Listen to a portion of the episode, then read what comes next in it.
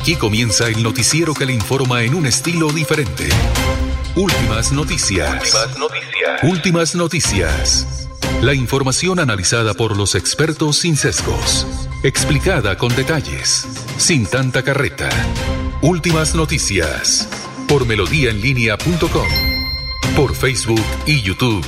Radio Melodía Bucaramanga. En Instagram y X. Arroba Melodía en línea. Y nuestra aplicación Radio Melodía. Últimas noticias. Dirige Alfonso Pineda Chaparro.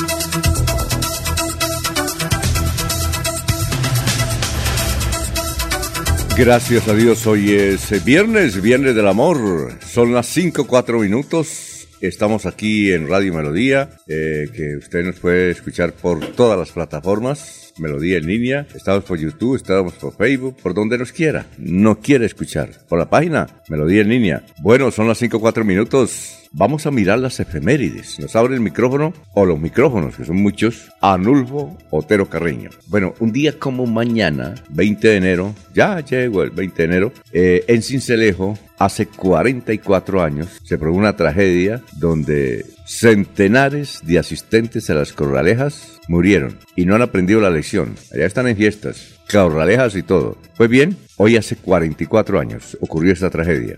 Un día como hoy, en 1957, sepultaron en Chile los restos de Gabriela Mistral. Un día como hoy, en 1966, en el gobierno Guillermo León Valencia, se crea el departamento de Quindío, departamento muy turístico. Armenia y sus alrededores. Pequeñito sí, pero muy agradable. Departamento del Quindío. Un día como hoy, en 1966, Indira Gandhi es elegida jefe del gobierno de la India en sustitución del recién fallecido Bahadur Shastri. Es la primera mujer que ocupa ese cargo. Bueno, un día como hoy, nació en 1920 Javier Pérez de Cuellar, diplomático y político peruano, ex secretario de la ONU. O sea que el muchacho tiene 96, eh, no, 94. Tiene 94 años el muchacho. Un día como hoy, en 1926, José Alfredo Jiménez eh, nació. José Alfredo Jiménez, poeta. Un día como hoy, en 1964, nació Ricardo Arjona, en Guatemala, que está un poquito enfermo, que está un poquito enfermo y se está recuperando para volver a los escenarios. Y un día como hoy, en 1995, hubo un accidente entre Barranquilla y Cartagena y murió esta gran cantante que se recuerda como si fuera hoy, hubo serie de televisión, película, vio libros, Patricia Teherán, Patricia Teherán, la monita Patricia Teherán. Un día como hoy, en 1995. Dicho esto, vamos a saludar a nuestros compañeros que están aquí en la mesa virtual y real de Radio Melodía. Laurencio Gamba está en Últimas Noticias de Radio Melodía 1080 AM. Bueno, eh, estamos, eh, nos está saludando José Armando Tibamosa. Hasta ahora eh, está preparándose para almorzar en Valencia, la comunidad valenciana ya en España. Gracias por la sintonía. Nos envía un, una conferencia que está dictando, un recuerdo. ¿De qué se trata, José Armando? Bueno, Daurencio, ¿qué hay de su vida hoy, Viernes del Amor? Cuéntenos. Alfonso, cordial saludo para usted, para Jorge Caicedo, para Arnulfo Otero Carreño, que está en la parte digital es quien hace posible que ustedes, amables eh, oyentes y de los diversos sistemas, estén con nosotros a esta hora de la mañana. Es el que maneja todo los parte tecnológica, igual que para el Galucía Serrano Prada en la parte directiva. Y para todos nuestros oyentes a lo largo y ancho de esa autopista mundial de las telecomunicaciones o la aldea global de las Comunicaciones. Precisamente en Santander ayer por la ausencia de lluvia en los eh, municipios santandereanos ya hay afectación, los cultivos, el ganado, Igual que el suministro de agua potable para las comunidades es el principal problema porque la lluvia está ausente y las dificultades son para el ciudadano, para las autoridades. Por eso se estaba diciendo que hay que utilizar adecuadamente la poca agua que hay en los ríos, en las eh, corrientes o en los aljibes. En el corregimiento de la India, municipio de Landazo y Cimitarra, porque allí la India confluyen como cuatro o cinco municipios, ayer fue asesinada una mujer mujer por, al parecer, menores de edad y un hombre. Hoy se inician las ferias y fiestas del municipio de Suratá. El domingo será el Festival del Guarapo y de las Colonias. El alcalde Marco Alirio Cortés Torres del municipio de Barbosa ha iniciado una actividad para recolectar cuadernos con destino a los niños pobres de este municipio, porque según él dice que no hay recursos para atender estas necesidades de tanto niño pobre de Barbosa. La fiscalía inició indagaciones para determinar dónde vienen las amenazas de las personas médicas y profesionales de la salud en el municipio de Zapatoca y el patrullero Boris Rivera evitó que ayer un ciudadano se lanzara del viaducto La Novena aquí en Bucaramanga. Precisamente aquí está el testimonio de este patrullero que está todos los días pendiente de la comunidad, particularmente en el viaducto La Novena. El día de hoy, después de las 12 del mediodía, nos encontrábamos realizando patrullaje sobre el puente provincial de la novena, mi compañero Juan Trillos y el suscrito, integrantes del Grupo de Protección del Turismo y Patrimonio Nacional, cuando escuchamos unas voces de auxilio de la comunidad. Un ciudadano quería lanzarse desde el puente de la novena y acabar con su vida. Inmediatamente procedimos a escalar el puente y al llegar a feliz término donde se encontraba, y poderlo agarrar y bajarlo nuevamente y poder proteger su vida. Recordemos que es indispensable para todos nosotros como Policía Nacional salvaguardar y proteger la vida e integridad de toda la comunidad. Muy bien, ya estamos saludando a la gente que poco a poco se está vinculando aquí al Facebook Live. Al Facebook Live ya, a ver, tenemos dos comentarios. ¿Quiénes son? Ah, no, varios, como diez. Gustavo Pinilla, feliz día, bendecido día para todos los colegas de Últimas Noticias de Radio Melodía y su gran audiencia. Aquí por Facebook tenemos 24.200 en Radio Melodía. Falta los, los otros perfiles que suman, suman, suman. ¿Usted tiene Facebook, Laurencio, o no? Todavía no, no, señor. Estamos en la transición, porque recuerde que la tecnología es se nos muerde. tener. Fundamental. Adrianita Tarazona, buenos días, señor Radio Melodía, gracias por mantenernos informados. Gladys Acosta de Moyano, eh, feliz día para la mesa de trabajo, gracias por la información. Medardo Ortiz, buenos días desde la ciudad dulce de Colombia. Ambipé, Ambipé, buenos días, gusto de, de estar conectada en Radio Melodía. Ah, es una señora. Bueno, Laurencio, eh, métase a Facebook. Si yo te, si tengo Facebook yo, hermano, y me queda fácil, a usted, don Laurencio, le queda más fácil, claro. Sí, lo que estoy mirando es que me acaban de entregar el recibo del agua, está muy bien, mira, hay que utilizar bien el agua, ¿sí?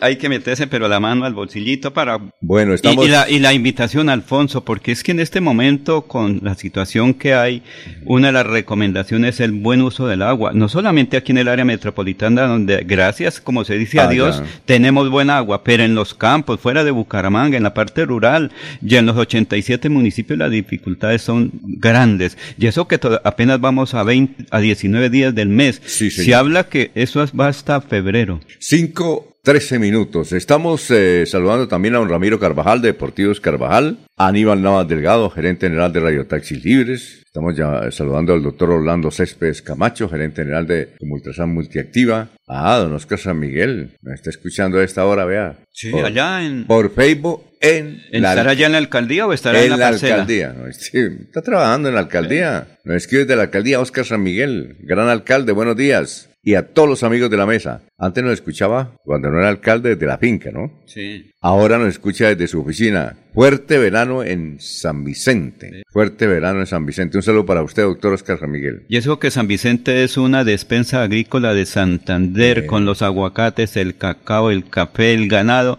y ya están sufriendo porque es que el suministro de agua a los animales y para rociar eso se requiere. Mucha naranja. Qué calidad de naranja la de, la, de San Vicente. Sí, señor, pero ahorita tienen que recolectar los frutos porque por el calor salen muy rápido y ese es el otro fenómeno, se requiere el agua. San Vicente es extraordinario municipio y la buena noticia para los chucureños es que está al frente Oscar San Miguel, tipo berraco, para adelante. Bueno, Yolanda Mantilla Quiñones, buenos días, les deseo muchas bendiciones para todos. Un saludo para don Aníbal Navas Delgado, gerente general de Radio Taxis Libres, que tiene el teléfono 634-2222. Igualmente, Esperanza Rojas. Saludos a don Laurencio Gamba. conoce a ella o no? Sí, Desde Websa. Sí, ya son. Les pido un favor, es que dicen que hay doble calzada, pero en Websa no han socializado con los dueños de los predios de las orillas de la vía. Eh, ayúdenos con eso. Eh, ¿Qué quiere decir eh, Doña Esperanza? La doble calzada lo que significa es el proyecto desde Zipaquirá a aquí a Bucaramanga, que es una de las obras que se requiere con urgencia. Recientemente fui a Zipaquirá y allá eso, qué bellezura, como se dice. Pero bajando. Ah, es que ya, ya, ya. Hasta Zipaquirá está la doble calzada. Desde Bogotá, Bogotá, Zipaquirá. Sí, señor. Doble calzada. Sí, ahí se termina la doble calzada, pero es una. Sí, por eso llega es tanto que- turista y a la idea es Zipaquirá. que pase por Websa. No, es que sigue, se llega luego Sigue a a- Chiquinquirá, Barbo, eh, Puente Nacional, Barbosa, Barbosa. obvio. Barbosa, luego Websa. Websa, Pero es la misma que. sí, sí, la, la, la misma. Lo que pasa es que la convierten en doble. En doble, que ese es el proyecto para generar turismo, para generar cercanía, porque por lado de Tunja con Bogotá son dos horas y media, Doña tres horas. Esperanza allá en Websa. Gracias por, por escucharnos y vernos. Entonces la idea es que nosotros aquí cada vez que entrevistemos al secretario de infraestructura, a la secretaria de infraestructura de Santander, al alcalde Barbosa o al alcalde de Websa o al ministro del transporte, le diremos qué pago con la doble calzada. Y esa es la clase de dirigentes santanderiana, los congresistas, que tenemos bastantes, encabezando por Sandra Sí, claro. Ramírez y Sandra Jaimes, lo mismo que los congresistas, los representantes de la Cámara, que tenemos ocho. O- ojalá que todos se unieran, como hacen los de la costa, como hace Antioquia, el Valle, unir todos para pedir claro. por Santander y no cositas pequeñas, un rosario de peticiones, sino cosas Muy concretas. bien. Eh, son las 5 de la mañana y 16 minutos. Seguimos saludando a nuestros compañeros aquí en Radio Melodía. Jorge Caicedo está en Últimas Noticias de Radio Melodía 1080 AM.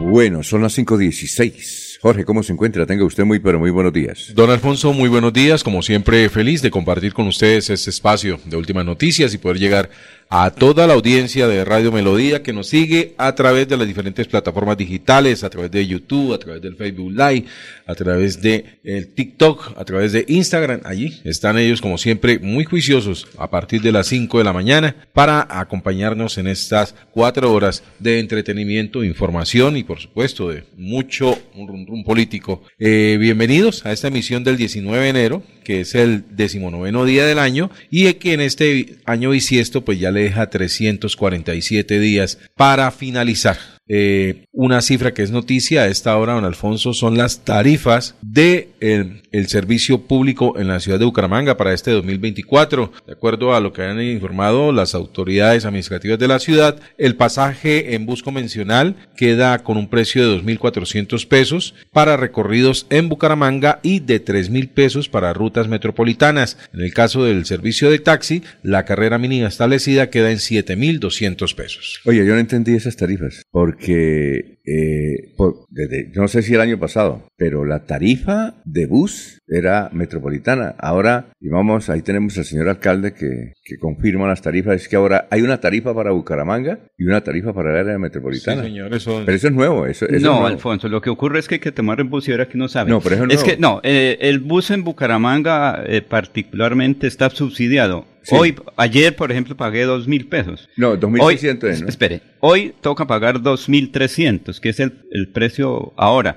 Y mil pesos de subsidio que prácticamente lo están colocando los eh, transportadores. Por eso vale 2.300 a partir de hoy ya legalmente. Pero la tarifa son 3.300. ¿Sí? Digamos que es eso. No. Eh, digamos que... No, no, no, no. No. No, no, la Eh, un tarifa no es subsidio ahí interno, ¿cierto? Un subsidio interno. No, ahí está el Para el área metropolitana Mire, se modifica y no es queda en 2000, 3.000. No es 2.300. Escuchemos al señor alcalde porque es que lo curioso, ¿vale? Que hablo, curioso es que haya dos tarifas. Nosotros que conozcamos en el área metropolitana hay una tarifa porque, por ejemplo, usted aquí a Florida, Es una ruta metropolitana. por eso, pero usted, el- eh, ahí dice el bus o qué? Sí, claro. Pero es que antes no existía eso. Sí, sí, sí, eso. Para mí es nuevo también. sí. Ah, para usted es nuevo. Sí, claro, eso es nuevo. Es que, y, y nos lo metieron a la.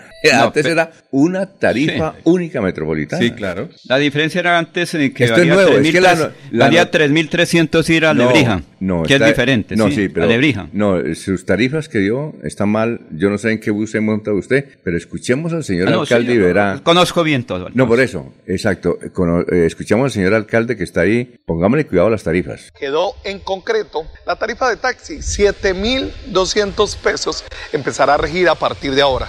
Y de la misma manera, el pasaje de bus quedó en 2.400, lo que corresponde a la zona urbana, y con el área perimetral o los demás municipios llega a 3.000 pesos. De esta manera, podemos decir que están definidas las tarifas, pero también hay una ruta y una estrategia metropolitana con los alcaldes para que podamos trabajar de manera conjunta en tres temas, seguridad, movilidad y el tema ambiental. ¿Por qué? Porque el reto es que de manera conjunta la región avance. Bueno, yo entiendo lo de 7.200, pero yo no entiendo esa tarifa 2.400, 3.000 pesos. Yo no entiendo y no sé cómo la van a cobrar. Pues yo entiendo, en Alfonso, que las rutas, por lo menos eh, que cubrían Girón, Bucaramanga, es una ruta metropolitana, eso cuesta tres mil pesos. Piedecuesta, Bucaramanga, tre- es una ruta metropolitana, tres mil pesos. Si es una ruta, por ejemplo, la Kennedy, que es barrios del norte de Bucaramanga, viene hasta el centro y regresan al Kennedy, eso es una ruta urbana, esa vale dos mil cuatrocientos pesos. Bueno, Pero, es que yo no sé. una Un cosa. momentico, lo- bueno, eh, le acepto la explicación, pero es que eso es nuevo. Sí. Ahora, antes usted no tenía que buscar diferencias. Ah, esto, voy para la Victoria, ah, voy a coger el que va para Florida. Ah, sí, por supuesto, sí. eh, Una ruta que va para Florida me llevaba a la Victoria. La Victoria y pagaba igual. Pagaba igual, sí, señor. ¿De cuándo acá hay eso? ¿Quién lo reglamentó? ¿Dónde está. ¿dónde está la resolución? Hay ¿Quién que lo tomar, dijo? Alfonso, hay que. No, por eso, pero Eh. el proceso antes, ¿dónde está? Es que recuerde que se reunieron No, ayer. eh, no, pero antes. eso- Área metropolitana eso tiene es la que que haber regula Yo, co- yo las realmente, tarifas. yo no conocía ningún estudio. Es que eso tiene que ser un estudio. El estudio, es decir, yo creo que si hubiese sido noticia hace un año, estaríamos debatiendo eso. Pero es que ahora está el gol, pero no sabemos cómo fue la jugada. ¿Quién Pero- pateó primero? espérese, es que eso es lo. No, por eso. Yo les entiendo a ustedes y entiendo a Jorge. Pero lo que no entiendo es que de una vez nos mandaron eso. ¿En qué momento se aprobó esa ruta, esa, esa tarifa metropolitana? En tarifa metropolitana. Yo recuerdo que Lebrija, eh, gente que vivía en Lebrija hace unos cinco años, quería que Lebrija fuera del área metropolitana para la cuestión del bus. Sí. Entonces yo le decía a un señor que entrevistamos aquí, le dije, ¿usted por qué tanta insistencia que metan el, a Lebrija en el área metropolitana? Dijo, mano, porque es que el bus me cuesta tanto. En cambio, si nos meten al área, al área Se eh, reduce. se reduce, se reduce la tarifa. Eso es lo que. Entonces ahora nos metieron, yo, yo lo entiendo, toca, nos toca entrevistar al nuevo gerente. y de. De todas a maneras, en el caso de la ruta de Lebrija, usted puede pactar. Pues yo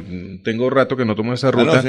Eh, cuando voy para Girón, desde acá desde la meseta, eh, y, y veo que la primera opción que viene es el, bu- el bus de Lebrija, eh, le digo al conductor, voy para Girón. Y, ah, bueno, entonces el descuento inmediatamente. Ah, ¿sí? Ah, bueno, Sí, no, yo no sabía. Yo, yo lo No pactaba. No, no, sé. este Pero año cómo- pagaba la tarifa metropolitana, Pero- la tarifa única. Pero Sí, venga, le claro. Claro, claro. La, Pero Alfonso, única. venga, le cuento. No, Cuando- yo, mire, para acá, Laurencio, Espere, la- no. Laurencio, eh, antes de contarme, yo entiendo lo que usted me va a decir. Yo ¿Qué- qué le entiendo voy a decir? eso. A ver, ¿qué Lo le voy a que- decir? No, no, pero lo de las No tarifas. se anticipe a no, las no, cosas, no, Alfonso. Yo no entiendo es el proceso, Pero que por esto eso es le nuevo, que esto es No, hace tiempo, mire, venían reuniones entre los gerentes de empresas, los eh, voceros de los conductores de taxi, porque es que el que define las tarifas se llama el área metropolitana Raya Transporte. Esos son los que regulan. Ayer se reunieron los alcaldes del área metropolitana, nombraron el nuevo director del área metropolitana y Rosenberg. paralelamente definieron tarifas. Pero hay una cosa, toca tomar servicio público de ese popular. Cuando uno se sube al bus, hasta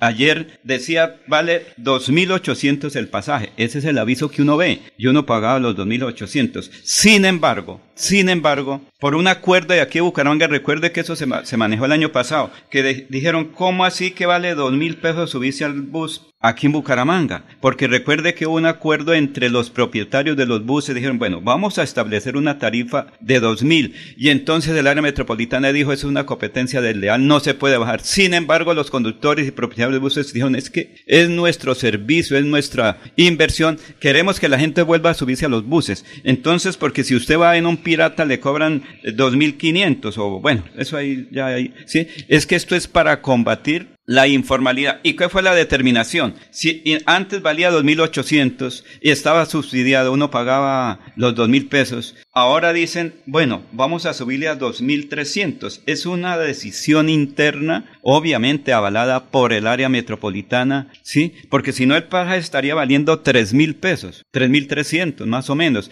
Esperemos cómo va a quedar lo de Metrolínea, ¿sí? ¿Qué es Que otra sea- tarifa? ¿A cómo está la tarifa de Metrolínea? Ahorita estaba a 2.800. Yo tomaba mi tarjeta y le... Entonces suponemos que va a quedar en 3.000. porque si no- 3.300 es lo que más o menos se proyecta. Esa es otra reunión que tienen que definir hoy y mañana. Cuando uno toma esta tarjetica, ya le quitan a uno tres, hasta, hasta ayer eran 2.800, ¿sí? Mientras que- que, en el bus se subió a uno y le pagaba, Es pagaba me- 2.000. Es que en Metrolínea no se siente tanto, ¿sabe? aunque la gente paga es porque es tarjeta, entonces usted lo recarga. Sí, se recarga. Es sí. como el amigo suyo de, ¿cómo es? ¿De Pasto? El que dice... la gasolina? El de la gasolina. A mí no me, a No mí me no, me, afecta. no me afecta porque yo siempre he hecho 5 mil pesos. 50 mil, los mismos 50 mil del año pasado. A mí no me, a mí no A me afecta porque yo sigo echando, pero se le olvida que con esos 50 mil no llega al destino que antes llegaba. Pero Alfonso, es que es, hay que llamar a un experto por qué se tomó esa decisión de 2.300 pesos, ¿cierto? Exacto. Para el aro de Bucaramanga. Sí. ¿Qué es lo novedoso? Sí, tiene toda la razón, Alfonso, es lo novedoso. Lo novedoso pero, es que eso... Pero, Yo mire, pensé que para modificar esas tarifas tenía que el Consejo de Bucaramanga, el Consejo de Girón, todo, todo, todo, hacer un proyecto de acuerdo y establecer esa tarifa. Yo pensaba eso. No, recuerde Ah, que eso es el área metropolitana. No. Raya Transportes la que Estaba, equi- las- estaba equivocado yo. No, no, eso es simplemente que uno toma, mira una cosa y al parecer puede ser, pero no. La real situación fue ayer, recuerde que el alcalde lo dijo, Alfonso, vamos a tomar decisiones para el transporte. Eh, recientemente tuve una discusión con un señor conductor, me dijo, es que la, la carrera vale 7.500. Y le dije, ¿por qué? Dijo, sí, es que ya subió todo. Subió eh, Ah, la gasolina, subieron los peajes. Le dije, pero aquí en Bucaramanga no hay peajes. Y entonces mi dijo, es que yo soy vocero de los taxistas. Le dije, sí, pero es un vocero irregular e irresponsable, porque todavía Bueno. no hace, hace 15 días. ¿sí? Bueno, ¿qué opinan ustedes? Eh, aquí por WhatsApp nos pueden mandar su voz o escribir al 3. Este es el WhatsApp de que aprendernos. ¿Ya lo aprendió, Laurencio? No, señor. Bueno, yo, yo A creo ver. que tanto repetir me lo voy a aprender. Es 316-550-5022. 316-550-5022. Si quiere que los mencionemos cuando nos mandan, listo. Si qui- como quieran. Ese puede ser un buen motivo para que nos sus mensajes. Sí, claro. Las tarifas de- Las tarifas. Sí. ¿Ya? Las tarifas del bus. Por ejemplo, aquí, de aquí a Provenza, ¿el bus a cómo queda? Queda a 2.300 en todas las rutas 2.400. de Bucaramanga, porque es que, es que como decía Perdón, Jorge, do- 2.400, Laurencio, 2.400. Bueno, 2.400, pero los buses de Bucaramanga, si se suben tres Piedecuesta le vale más. Si va para Girón... 3.000 ya. Pero eso es a partir de más. hoy. eh, Es decir, la noticia es la tarifa diferencial. Esa es la noticia. Porque La es decir, hay Pero que titular, recuerde que fueron sancionados los del sí, recuerde que fueron sancionados los exalcaldes por no tomar decisiones. Esto que de los 2000, bueno, lo que valga ahorita es una de las decisiones que están obligados los alcaldes y el área metropolitana a tomar, porque es que esto es invitar a las personas que se suban al bus, que mire que le estamos dando un descuento, que le estamos dando un subsidio, Bueno. entre comillas, ¿cierto? Y mire, la carrera vale 7.200. ¿Cuánto, no sé, cobra ahorita las Ajá. plataformas? Yo creo que está sobre 6.000. Entonces son 1.300, 1.200 y ahorita la gente pelea por 50 pesos porque sirve para comprar un, darle el primer porcentaje a un pancito de 500. Bueno, perfecto. Son las 5 de la mañana, 29 minutos. Vamos, ya tenemos al doctor Luis José Arevalo ahí, vamos a saludarlo. Ahora eh, tenemos su presencia, su presencia virtual. Y nos agrada eso, eh, porque como ah, decimos, ahora melodía. La digital. transición. La transición. Sí, la, sí, la claro. transición. Bueno, aquí tenemos más oyentes. Antes de venir con usted, doctor Luis José Arevalo, ya hay 19 comentarios más. Los leo. Eh, SAC, Participación Salud Florida Blanca. Medardo Ortiz, permítame hacer un comentario y solicitar respetuosamente y hacer un llamado a todos los ciudadanos de Florida Blanca en cuanto hace referencia a la disposición de las basuras y los inservibles y escombros y no tirarlos por todas partes y sacarlos a los sitios dispuestos y horarios acordados con las empresas. Para ello, en días pasados, el señor alcalde José Fernando, junto con los escoltas y los carros de recolección, hicieron una campaña al respecto y hoy están todos los lugares nuevamente con ese desorden. ¿Será que a la comunidad se que deberán aplicar los comparendos, se les deberá aplicar los comparendos ambientales para poder tener limpia la ciudad? Gladys Acosta de Moyano dice, yo también estoy confundida. Marisa Galvi, buenos días. Les bendiga siempre, Cristal Bajo presente. Sí, que ella también está confundida. Eh, nos dice Ambipé, Ambipé, que eso de las tarifas está desde el 2024, n- no, no desde el 2024. Eh, es decir, el año pasado no había tarifa diferencial. Sí, yo pagaba dos mil pesos. ¿También? Sí. Bueno, claro que es que hay una confusión porque hay muchas empresas, como dice usted, eh, dijeron vamos a rebajar por la cuestión de la pandemia y todo eso, y, por no la- les Por permitían, el ¿no? transporte informal. Y es que hay mucho transporte informal también. Pero la idea es que la noticia es diferencial. Bueno, doctor Luis José, ¿cómo está? Tenga usted muy, pero muy buenos días. Muy buenos días, estimados oyentes y periodistas del noticiero Últimas Noticias de Radio Melodía. Feliz Viernes del Amor para todos. El pensamiento para hoy es el siguiente. Nunca escondas tus dones y talentos, solo porque diste con algunas personas que no los valoraron. En alguna parte del mundo alguien los verá maravillosos. Porque la vida es hoy, mañana sigue. Alfonso Pineda Chaparro está presentando Últimas Noticias. Resumen de melodía que es transmitido por la cadena internacional de emisoras Visión Celestial Radio. Desde hoy las nuevas tarifas del transporte en el área que ha señalado el señor alcalde. Las repetimos, carrera mínima de taxis desde hoy dos- 7.200. El pasaje de bus para recorridos por Bucaramanga 2.400 y para el área metropolitana 3.000. Fue elegido el nuevo director del área metropolitana, Rosenberg Sanabria Vesga. Fue retirada la imagen de la Virgen del Carmen de las instalaciones del tránsito de Florida Blanca, atendiendo fallo de la Corte Constitucional sobre libertad de cultos. Juez ordenó a la Gobernación de Santander, Oficina de Gestión del Riesgo, alcaldías e invías que capaciten a las familias que deben cruzar el río Chicamocha en una tarabita o teleférico artesanal entre Molagavita y Mogotes. Eh, con Petro continuamos en orillas muy distintas, dice el alcalde Jaime Beltrán de Bucaramanga. El alcalde Jaime Beltrán volvió a criticar algunas políticas del gobierno del presidente Gustavo Petro, sobre todo en temas como la seguridad y las políticas antidrogas. Según el mandatario local, siguen en orillas muy distintas y diferentes. Desde el Consejo proponen aprobar pago del predial a seis cuotas sin intereses en Bucaramanga. Fue presentada una proposición ante la plenaria del Consejo de Bucaramanga para brindar mayores facilidades de pago del impuesto predial a los bumangueses ante el incremento del gravamen eh, en un 150%. ¿Qué dicen nuestros vecinos? Vanguardia Liberal. Definitivamente Rodolfo Hernández no podrá aspirar a cargos públicos en los próximos 12 años. El gobernador de Santander, Juvenal Díaz, ejecutó la sanción de la Procuraduría General que inhabilita a Rodolfo Hernández para ejercer cargos de elección popular por 12 años. El tiempo. Comunidad halló cuerpo de mujer con signos de violencia en Landazur y Santander. La mujer tenía varias heridas con arma blanca. La víctima habría tenido una riña con su pareja. La revista Semana, partida de cobardes. Andrea y Nicolás Alcocer, eh, Andrea y Nicolás Alcocer Petro estallan en redes sociales por acoso a su hermana Antonella en un parque de Estados Unidos. El presidente también denunció que su hija fue víctima de persecución. El espectador, el eje central de los 40 minutos de Petro con el Papa Francisco será la paz. Es el primer encuentro del presidente con el máximo jerarca católico. Ya tuvo un encuentro previo con la comunidad de San Igidio. Hasta aquí el resumen en melodía. Desde Bucaramanga y su área metropolitana, transmite Melodía para todo el mundo. Melodía es digital. Primera en información. Primera en noticias. Melodía, Melodía, la que manda en sintonía.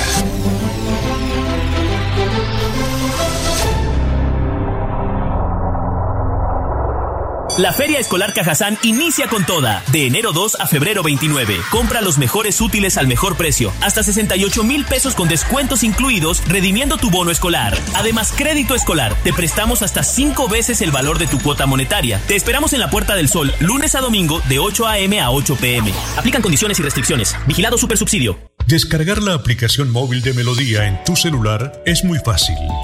Ingresa a www.melodiaenlinea.com Desliza hacia la parte inferior y selecciona App Store si tu celular es iPhone o Google Play si tu celular es Android. Clic en Instalar, Abrir, Permitir y listo. Disfruta de nuestra programación en vivo. Melodía, la que manda en sintonía. En Melodía valoramos su participación. 316 550 5022 es el WhatsApp de Melodía para que entremos en contacto. Envíenos videos o fotografías de las noticias de su comunidad y las publicaremos en nuestros medios digitales. 316-550-5022. El WhatsApp de Melodía para destacar su voz. Melodía, la que manda en sintonía. El día comienza con Melodía. Últimas noticias.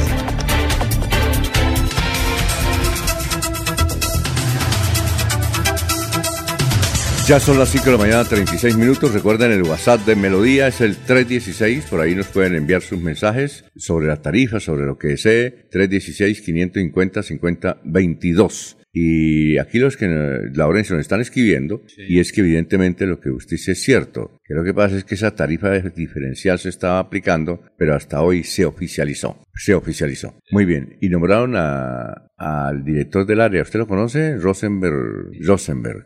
Sí, Rosenberg Sanabria. Creo que sí. Sí, lo conocí en Rosenberg. Se fue elegido. se, se ve muy joven y con ganas de trabajar. Sí, él tiene experiencia más que todo en la parte ambiental. Creo que ¿Ah, trabajó en la casa, trabajó en otras entidades, en el ah, Oriente colombiano. Creo que estuvo también en unos cargos nacionales. Es una persona experta en la parte ambiental. Porque es que de todas maneras, mire, el área metropolitana tiene incidencia en, en los municipios del área y requiere como los, lo primero las tarifas de transporte, vienen ahora otras actividades públicas. Ojalá que, recuerde que hace unos 15 años, 20 años, el área metropolitana era como la reguladora de proyectos en el área metropolitana, la unión de todo con el propósito metropolitano, que ojalá se logre ese, eso con este nombramiento. Bueno, nos indica el doctor Alfonso Prieto García que se posicionó ayer, director de IMEU, sí.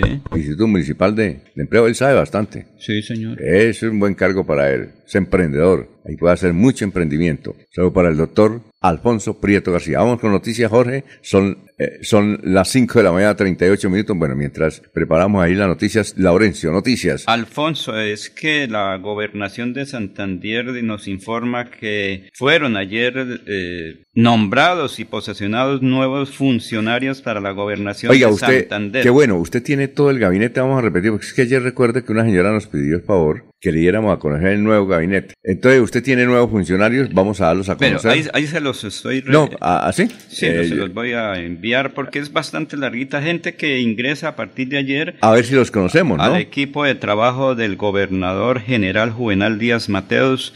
Eh, gente que venía obviamente conociendo al departamento, conociendo las necesidades y todo eso. Son personas que vienen con el propósito de trabajar. Por ejemplo, Ignacio eh, Nieto Mogollón, que es el nuevo secretario de Planeación. Ignacio Nieto, como, ah, no había dirección de planeación, ¿no? No lo habíamos dicho. No, es que el, señor estaba en Bogotá, estaba cumpliendo, bueno, estaba en otra área, mientras que no dejaba esa otra actividad, no podía ser nombrado, ¿sí? Luego sigue Lina Patricia Peñaranda Esteban, secretaria de la Mujer y Equidad de Género. El coronel Luis Alfonso Velasco Chacón es asesor de despacho. El coronel Jainer Uribe Barón, director de Planeación Escolar, Secretaría de Educación. Ese es el coronel Uribe. Eh, Dana Celi Muñoz Arenas. Ella va a ser una de las personas que va a estar muy al lado del general, del nuevo gobernador del departamento. Joana Alessandra Oteros también es asesora de despacho. Aquí un nombre.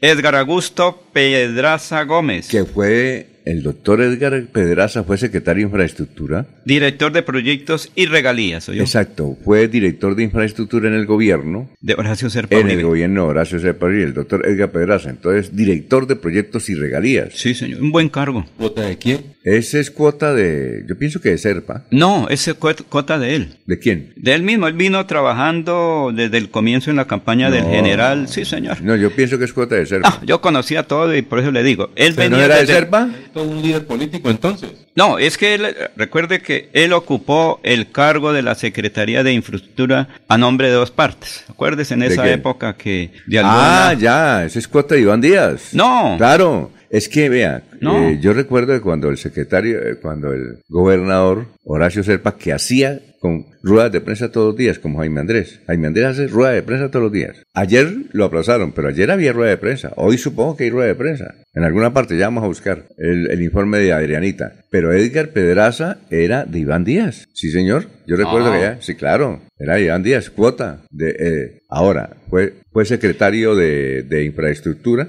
fue secretario de Infraestructura. Eh, creo que todo bien en todo el gobierno, ¿no? Sí, sí, sí, claro. Los cuatro años. Pero recuerde que es el esposo de quién. Ah, no, ¿de qué? ¿Y eso qué tiene que ver? No, pero me refiero que la esposa cumple una actividad muy importante también en otra. Eso, no, quién? eso no tiene nada que ver. No, no, pero me refiero que está en las actividades de la región. ¿Y el esposo de quién es? De una colega periodista. No, no sé. Que trabaja en Minesa, claro. Pero es que yo digo. La esposa del secretario de. de, no, de Edgar Augusto Peña, eh, Pedraza Gómez. Ella trabaja hace mucho tiempo, pero no tiene nada que no, ver. No, no, no, me refiero que gente que está en el medio, que está trabajando, que cumple acciones de desarrollo de la región. Eh, Edgar Augusto estaba siempre pendiente de todo ese proceso del departamento de Santander. Por eso se acuerda que se dijo que iba a ser el secretario de infraestructura. Ah, bueno. Entonces no es cierto que hayan eh, estén peleando. Eh, no, no, no. Iván, Iván Díaz y su hermano el general. Es que eso no es de, de peleas. Por eso me habían dicho que había diferencias eh, en el gabinete entre Iván Díaz y el hermano. Pero entonces esto significa que no, porque Edgar Augusto Pedraza es muy de la corriente de Iván Díaz Mateo. Pero él venía desde el comienzo, fue uno de los primeros junto con la, señor, la señorita secretaria de infraestructura, la exconcejal de Lebrija, que se unieron al trabajo fue decisión personal. Esa donde del Partido Conservador, ¿no? No, son cosas personales. Por ejemplo, le digo a Alfonso, me va a quedar con usted a trabajar estos últimos años. Es una decisión personal. pero también política. Hay que meterle política a eso. Recuerda usted que yo aquí al general le dije, general, usted no necesitó a los políticos. Su propuesta es tan berraca, tan de opinión pública, que usted no necesita a los políticos. Y él sí decía, no, hay que aceptar los acuerdos con los partidos políticos. Es que él no necesitaba, él no hubiera salido con políticos y sin políticos. La gente estaba, lo eligió a él por su propuesta, sus propuestas. Bueno, sigamos. Porque convenció. Eh, dice usted que eh, directora de adulto mayor y población con discapacidad nombraron a Norma Constanza Suárez Hernández. Suárez Hernández, ¿la conoce? Algo, sí, sí, sí. ¿Liberal? Bueno, es que eso... Farid, eh, director de atención al ciudadano, Farid Yamid Blanco Ebrat. ¿Conoce? ¿Alguien lo conoce? Son nuevas personas ahí en la Bueno, director del sistema de información, Ana Carolina Toledo Bueno. ¿Conocen? ¿Nada? Mm. Profesional universitario, Huaresca Johanna Quintero Jaimes. Profesional universitario, Jorge Ernesto Merchán Herrera. Uy, amigo, Florida Blanca. ¿Quién? Claro, estuvo en esta mesa, Jorge Ernesto. Hicimos un programa especial con él, eh, usted, don Alfonso, para un especial de Semana Santa. Jorge Ernesto Merchán. Jorge Ernesto Merchán. No, el que hice fue que. Toca, ah, no, el hermano. El hermano. Es hermano. Jorge viene de trabajar de la mano con el diputado. Jorge, ¿cómo es? Jorge Merchan. Ah, es hermano de Jorge Sí, Merchan. sí, señor, Ah, no, sí. porque con Jorge sí. Jorge, Jorge el Tocayo viene de trabajar con el diputado Hugo Cardoso. Es Ah, es muy de, la corriente del Centro Democrático. Es muy cercano al diputado Hugo Cardoso. Es- Jorge Ernesto Merchan sí, señor. Muy bien, ¿de qué va? Él va de profesional universitario, pero Jorge Ernesto no fue el que también eh, fue subdirector del área metropolitana. No, no, ese es otro. No lo recuerdo. ¿Es hermano de Giorgio? Sí, sí. Sí, son familia. Mm, bueno. Felicitaciones, Tocayo. Vea, Ah, bueno, Jorge. Sí, sí, es buen amigo. Sí, Seguimos independientemente son profesionales que deben cumplir una importante función y sobre todo la atención al ciudadano, porque eh, los gobiernos tienen que estar es conforme al ciudadano, a la gente, ¿sí? Bueno, Las sigamos. campañas ya pasaron y ahora es a gobernar. Profesional, eh, eh, aquí dice profesional universitario, ¿de qué lo nombrarán? Entonces, bueno, profesional eso cuando dice, ¿qué hace el profesional? ¿Asesor o qué? Sí, más o menos está. Bueno, Karina Araujo Mestre, profesional Karina Araujo Maestre. Debe ser como, esos apellidos son del César, ¿no? Karina. Araujo Maestre. Son muy de, de Valledupar. Eh, también directora de presupuesto, Diana María Durán Villar, ¿la conocen? No. Bueno, sigamos. Eh, vea hasta el conductor, nom- nombrado hasta conductor, lo metieron en el gabinete, vea. El conductor se llama Luis Evelio Prieto Páez. ¿Conocen? Sí, ¿Sí? Bueno. señor. Otro conductor, Jenser Schneider Parra Amado. Eso es lo que firmado Oficina Prensa y Comunicaciones. Ese es todo el gabinete, ¿no? Sí. Parte del gabinete, el que Pues, faltaba, de ¿no? los nuevos funcionarios de la gobernación de Santander. Exacto, el secretario de Interior es el- Carlos Augusto Mateo Rojas es el director estratégico de la Secretaría de Educación. Bueno, entonces... Bueno, el eh, gran alivio es que ya hay secretario de planeación departamental y Exacto. obviamente hay que comenzar a trabajar en la estructuración del plan de desarrollo. ¿Y quién es Ignacio? ¿Usted conoce a Ignacio Nieto Mogollón, que es el nuevo director, eh, director de planeación, Laurencio? Recuerde que el general, el señor Ah, ya. gobernador dijo, él viene de un cargo muy importante. ¿En Bogotá? Sí. Ah, bueno. O en una entidad, no sé si es internacional. Y Entonces ya, eh, con estos nombramientos, ¿quedó completo el gabinete? ¿O falta algo Faltaría más? ¿Y de cultura San? ¿Y de San ya se sabe? y educación. ¿Y de San? Eh, y de San, Lotería Santander. ¿Ah, faltan? Sí, Faltan. ¿Y de San? sí. Lotería Santander y cuál otro? ¿Esan? Es, San. pues sí, que era que está. Bueno, Ah, eso- bueno, pues. Lo mismo que cultura. Creo que aquí no aparece cultura. Cultura y turismo, Secretaría de Cultura y Turismo. Muy bien, son las, ahora sí vamos con noticias, Jorge, son las 5 de la mañana, 47 minutos y nos alistamos, alistamos a Carlos Augusto González con la historia de las noticias. Son 5.48, Jorge, lo escuchamos. Una buena noticia, don Alfonso. Resulta que la alcaldía de Bucaramanga está recogiendo donaciones de útiles escolares para entregar a estudiantes que más lo requieran en zonas urbanas y rurales. Sus puntos de recolección, aparte de las instalaciones de la alcaldía, son el Instituto Municipal de Cultura y Turismo, el IME, el IMCT, y ubicado en el Parque de los Niños. También se- hay un punto de recolección en Neomundo y en el Centro Comercial La Quinta. Eh, igualmente, eh, la alcaldía de Florida Blanca lanzó su campaña Seamos útiles y a través de ella también hará lo mismo, recaudar materiales para entregar al regreso a clases a muchos jóvenes que no cuentan con los recursos para la compra de útiles escolares. Los puntos de donación en el municipio, en la ciudad dulce, son la administración municipal, ubicada en la zona céntrica de Florida Blanca, y los centros comerciales Caracolí, La Florida y Cañaveral. Eh, además de las instalaciones de la administración municipal, cuatro centros comerciales también recibirán el material eh, eh, de útiles escolares que las personas quieran donar. Así que muy buena noticia para nuestros amigos que cuentan con la facilidad de suministrar estos artículos escolares. Muy bien, eh, nos escuchan Alberto Morales, muy buenos días desde Provenza, José Luis Albarracín Ramírez, buenos días a todos los del combo de Melodía, revista Expresiones.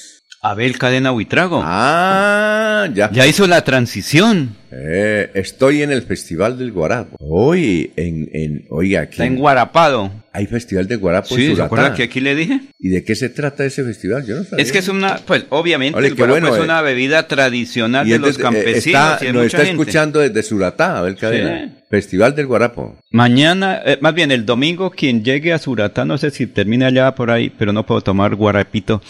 A la persona que va llegando le ofrecen un guarapo. Y es eh, mala educación no recibirlo. El guarapo de panela, ¿no? Es que es eso. Hay otros que, dice, que hacen el guarapo de piña, ¿no, Jorge? ¿Usted Sí. ha tomado Sí, guarapo de piña? buenísimo. Muy bueno. Sí. Muy refrescante. Guarapo de piña. Sí. Ya. Allí hacen algunas eh, combinaciones lo llaman uno que llama carabina. ¿Carabina también? Uy, Ese sí, es sí. cervecito. Con- Eso es hermoso. con cola y pinto, y pintan de ahí para allá. Ahí Mm. pinta ya la... ¿sí? Y ojalá con una buena carne, ¿o no, Jorge? Que eso es lo que se requiere. Se dice, yo quiero la carabina con un buen asado. Bueno, José Luis Albarracín, Humberto Castaño Pavas. José Luis Albarracín Ramírez, por favor, tienen los horarios que se van a ganar estos, ah, los honorarios que se van a ganar esto de ilustre personajes técnicos o políticos. ¿Eso cuánto, más o menos? Eso hay una escala yo de, creo que, de A ver, yo Sí. creo que de 10 paquetes para arriba, ¿no? Puede ser. Fuere patas, como. yo creo que estos muchachos se ganan de 10 paquetes para arriba. Sí, más o menos. Pienso, ¿no? Eso es una escala salarial ya bueno, preestablecida. Alberto Santa Cruz Centeno, oiga, ¿qué pasa, Beto? El, el somalí de Barranca Bermeja. Buenos días, mis, que, me, me dicen mis queridos ancestrales. Sea, Vea. es para usted, don. Pastores Albertico. Guerreros de Jehová. Desde Barranquilla los escucha. Edita Guerrero Ortega. Suratá presente. Ese apellido Guerrero es de, muy, de, de Sí, Suratá, ¿no? de, nor- de Sotonorte. Los guerreros de Sotonorte. Igualmente el saludo para Deyanira Luna y su esposo Claudio, allí en, en Bergonia, en Italia. Ah, sí, sí, sí. Saludos claro. para ellos también. María Lucila Zambrano en España, en Valencia. Ajá, ya. Estará también más? al tanto. Yasmín Urueta en Buenos Aires, Argentina. Y Andrea Montoya en Antofagasta, en Chile. Ah, bueno, perfecto. Son las 5 de la mañana. Internacionales. Bueno, vamos con el historiador. A ver, papel y lápiz. ¿Sí, ya está? ¿Sí? Ah, bueno, vamos con Carlos Augusto González. Carlos, ¿cómo está? Muy buenos días. Buen día a los oyentes. Esta fue la noticia más relata en nuestro departamento de 50 años. Preocupación por la forma como han venido fijando los reavaludos al denominado impuesto de aforos. La autorización del establecimiento de nuevas casetas en el denominado San Andresito del Parque Centenario y por permitir el juego del chance exteriorizó la Federación Nacional de Comerciantes Seccional Santander. En la iglesia San Pío X contrarán matrimonio Rodrigo Llano y María Mercedes González Sandoval. Y hace 25 años fue noticia lo siguiente. El ex árbitro santanderiano Jorge Humberto Villamizar fue capturado por agentes del DAS en Bucaramanga, acusado de recibir 120 millones de pesos provenientes del cartel de Cali, dinero que invirtió en la construcción de casinos como el César Palace. La abogada constitucionalista Federico Duque acompañará como defensor al congresista Pablo Ardila en la diligencia de versión libre que deberá rendir ante la Corte Suprema de Justicia como parte de la investigación que se le sigue por el delito de prevaricato. Cordial despedida a todos, ahora Melodía es Digital. También me vine con... Bueno, muchas gracias. A ver, don Laurencio. Alfonso, pues el señor Isabel nos habla, nos recuerda del chance hace 50 años que ya comenzaba a ser noticia. Era, pero era el- eh, ese chance era, era, era clandestino, ¿no? No, legal, pero que no, tenía de- una... no lo habían legalizado. Exacto, sí, sí, sí. Que no pagaba los impuestos, pero ya se hablaba de, venga, juguemos el chance. Como en una ocasión llegó una señora y dijo, echemos uno, el mañanero. Dijo, y Virgen Santísima, ¿qué ocurre? Dijo, no, es que le tengo el chancecito a ver si tiene buena platica este, El este fin de... mañanero. Sí, entonces, echemos uno, el mañanero. Era cuando eso eran como 200 o 300 pesos que se apostaban, y entonces la gente se asustaba. Pero hace 50 años ya venía con lo de las eh, chances. Porque es que recuerde, el Estado colombiano es cantinero y apuestas. Sí, de claro. eso viene para la salud y la educación. o Bueno, sea, esa venimos. noticia de hace 50 años ya se hablaba del chance, ya se legalizó. Hubo chance, la hormiga. Eso había varias firmas chanceras acá, la hormiga y La todo eso. hormiga, apuestas el carar en Barbosa. Eso. Pero ahora quedó una, la perla. La nomás. perla, porque eh, digamos que se para porque ahora se es con tecnología. Ah, no, Recuerde y- que eso es el aparatico. Y ahora es legal, ¿no? Aunque hay ilegal, pero es Pero legal. no mucho, pero que, que ya pagan los impuestos y es tecno- con tecnología. O sea, Antes, eh, eh, recordemos, por ejemplo, una de las cosas, A ver, ¿qué? una persona que acababa de realizar el recorrido entre el sur de Santander y parte de Boyacá, se desplazaba en moto, iba a entregar los productos de, Sí, de claro. las apuestas, fue el que le ocasionó la muerte a mi papá. Eso hace, bueno, una cantidad de, de seis de la tarde, él iba ¿Cómo se llama su padre? José Félix Gamba. Él iba a pasar en la vía central en Barbosa hacia Cite y el señor motociclista obviamente iba pendiente de sus cosas y cuando le pegó el golpe cayó a una alcantarilla, sacó la moto, siguió y se fue. Y mi padre quedó ahí, pues, abandonado. Mi hermano es el que lo encuentra como Ah, ya. 10 minutos después. Pero mire, ese lo del chance Bueno, ¿qué mo- legalizado, pues, es una de las contribuciones ¿Qué otra cosa al recuerda? presupuesto. ¿Qué otra cosa recuerda? Eh, la captura hace 25 años de un ciudadano por para estar pidiendo 220 millones, creo que como hay una cosa rara, y que un señor Federico el que lo va a defender para que no... Sí, es decir, lo, ilegal, ¿Tiene nombre? no, no escuché muy bien. Ah, bueno, Porque perfecto. se me metió una interferencia en ese momento, pero que un ciudadano aquí en Bucaramanga fue capturado porque iba a recibir 120 millones, entre comillas, como producto de algo ilegal. Sí, señor. Bueno, saludamos a don Jorge Líbano. Jorge, ¿cómo está? Muy buenos días. Viene camisa tarimera. Del 20, del 20 de enero, ¿no ve que va para la costa? Ah, el 20 de enero que es mañana. Don Alfonso, muy buenos días a usted, muy buenos días a todos mis compañeros de la mesa de trabajo, Jorge Caicedo, Laurencio Gamba, a don eh, se Otero, el hombre del Carreño. máster, dándole gracias a Dios por este día, calurosa la noche, caluroso, y dijimos que estos días van a ser calurosos, pero dándole gracias a Dios por la vida y por la salud. A ustedes, mis queridos amigos oyentes, que desde las 5 de la mañana están en melodía.com, acompañándonos hasta las 9 de la mañana, mil y mil gracias, porque todos los días hay noticias y de lunes a viernes estamos aquí acompañándolos en Radio Melodía. Bueno, melodía.com. Sí, perfecto. Oiga, nos escribe Alberto Betico Santa Cruz Centeno y dice, los invito a mi nuevo emprendimiento, Micheladas de ñame. ¿Pero dónde? Le va a ir muy bien, excelente. Pero ¿cómo será eso de Micheladas de, de ñame? ¿Ñame esa llama? Si es una propuesta de Santa Cruz, No, ¿no, crees que no, de- no? Ese es un parecido Eh, al... Esa es la yuga costeña, ¿no? Sí, Ese sí, es sí, sí. Ñame. Sí. Aquí en, en Bucaramanga eh, lo, lo comes en la costa. ¿Usted ha comido ñame? Creo que en la costa. Yo creo que sí.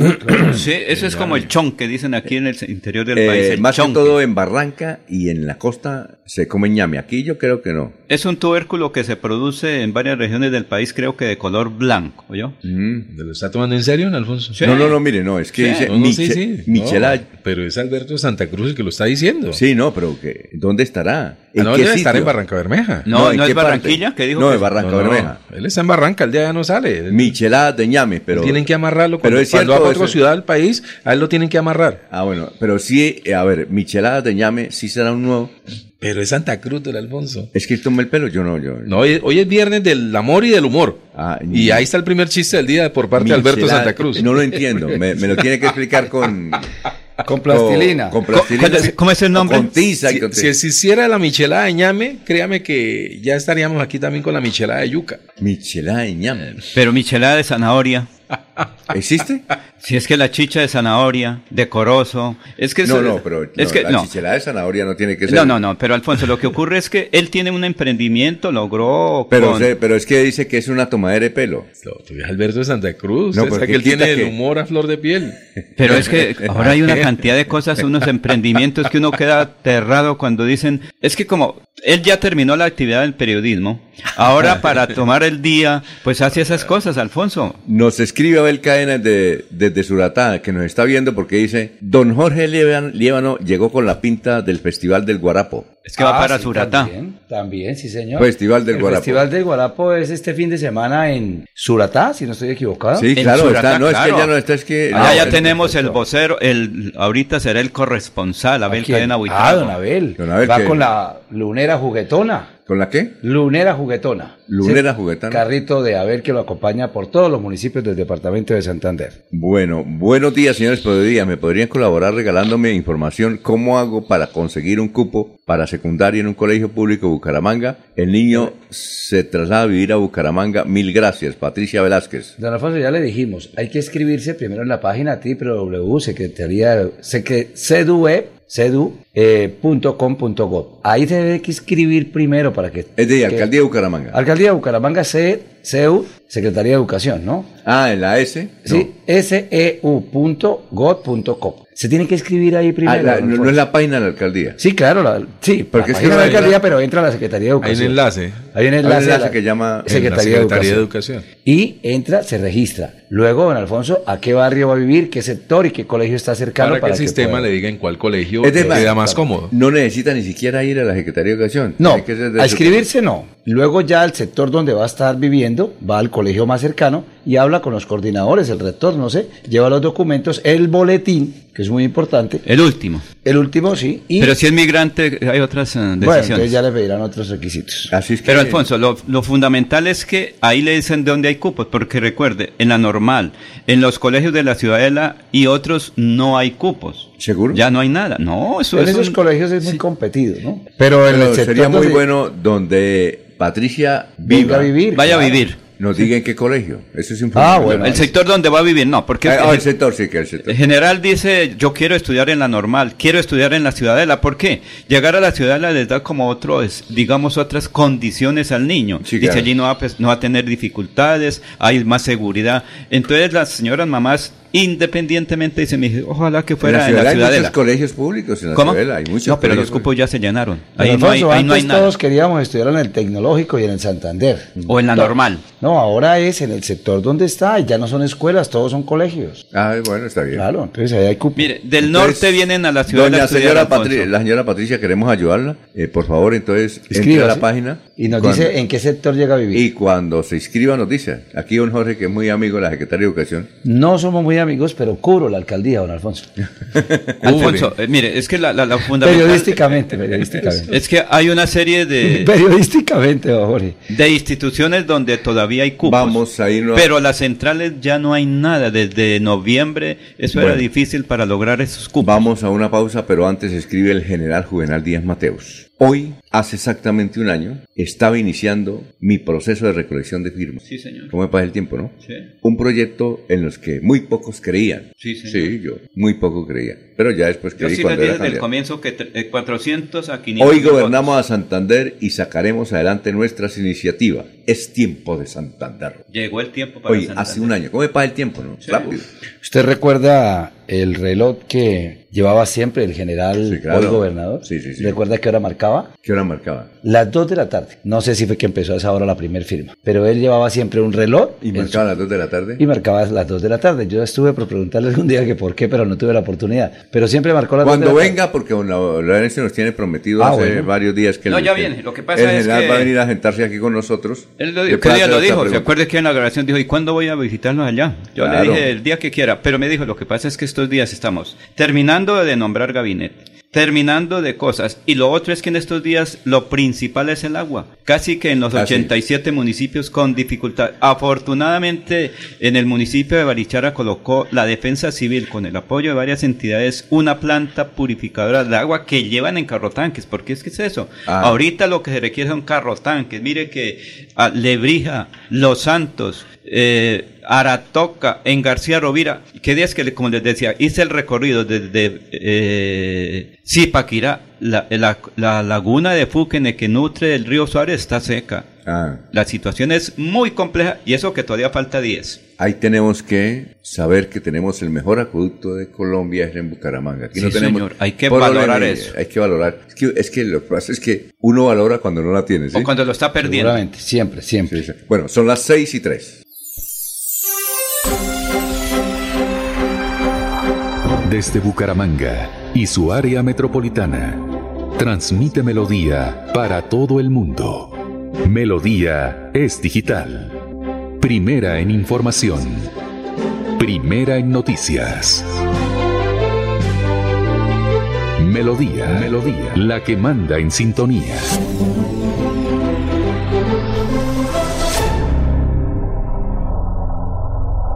Descargar la aplicación móvil de Melodía en tu celular es muy fácil. Ingresa a www.melodiaenlinea.com. Desliza hacia la parte inferior y selecciona App Store si tu celular es iPhone o Google Play si tu celular es Android. Clic en Instalar, Abrir, Permitir y listo. Disfruta de nuestra programación en vivo. Melodía, la que manda en sintonía. Escúchenos en la página web www.melodiaenlinea.com.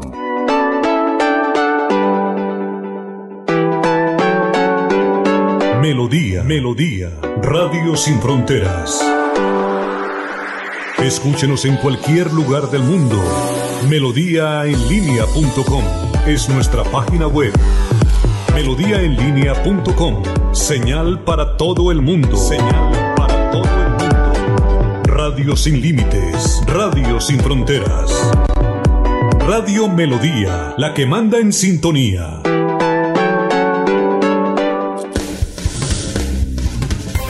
Se va la noche y llega últimas noticias. Todos los días, desde las 5 de la mañana, empezar el día bien informado y con entusiasmo.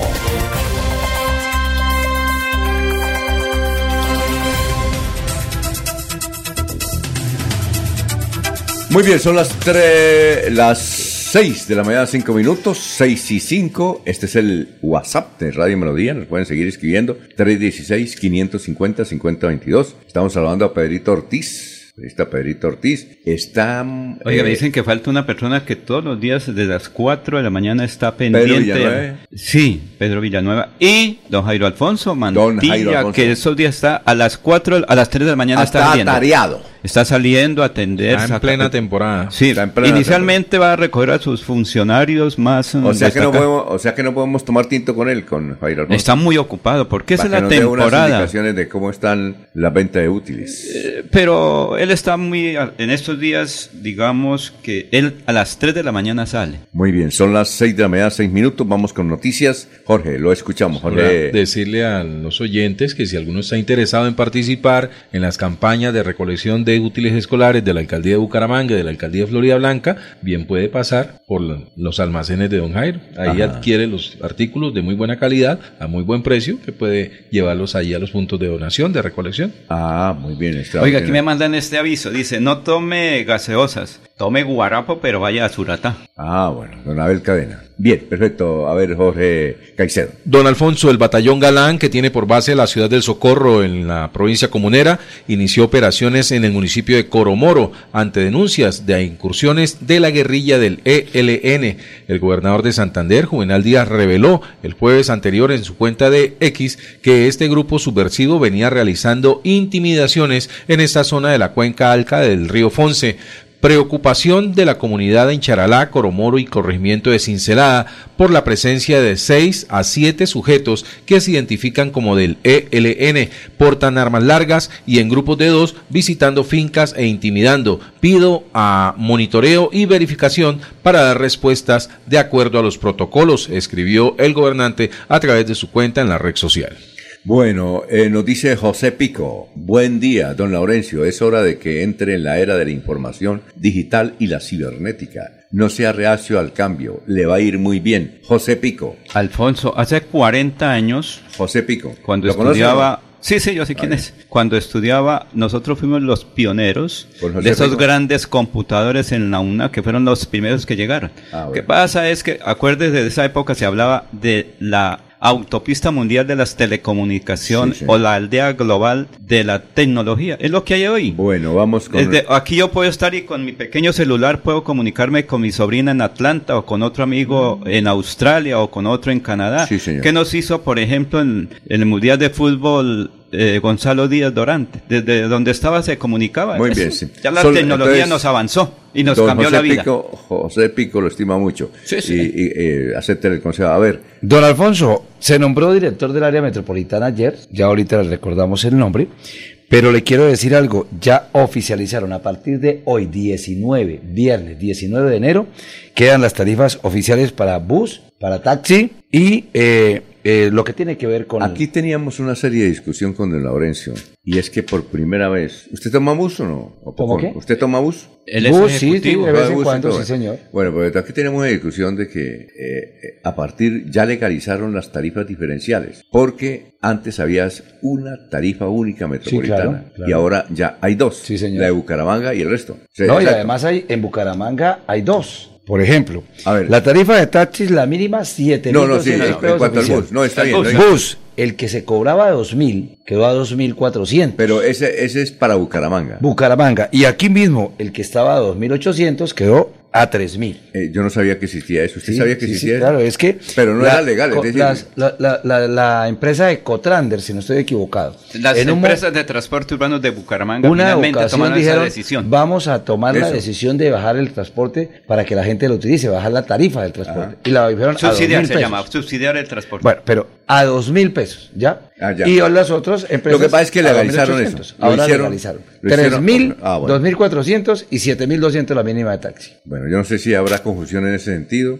¿No? Porque antes, si usted lo que Alfonso. acabamos de decir con Jorge, si usted iba para Florida, si cogía un bus de Florida, usted se iba a quedar eh, en la Puerta del Sol, podía, ahora no. Ahora tiene que pagar los tres mil pesos y quedarse en la Puerta del Sol si quiere, ¿no? Alfonso. Ah, claro. ¿Sí me hago entender? pero- sí, me- yo Ah, le entiendo, bueno. don Alfonso. Pero mire, por ejemplo, ir a Lebrija. Si usted agarra el bus en el centro y va a Lebrija, no sé cuánto vale, pero digamos que Ahorita ¿Cuánto estaba en vale, Jorge? 3.300, No. creo que Jorge sabe. 3.500. cuatro mil pesos tal vez. No, Jorge sabe, ¿no? ¿Qué? 3.300. El de Lebrija. 3.300 valía Pero si usted va y se queda allí en tránsito, le cobran menos. No, lo que pasa ¿Ahora es ya que, no? espere, lo que ocurre, no hay sé, una no. cosa. Yo hacía lo siguiente, cuando tomaba el bus, tenía que, con un billete de cinco mil, o dos billetes de cuatro mil, de dos mil. ¿Por qué? Uno le cobraban dos mil, otro le cobraban los dos mil ochocientos. Metrolínea estaba cobrando los dos mil ochocientos. Entonces, finalmente unificaron tarifas y estaban cobrando dos mil pesos. Eso, yo daba los dos mil, sí. Listo. Otros decían, vale, cuando yo tomaba el bus de Girón, me decían, vale dos mil ochocientos. Vamos con más noticias entonces sobre eso. A ver, don. El ingeniero eh, ambiental Rosenberg Sanabria, ¿no? De- ¿Lo conoce de la usted o no? No, no, señor, no, señor. Es como Pero nuevo. hay que visitarlo. Joven, ¿no? No. Hay que visitarlo porque el área poquito, metropolitana sí, es parte fundamental. Claro, el área Entonces hay que ir a saludarlo, visitarlo, dejarlo Invitarlo, que invitarlo, se acomode, invitarlo y traerlo. Claro. Pero vamos a dejarlo que se acomode. Recién se nombró, se posesionará hoy. ¿En la alcaldía ya eh, completaron el gabinete o no? Porque en Don la Alfonso. faltan algunos. Sí, pero ya hay cargos como subsecretarías o eh, ya cargos eh, de más bajo rango, ¿no? Pero el gabinete como tal, en cuanto a secretarías, está completo. Ah, eh, Anulfo, ahí le envié un, un oye- una oyente que creo que está en Vélez. Ella se comunicó con el WhatsApp de Radio Melodía 316-550-5022. Cuando la tengamos. Ah, ya. A ver, señora. Muy buenos días a nuestro equipo. Y Vélez, Vélez también, Vélez está, ya lleva como 16, 17 días sin una gota de agua. Uno llega a un centro y a una tienda, en los hogares no hay nada, nada de agua. Muy bien, señora. Vean, Vélez. Vélez, el problema de Vélez aquí Pero ¿se estuvo. que aquí Sí, claro, aquí estuvo el señor Sí. eh, Carlos Quiroga Reyes, abogado, y eh, están hablando sobre eso. El general creo que está pendiente también de Es que se enviar tiene que hacer una eso. reunión muy grande porque como todavía está en proceso la batanera, porque Sí. eso lo lleva la Fiscalía General de la Nación, la Contraloría, y mientras tanto hay una serie de dificultades, pero los afectados son las comunidades del Vélez y sus alrededores, para la producción de bocadillo, para la producción de queso, todo eso es muy Pedro Ortiz nos dice, la empresa Lusitania cobraba 2.800 y ahora quedó en 3.000. Girón, Contran de Unitransa y Transcolombia quedaron a 2.400. Sí, señor. Muy bien, perfecto. Aclarado el tema. Total. Bien, eh, son las eh, 6 de la mañana, 13 minutos. Tenemos más oyentes que se comunican con Radio Melodía. Eh, hay que indicar que a las siete y media más o menos vamos a invitar a Cristian Argüello. ¿Ustedes recuerdan de él, no? Sí, señor. Fue concejal de Bucaramanga. Estuvo en la posesión del señor alcalde de Bucaramanga y creo que del señor gobernador. Yo por lo menos me saludé con él ahí en la, en la posesión del alcalde de Bucaramanga. Le ha ido muy bien hablando de la muerte, ¿no? Sí. Temas esos, Es que nos toca prepararnos para Sí. eso. A veces la desconocemos, pero es lo más seguro. temas del más Es que- allá. Es que hay Es decir, gente que le interesa mucho eso. Y desde luego eh, lo vamos a invitar porque él tiene un canal en YouTube que ya lleva 700 mil seguidores. Qué diferente. Es una barraquera. Es muy bueno. ¿No es cierto, Jorge? 700, Tener 700 mil seguidores en YouTube. Sí, eso no se logra de la noche a la mañana. Porque Jaime Bailey tiene, creo que 200. Oiga. Don Francisco tiene, no ha llegado a 100. Ayer me Julio decía- Sánchez tiene, ¿tiene cuántos? No debe tener bastante. No, pero no más de Muchos. 200. Vanguardia tiene 160 y pico. Y este man tiene 700 mil, hermano. Oiga, le cuento. A ver. Ayer un amigo por ahí me dio un datico confidencial. Dijo, mi hijo tiene un emprendimiento. ¿Sí? Ahora es puro emprendimiento, ¿no? Sí, y estuvo por allá por la costa y conoció cosas y trabajó. Digo, pero regresó a Bucaramanga y ahorita tiene 400 mil seguidores ¿En qué? en ese emprendimiento. Eh, pero, pero no, pero, ¿Pero qué? pero, eh, Redes sí. sociales. ¿Pero qué? ¿Qué, qué red social? Eso sí, no sé yo. No, por eso no. Entonces no averiguó- pero, mucho. pero mire, ¿sí? Me Dígame dijo, cuál, en YouTube, en Facebook. Porque puede tener una página de eh, triple X o alguna No, no, no, no, no, es un emprendimiento, es una persona muy... Lo conozco desde niño, Pero pero tiene completar. se- seguidores dónde? ¿En qué? Pero llámelo, escríbale, dígale, oiga, ¿en dónde es? Puede ser en YouTube, puede ser en Facebook, Instagram. Pero tiene Normalmente uno 400 seguido- 400 mil seguidores. en qué? En un emprendimiento. Pero, pero, No, pero, pero ¿en qué? ¿qué? Pero, Pero es pero- normal, o sea, No, no es normal, sí. Es normal, pero ¿en qué, ¿en qué línea? ¿En qué plataforma? ya le averiguo ahorita. Averigua, Ah, bueno, la- le la- pregunto. la- la- ¿En puede, puede, ser? Bueno, puede ser en- Fabrencia nos va a averiguar porque es que Cristian Argüello, por ejemplo, habla de la muerte, del más allá y todo el cuento. Del más acá y eso es un tema. Mire, ahí está. Ahí está, Ah. Alfonso. ¿Cuánto? Ahí ¿Qué? está. ¿Está qué? El hijo de A ver, a nuestro ver. común amigo. A ver, por eso, pero ahí, eh, ahí le escribió, dígame en qué. eh. Bueno, eh, En Instagram. eh, quien hablaba. de- Instagram. ah, en Instagram 400. No, claro, ¿cierto? Eso es bastante. pues, Tener 400 en Instagram, eso es bastante. ¿Sí o no, Jorge? ¿Y ahí pagan? Alfonso, y concreto, se lo digo aquí de frente, es el hijo de Arnulfo Otero. Claro. Ah, bueno, pero entonces eh, Ah, ahí sí ahí está la está. información. Ahí está la información. O sea, es una persona de 21 o 22 años, yo lo conozco desde niño, recuerde que él venía aquí. Él es eso, su trabajo constante, su emprendimiento, que es no con el papá, es él. Bueno, la, sí, la oyente que nos habló desde Vélez es Marisa Galvis. Gracias, Marisa. También desde Vélez, Santander, pidiendo auxilio. Dice, tenemos una convocatoria para este próximo sábado a las 3 de la tarde para ver si hacemos un afirmatón con el tema del agua. Ya son 20 días de sequía. Hay barrios donde no ha llegado el señor alcalde. Ojo. Pero el alcalde, ¿qué puede hacer si es el que no hace agua? No está puede haciendo- se suministrar las Ah, no ha llegado. servicios públicos. no- ah, perdón, no, no, es que faltó el punto. Ah. No, ha, llegado- no, ha llegado, ¿Cómo? no ha llegado, punto. El señor alcalde está haciendo, está haciendo lo posible. Ah, ya. Porque es la empresa de servicios públicos. Está bien, de ¿Cómo No, cambia, sí. cómo cambia el tema cuando uno se come un punto o Sí, una coma? Ah, no, sí, que me claro, comí el punto, claro. entonces no ha llegado. El señor alcalde. Sí. El agua no ha llegado. El señor alcalde está tratando de Sí, llevarla. está así. Orlando Ariza. Es que me acuerdo de los chistes de Chespirito con Don Ramón cuando me ponen a leer una carta. Vamos la misma cosa. ¿Sí o no? Un punto cambia todo, Sí, Alfonso. claro. Sí, claro. Bueno. Sí o no, chavo, ahí no dice eso. Pero recuerde que en Vélez... Como- Eh, pero eh, sí es un- entonces, venga, venga, termino el mensaje. Dice, eh, bueno, el señor alcalde está haciendo lo posible con unos carros tanques, pero no ha, ha dado abasto. Necesitamos acompañamiento periodístico a ver si alguno de su emisora pudiera venir hasta el municipio de Vélez para que esto se dé a saber a nivel del país. Eh, sería importante. Sí, delegamos a- Laurencio, Pero Laurencio, ahí ya ¿usted estuvo el señor... eh, Ah, eh, eh, Laurencio, allá debe estar don Reinaldo Atuesta. Y Carlos Quiroga. Para difundir Carlos Quiroga, sí. Pero Alfonso, es un problema, como le dije aquí a don Carlos que días, la iglesia atravesada, los bocadillos, el queso, la guabina y el tiple, y sin agua, como él lo dijo. Es Bueno, que eso viene de otro la misma oyente- conquista. No, don Carlos, que estaban muy bien de relaciones con el gobierno nacional y que eso lo iban a solucionar. Sí, sí, sí. Petrista. Petro. Sí, sí, él lo- sí. Petro. Él, él ¿De qué estuvo comiendo bocadillo. una melodía cuando tienen el poder al lado. Exactamente. Él estuvo, do- él estuvo comiendo Eso, bocadillo Jorge, y bailó ellos, allá con Petro. ellos, los dirigentes y del presidente de la República van allá y entonces le hacen coplas. Y no pasa de hacerles unas coplas y listo, eso no soluciona nada. Bueno, oyente. No, el compromiso, y él lo dijo. El Bueno. señor presidente estuvo en Vélez, comió bocadillo y queso, le cayó mal, pero Bueno, de todas maneras le cayó mal el agua con porque no más había. oyentes, por la gran cantidad de taxis de Girón, dice, por la gran cantidad de taxis piratas, los dueños de Tragirón bajaron la tarifa a dos mil pesos. Los restantes empresas siguieron cobrando los 2.800. Ahora la tarifa en Tragirón queda en 2.400 y los demás cobran 3.000. Los taxis piratas cobran 3.500. Un oyente de Girón, gracias. Taxi pirata. Ajá. Ah, o sea, el colectivo. Sí, claro. ¿Sabe 3.500. cuánto, val- cuánto tiene que pagar para que los enturnen por ahí? Eso es otra mafia también. En algún sector tienen que pagar 3 millones para el ingreso, que los tengan ahí en cuenta y si no, no los dejan. Eso es también una cantidad de cosas muy No, se ilegales que hay. volvió- se volvió- Ya se les va a acabar esa guachafita, no se preocupe. No se preocupe, esperemos que eso, la, la gente quiere llevar el pan a la casa y no, se- eh, de alguna manera ilegalmente buscan actividades. Es que es muy complejo, ¿sí? Los Bueno. alcaldes del área metropolitana tienen que tomar medidas y si no los van a sancionar. ¿Y Bueno. dónde están los directores? ¿Dónde está el personal para hacer eso? Vamos con, vamos con noticias. Trabajador le gana tutela al Consejo Municipal de Florida Blanca.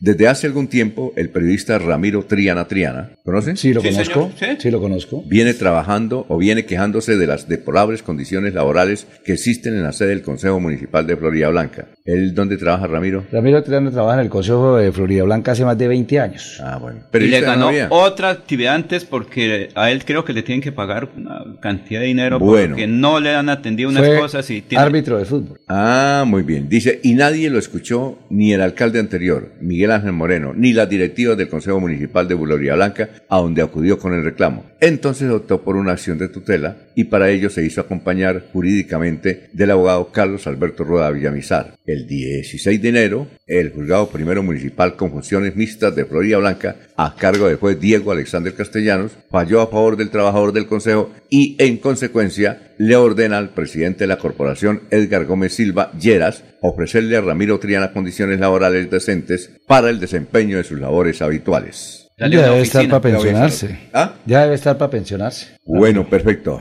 Eh, vamos con Jorge, Jorge Caicedo con más noticias. Estamos en las 6 de la mañana, 21 minutos. Don Alfonso, ampliación de la información, conmoción en el corrimiento de la India, municipio de Landazuri, por el cruel asesinato de una mujer de una mujer cometido por dos hombres y dos adolescentes, por un hombre y dos adolescentes. La víctima de 54 años fue atacada con cuchillo y piedras en la madrugada del jueves anterior. El caso movilizó a un grupo de habitantes de este centro poblado de que actuando a nombre del Tribunal Comunitario por la Paz adelantó las primeras investigaciones y capturó al principal sospechoso, ya que allí no hay estación de policía. El presidente de la Asociación de Trabajadores Campesinos del Carare, eh, Luis Fernando Cerna Rentería, y el concejal de Landazuri, John Jairo Rentería, relataron lo ocurrido. El cuerpo sin vida de Arinet Hernández Linares fue hallado en la mañana del jueves por una vecina en la habitación de una casa del barrio La India Vieja. Era el cuarto que ella tenía arrendado desde que decidió fijar su residencia en el corregimiento después de laborar en varias fincas de la región en el Magdalena Medio. Era natural de Honda, Tolima. Quien descubrió el cadáver le llamó la atención ver eh, un rostro de sangre en la calle que llevaba la que llegaba un rastro de sangre en la calle que llegaba hasta la puerta de la habitación donde vivía Arinet, que estaba entreabierta. La escena que observó la vecina fue impactante. El cuerpo estaba ensangrentado y con signos de haber sido atacada con arma blanca. Su rostro estaba casi desfigurado y la bermuda y ropa interior que vestía estaban a las rodillas. El Instituto de Medicina Legal determinará si hubo agresión sexual. Al parecer, todo sucedió hacia las 2 de la madrugada del jueves. Una señora se dio cuenta y nos dio un aviso a la comunidad que se organizó y nos dividimos por la región hasta que dimos con el sospechoso que estaba trincherado en una casa de la vereda El Danubio y se lo entregamos a la policía. Dice el relato de estos líderes eh, de la comunidad del barrio del corrimiento de la India que actuó como tal para dar con la captura de los aparentes autores de este feminicidio. Muy bien, son las 6 de la mañana, 23 minutos. Estamos saludando a Juan José Rinconosma. Un saludo también para él, para Benjamín Gutiérrez. Gracias por la sintonía. Perito Galvis, Pablito Monsalve. Oiga, don Laurencio. Señor. Hoy viene la ministra de Vivienda. ¿La conoce? Sí, señor. Va a estar en Girón. Sí. Es una, es una señora, tiene el pelo blanco, ¿no? Caroso. Una señora, habla muy bien. Muy elegante. Y seguramente va a traer buenas noticias. Va a estar hoy en Girón. A las 10 de la mañana. Va a estar con el alcalde. Va a estar usted allá con el alcalde y con la ministra, 10 de la mañana. Subsidios, subsidios, subsidios. Uy, sí. Y para mirar cómo se parece que le ha ido bien. Ella ha venido muchas veces acá en la ciudad de Bucaramanga. Hoy va a estar en el municipio de Girón. Recuerde que la vivienda de interés social el- el- y las otras son los medios de producción en Colombia. Ajá. Por eso la economía siempre está basada en parte de la construcción. La- el gremio de la construcción ha dicho, en este momento tenemos dificultades, mucha gente Sí. no está trabajando porque no hay que hacer. Ojalá que eso produzca Sí, claro. para el área metropolitana in- eh, inversiones que significa trabajo. Bueno, son las 6 de la mañana, 25 minutos. Bueno, usted estuvo ayer en el consejo y encontró a la, a la administradora de San Bazar. Sí, sí, Eh, señor. Es que estaban eh, debatiendo el problema de espacio público, don Alfonso, en la ciudad de Bucaramanga, que es un complique el espacio público. No solamente aquí, en muchas ciudades, pero nos interesa Bucaramanga en este momento. Entonces estaba allí el representante de los vendedores ambulantes, el representante de Fegali, el representante de San Bazar, la representante, y logramos hablar con ella. Ah, logramos hablar con ella. eh, y nos contó varias cosas. Ya lleva más de 25 Ahí, ahí, la- años. vamos a, ahí tiene el video, lo que pasa es que no podemos sacar la, la El audio- por- el audio quedó porque mucho había un murmullo que Eh, no don la Alfonso, dejaba. es que el consejo, como pues lo que lo conocen, está en el sótano y allí hay parlantes y es muy encerrado. Entonces, cuando están hablando cualquier persona a la oficina de prensa, que es donde estamos nosotros, pues la bulla es bastante. Pero no, eh, eh, vamos a presentar la imagen de la señora y le vamos relatando. Si ¿Qué es lo que dice ella? Sí, ¿qué, ella, qué dice Don Alfonso. ¿Y no se escucha ahí? Que Ah, Sí, se San puede Bazar es escuchar un centro comercial para el gente San que- Bazar de la calle que 37. queda en la calle 37 Que tiene 15. más de 25 años, don Alfonso. ¿Sabe Pero qué- que ¿Usted sabe tiene- quién lo fundó? A ver. ¿Eso fue con Cote Peña? Eh, cole- Ahí estuvo Sí, Abel señor. Cadena Buitrago, que en ese momento estaba ahí con Luis Fernando Cotepeña, y él fue el- uno de los el gestores junto, no sé Primero quién- se llamó Ciudad de la Alegría. Sí, señor. Y Sí. luego se Sol de llamó- la Alegría. No, Ciudad de la Alegría. Don y Alfonso. luego, con base en un libro muy famoso que fue escrito hace como 30 años, entonces Ciudad de la Alegría y luego se convirtió en San Bazar. Don Alfonso, pero es que eran vendedores ambulantes Sí. que para tratar de solucionar el problema de la calle cuando Luis Fernando Cotepeña limpió la ciudad, Sí, claro. los ingresaron allí. A hoy, 25 años después, don Alfonso, más de 200 locales no tienen propiedad, o sea, no les han escriturado. Han pasado cuántas administraciones y nunca nadie ha fijado los ojos allí.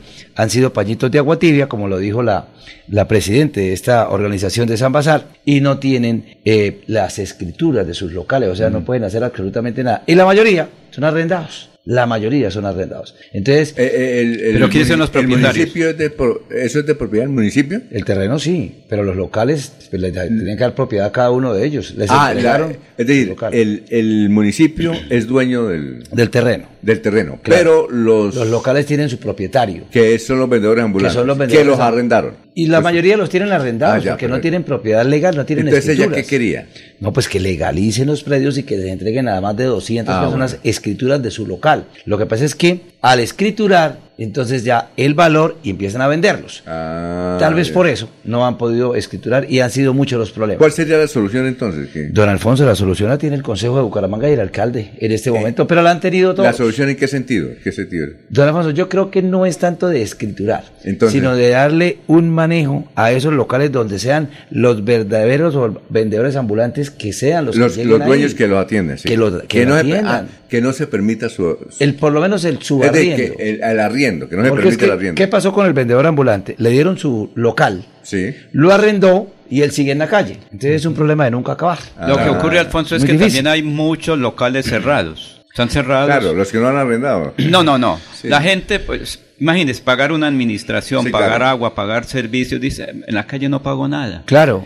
Ah, de pronto paga 20 mil, porque es ¿Qué que también es si la otra mafia que hay en la calle. Entonces agarra un valor Sí. el local. Entonces ya no lo arriendan, lo van a vender. Y con lo que recojan de la venta, entonces montan ¿Sabe sus usted dos locales. cuántos locales habrá ya? Ya hay como mil locales, ¿no? Uy, sí, había muchos. Yo no sé la cifra, don Alfonso. a Había ver, Cana tiene el dato, pero no. San Sí. Bazar. Sí, San Bazar, Bazar. Bazar. De acá.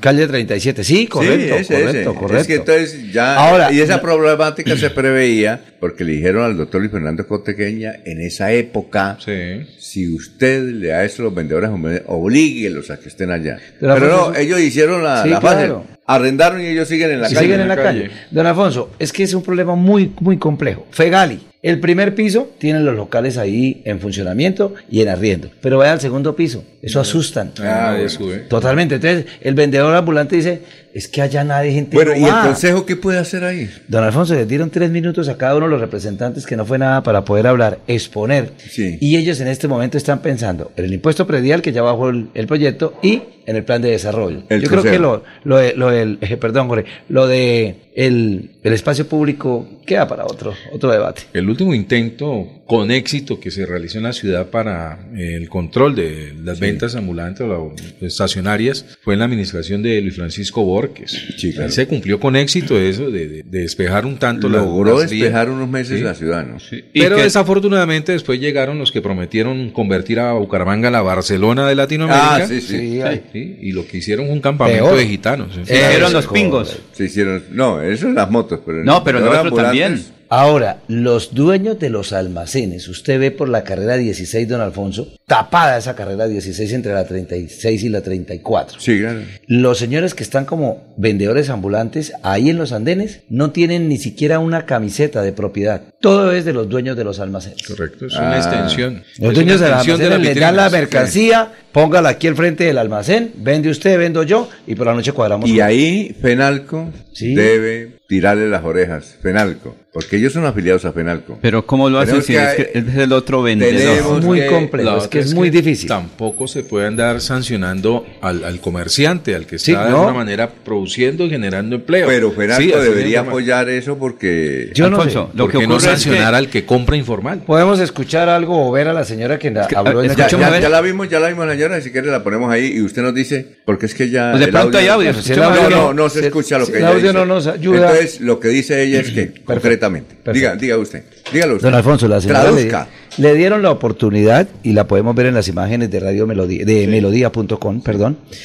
Entonces, le dan la oportunidad a la presidente. Ella fue vendedora ambulante y llegó allí, como llegaron muchos, hace más de 25 años. Y ella es la administradora. Ella es la Presidenta presidenta, del comité ahí del Ah. Consejo de Administración. Del Consejo de Administración. Ella le expone a los concejales, eh, el audio no nos ayuda mucho, pero les está diciendo, llevamos 25 años, nos quebramos, porque ellos se quebraron ahí, la gente no les compra, dicen que la gente no va, y eso que está aquí a la vuelta de, de Melodía, que la gente no entra a comprarles. Entonces se quiebran. Luego viene la pandemia y peor. Pero que ninguno de los administradores, de los alcaldes y concejales ha puesto los ojos en ese centro comercial. Ninguno. Pero que la problemática que ella tiene y expone es que le ayuden lo que ella viene diciendo hace más de 15 años que tiene en la junta directiva que por favor les escrituren a más de 200 que no tienen escrituras, que les escrituren los locales. ¿Que ¿Cuál ha sido el motivo? Pues a los que le han escriturado lo han vendido, ya no están ahí. Y con esa platica han montado más de tres negocios en la calle. O ¿cuánto, cuánta, ¿Cuánto valdrá un local ahí? ¿Usted Yo creo que 50 millones, como mínimo. No, no tengo ni idea, pero el arriendo... Eso vale, eso vale, Alfonso. Don- 50 don- millones, don- vale. don- Alfonso, pero el arriendo de un local vale de 400 a 500 mil pesos. El arriendo de un local. Y son pequeñitos. Mensual, mensual. Mensuales. Multiplica. Entonces, ¿cuánto Entonces, el que tiene el título que no es propiedad, sino que me imagino que le dieron una compraventa o algo en esa época, lo arrienda y lo ha venido arrendando siempre y ellos siguen en la calle. Entonces es un problema de acabar muy difícil. Cultura de pago, porque no quieren pagar nada. Entonces, Fegali, San Bazar y todo centro comercial que esté para vendedores ambulantes, ellos lo van a querer gratis con el compromiso de que se retiran de la calle y se van para allá. Pero no duran dos meses en esos locales y ya lo están arrendando. Bueno, vamos Problema a una, de nunca acabar. Vamos a una pausa, pero don eh, Pablo Monsalve nos escribe y nos muestra unos buses de 60 años de servicio que entraron a reemplazar a Metrolínea el pasado jueves y al día siguiente eh, quedaron varados. No se le podía meter los cambios. Oiga, lo que dice don Pablito, ahí no manda el bus. Buses con más de 60 años, los metieron Sí. a Metrolínea y se vararon. Don Alfonso los Ah, pintaron. No, por eso los, Los pintaron, pero no los arreglaron No, mucho. Buses de 60 años. Eso me dice un. Pues es que hay, hay algunos. Pablito Monsalve, No, yo pero- leo literalmente lo que sí, sí. Pero ahí está cometiendo, un- está cometiendo un error. Ahora yo creo que escogieron los mejores, o sea, No, tampoco pero es que- 60 años. No, hace tampoco. 60 años, ¿cómo eran las líneas de un, No había de un automotor? No, de esos con, con ¿cómo se llama? Con escalera atrás tampoco. Bueno, son las 6 de la mañana, 34 minutos.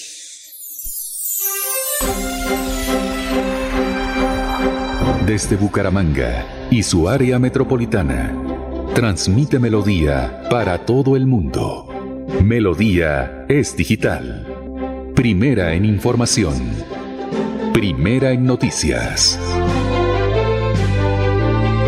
Melodía, Melodía, la que manda en sintonía.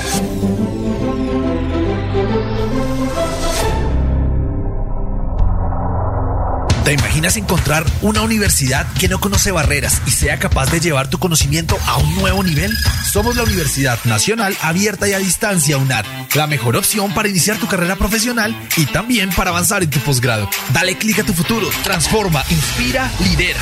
www.estudianlaunad.com La Feria Escolar Cajazán inicia con toda. De enero 2 a febrero 29. Compra los mejores útiles al mejor precio. Hasta 68 mil pesos con descuentos incluidos, redimiendo tu bono escolar. Además, crédito escolar. Te prestamos hasta 5 veces el valor de tu cuota monetaria. Te esperamos en la Puerta del Sol, lunes a domingo, de 8 a.m. a 8 p.m. Aplican condiciones y restricciones. Vigilado Supersubsidio. Descargar la aplicación móvil de Melodía en tu celular es muy fácil. Ingresa a www.melodiaenlinea.com. Desliza hacia la parte inferior y selecciona App Store si tu celular es iPhone o Google Play si tu celular es Android. Clic en Instalar, Abrir, Permitir y listo. Disfruta de nuestra programación en vivo. Melodía, la que manda en sintonía. En Melodía valoramos su participación.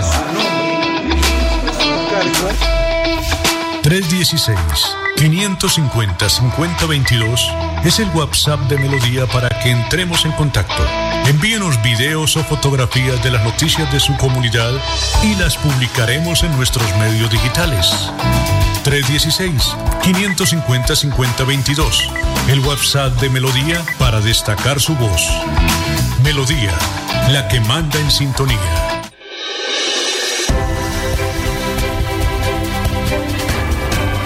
Información y análisis. Es el estilo de Últimas Noticias.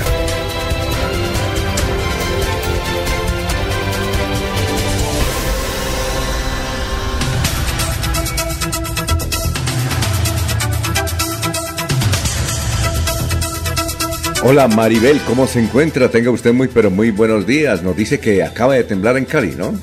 Buenos días, eh, don Alfonso. Sí, señor. La, eh, eh, el reporte que entrega de sismo en estos momentos el país informa que 5.4 fue la magnitud y que se sintió fuerte en la ciudad de Cali a las 6 y 26 pm exactamente. Mm, bueno, bueno. ¿Y qué más, Maribel? ¿Qué hay de deporte? Ayer hubo un partido muy, muy bullicioso en Barranquilla, ¿fue? Sí, señor. Ayer se jugó la ida de la Superliga, que es el, el, el compromiso en el que se enfrenta el campeón del primer semestre del 2023 con el campeón del segundo semestre del 2023. Por eso fue el compromiso. Pero es que está llenísimo el estadio. Entre Millonarios y Junior de Barranquilla. Sí, señor. Este ¿Y nos mandan una foto por ahí que había nieve, Barranquilla. No, no, no, no, ¿Eso no. qué era? No, no, no. lo que pasa es que el año pasado, como Junior no, no estaba claro de llegar a, a las instancias finales, de hecho, de clasificarse, se clasificó, fue de octavo y ahí bastante eh, peleando esa posición en la última fecha del segundo semestre de la Liga Betplay, el periodista Juan Felipe Cadavid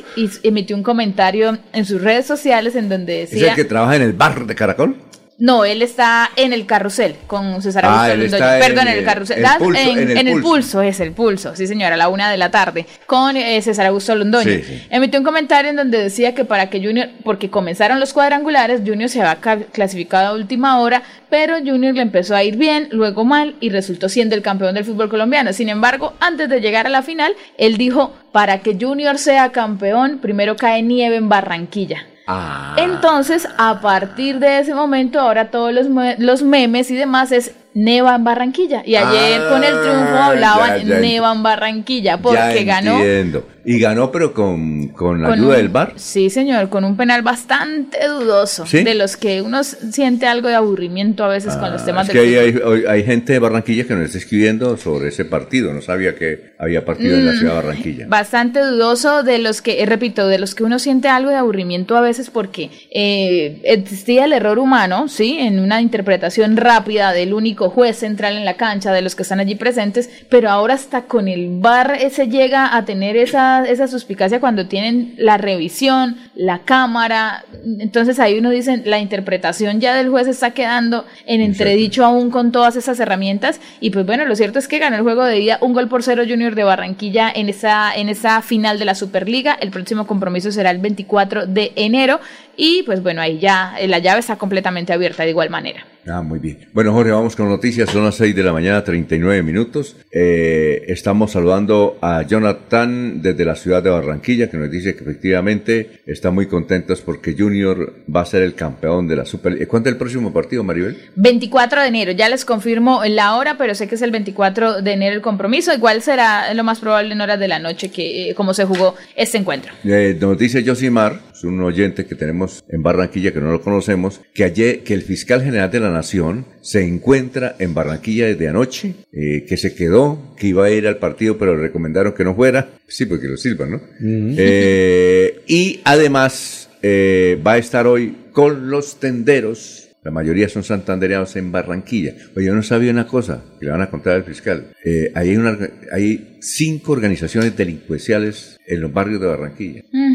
Y se dividieron la ciudad y entonces todos los viernes pasa un tipo cobrándole la platica. Extorsión. Eso está ocurriendo, me dice Yosimar. Y que entonces el fiscal se va a reunir para, no sé si eso de, la noche a la mañana pueden hacerlo, pero el tendero que no pague, le pasa, le incendian la tienda o la roban o alguna cosa y tiene que pagar. Recuerde que un santanderiano fue asesinado hace pocos días allá. Oiga, es que yo no sabía eso. No, eso la situación está muy compleja. El fiscal fue ayer y, le y se va a quedar hoy para hablar con... Eso es increíble. Yo sabía, ¿qué tal eso, no? En Barranquilla. Allá se dividió una ciudad como si fuera por estados. el estado tal, el estado tal, el estado tal. Pero que, que se dividieron y que el viernes pasa el muchacho y que bien. Cobrando, como si fuera el, cobrando. gota gota. No es increíble. Como si fuera el gota gota. Si eso se dice así, entonces eh, las, eh, la inteligencia de la policía y todo eso tiene que estar totalmente enterada de quiénes son Y, y, a qué horas pasan. Y si pasa personalmente a cobrar la cuota, pues bueno, y también, vea, don Yosimar tiene mucha noticia. También nos dice Yosimar que la presidenta encargada del Perú le dijo al. ¿Cómo es, cómo es que hacen los, eh, la firma que hacen los panamericanos? Panam, Panam, Sport. Panam Sport. Le dijo, llamó y dijo bueno, sabemos que ustedes piden 8 millones de dólares, le damos 10 y le giro el cheque. ¿Para qué? ¿En serio? No, no, no, no son 8, son 20. No, no, no, no, no, la inicial. 8, sí. Pero ella dijo, yo doy 8 y les mando Aportamos. otros 2. Entonces son 10 millones, pero denos la, la sede de los, de los Juegos. De los Panamericanos. De los Panamericanos de Lima. Sí, con tanto María. problema que tienen allá presidencial y demás, entonces, bueno. Bueno, Les confirmo el horario del partido de vuelta de la Superliga entre Millonarios y Junior de Barranquilla. Ajá. Será en la capital de la República, Estadio Nemesio Camacho, El Campín, a las 8 de la noche, miércoles 24 de enero. bien con el 24 de enero. Ahora Sí, sí, noticias, Jorge. Lo escuchamos. Así es, don Alfonso, mucha atención. Aún no hay capturados por el ataque con arma blanca a una médica rural que ocurrió el marque- miércoles anterior en el hospital de Zapatoca. La profesional, como recordamos, recibió una herida en un costado de su torso hacia las 7 de la mañana en el parqueadero del centro asistencial que es administrado por la IPS Gestionar Bienestar. Según algunas versiones, dos hombres serían los agresores. El hecho sucedió luego que el personal de salud recibiera amenazas por correo electrónico y por WhatsApp el pasado lunes 15 de enero. Lo que ha sorprendido de este caso, don Alfonso, es la reacción del alcalde Jesús Antonio Acevedo Solano, quien le restó importancia a lo sucedido al afirmar en una entrevista radial que se trató de un supuesto conflicto interno en el hospital. Aseguró con- como evidencia de su versión que la médico lesionada no habría recibido la atención de ninguno de sus compañeros y cuestionó fuertemente la calidad de los servicios que presta gestionar bienestar en ese hospital. Pues bien, en las últimas horas la Escuela de Medicina de la UIS expidió un comunicado en el que cuestionó lo dicho por el mandatario local, rechazando las declaraciones que eh, expidió el alcalde, al parecer, para, para, para pretender justificar lo sucedido, argumentando una mala prestación del servicio. Las autoridades deben ejercer su vocería responsablemente, instando a que sus gobernados actúen como con más que un estricto apego a la ley, es decir, con el máximo respeto hacia los demás, dice el comunicado de los profesionales de la salud. El Consejo de Escuela y el Consejo de Facultad de la UIS exhortó a las autoridades a condenar los eventos ocurridos y a tomar las medidas necesarias para proteger la vida e integridad del personal médico de la IPS, así como a imprimir a imprimir celeridad en la investigación penal que se corresponda.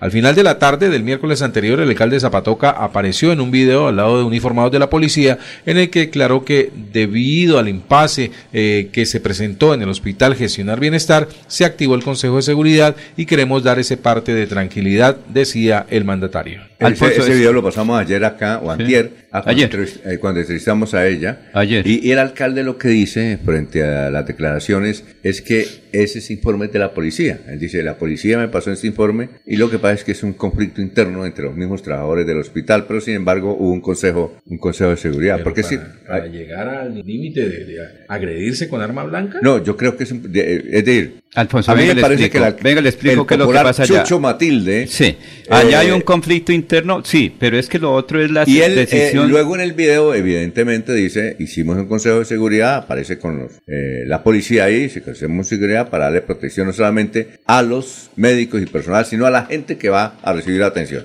Mira, Alfonso, en el, las- conozco un poco sobre la situación, hay por algunas cosas, pero la situación es muy compleja ahí. Primero porque es un hospital que está en concesión, es decir, una, una entidad lo está manejando a 20 años.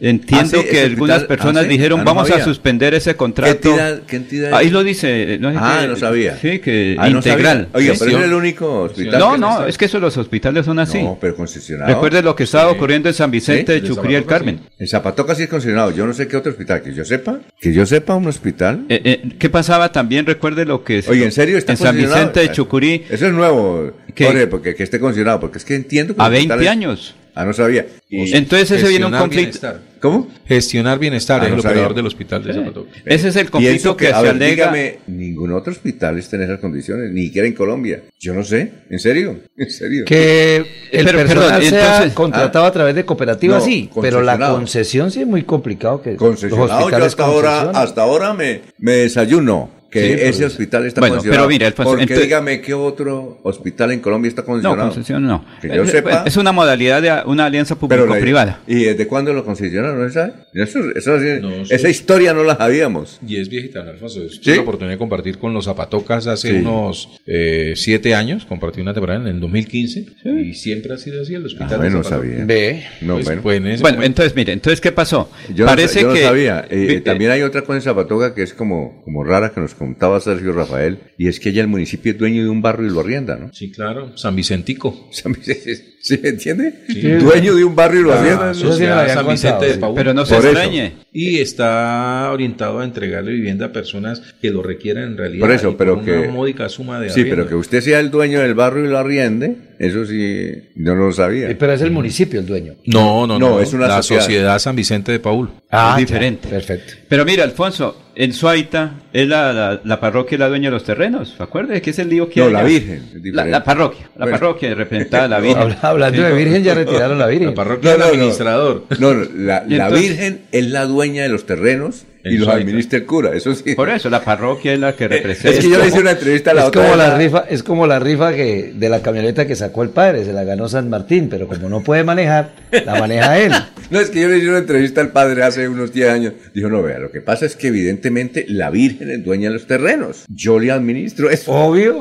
La parroquia. Pero quién más. Pero bueno, Alfonso, el caso de concreto de Zapatoca. Sí. Entonces parece que hace un tiempito, unos ocho días, hubo eh, un paciente, al parecer, lo operaron y cumplieron con todo el proceso. Un familiar o un amigo comenzó a decir, no, él, él salió mal del hospital, no lo atendieron adecuadamente y comenzaron las amenazas y finalmente lo que acaba de decir Jorge, una médica fue la que recibió, parece que con un bisturí, una puñalada.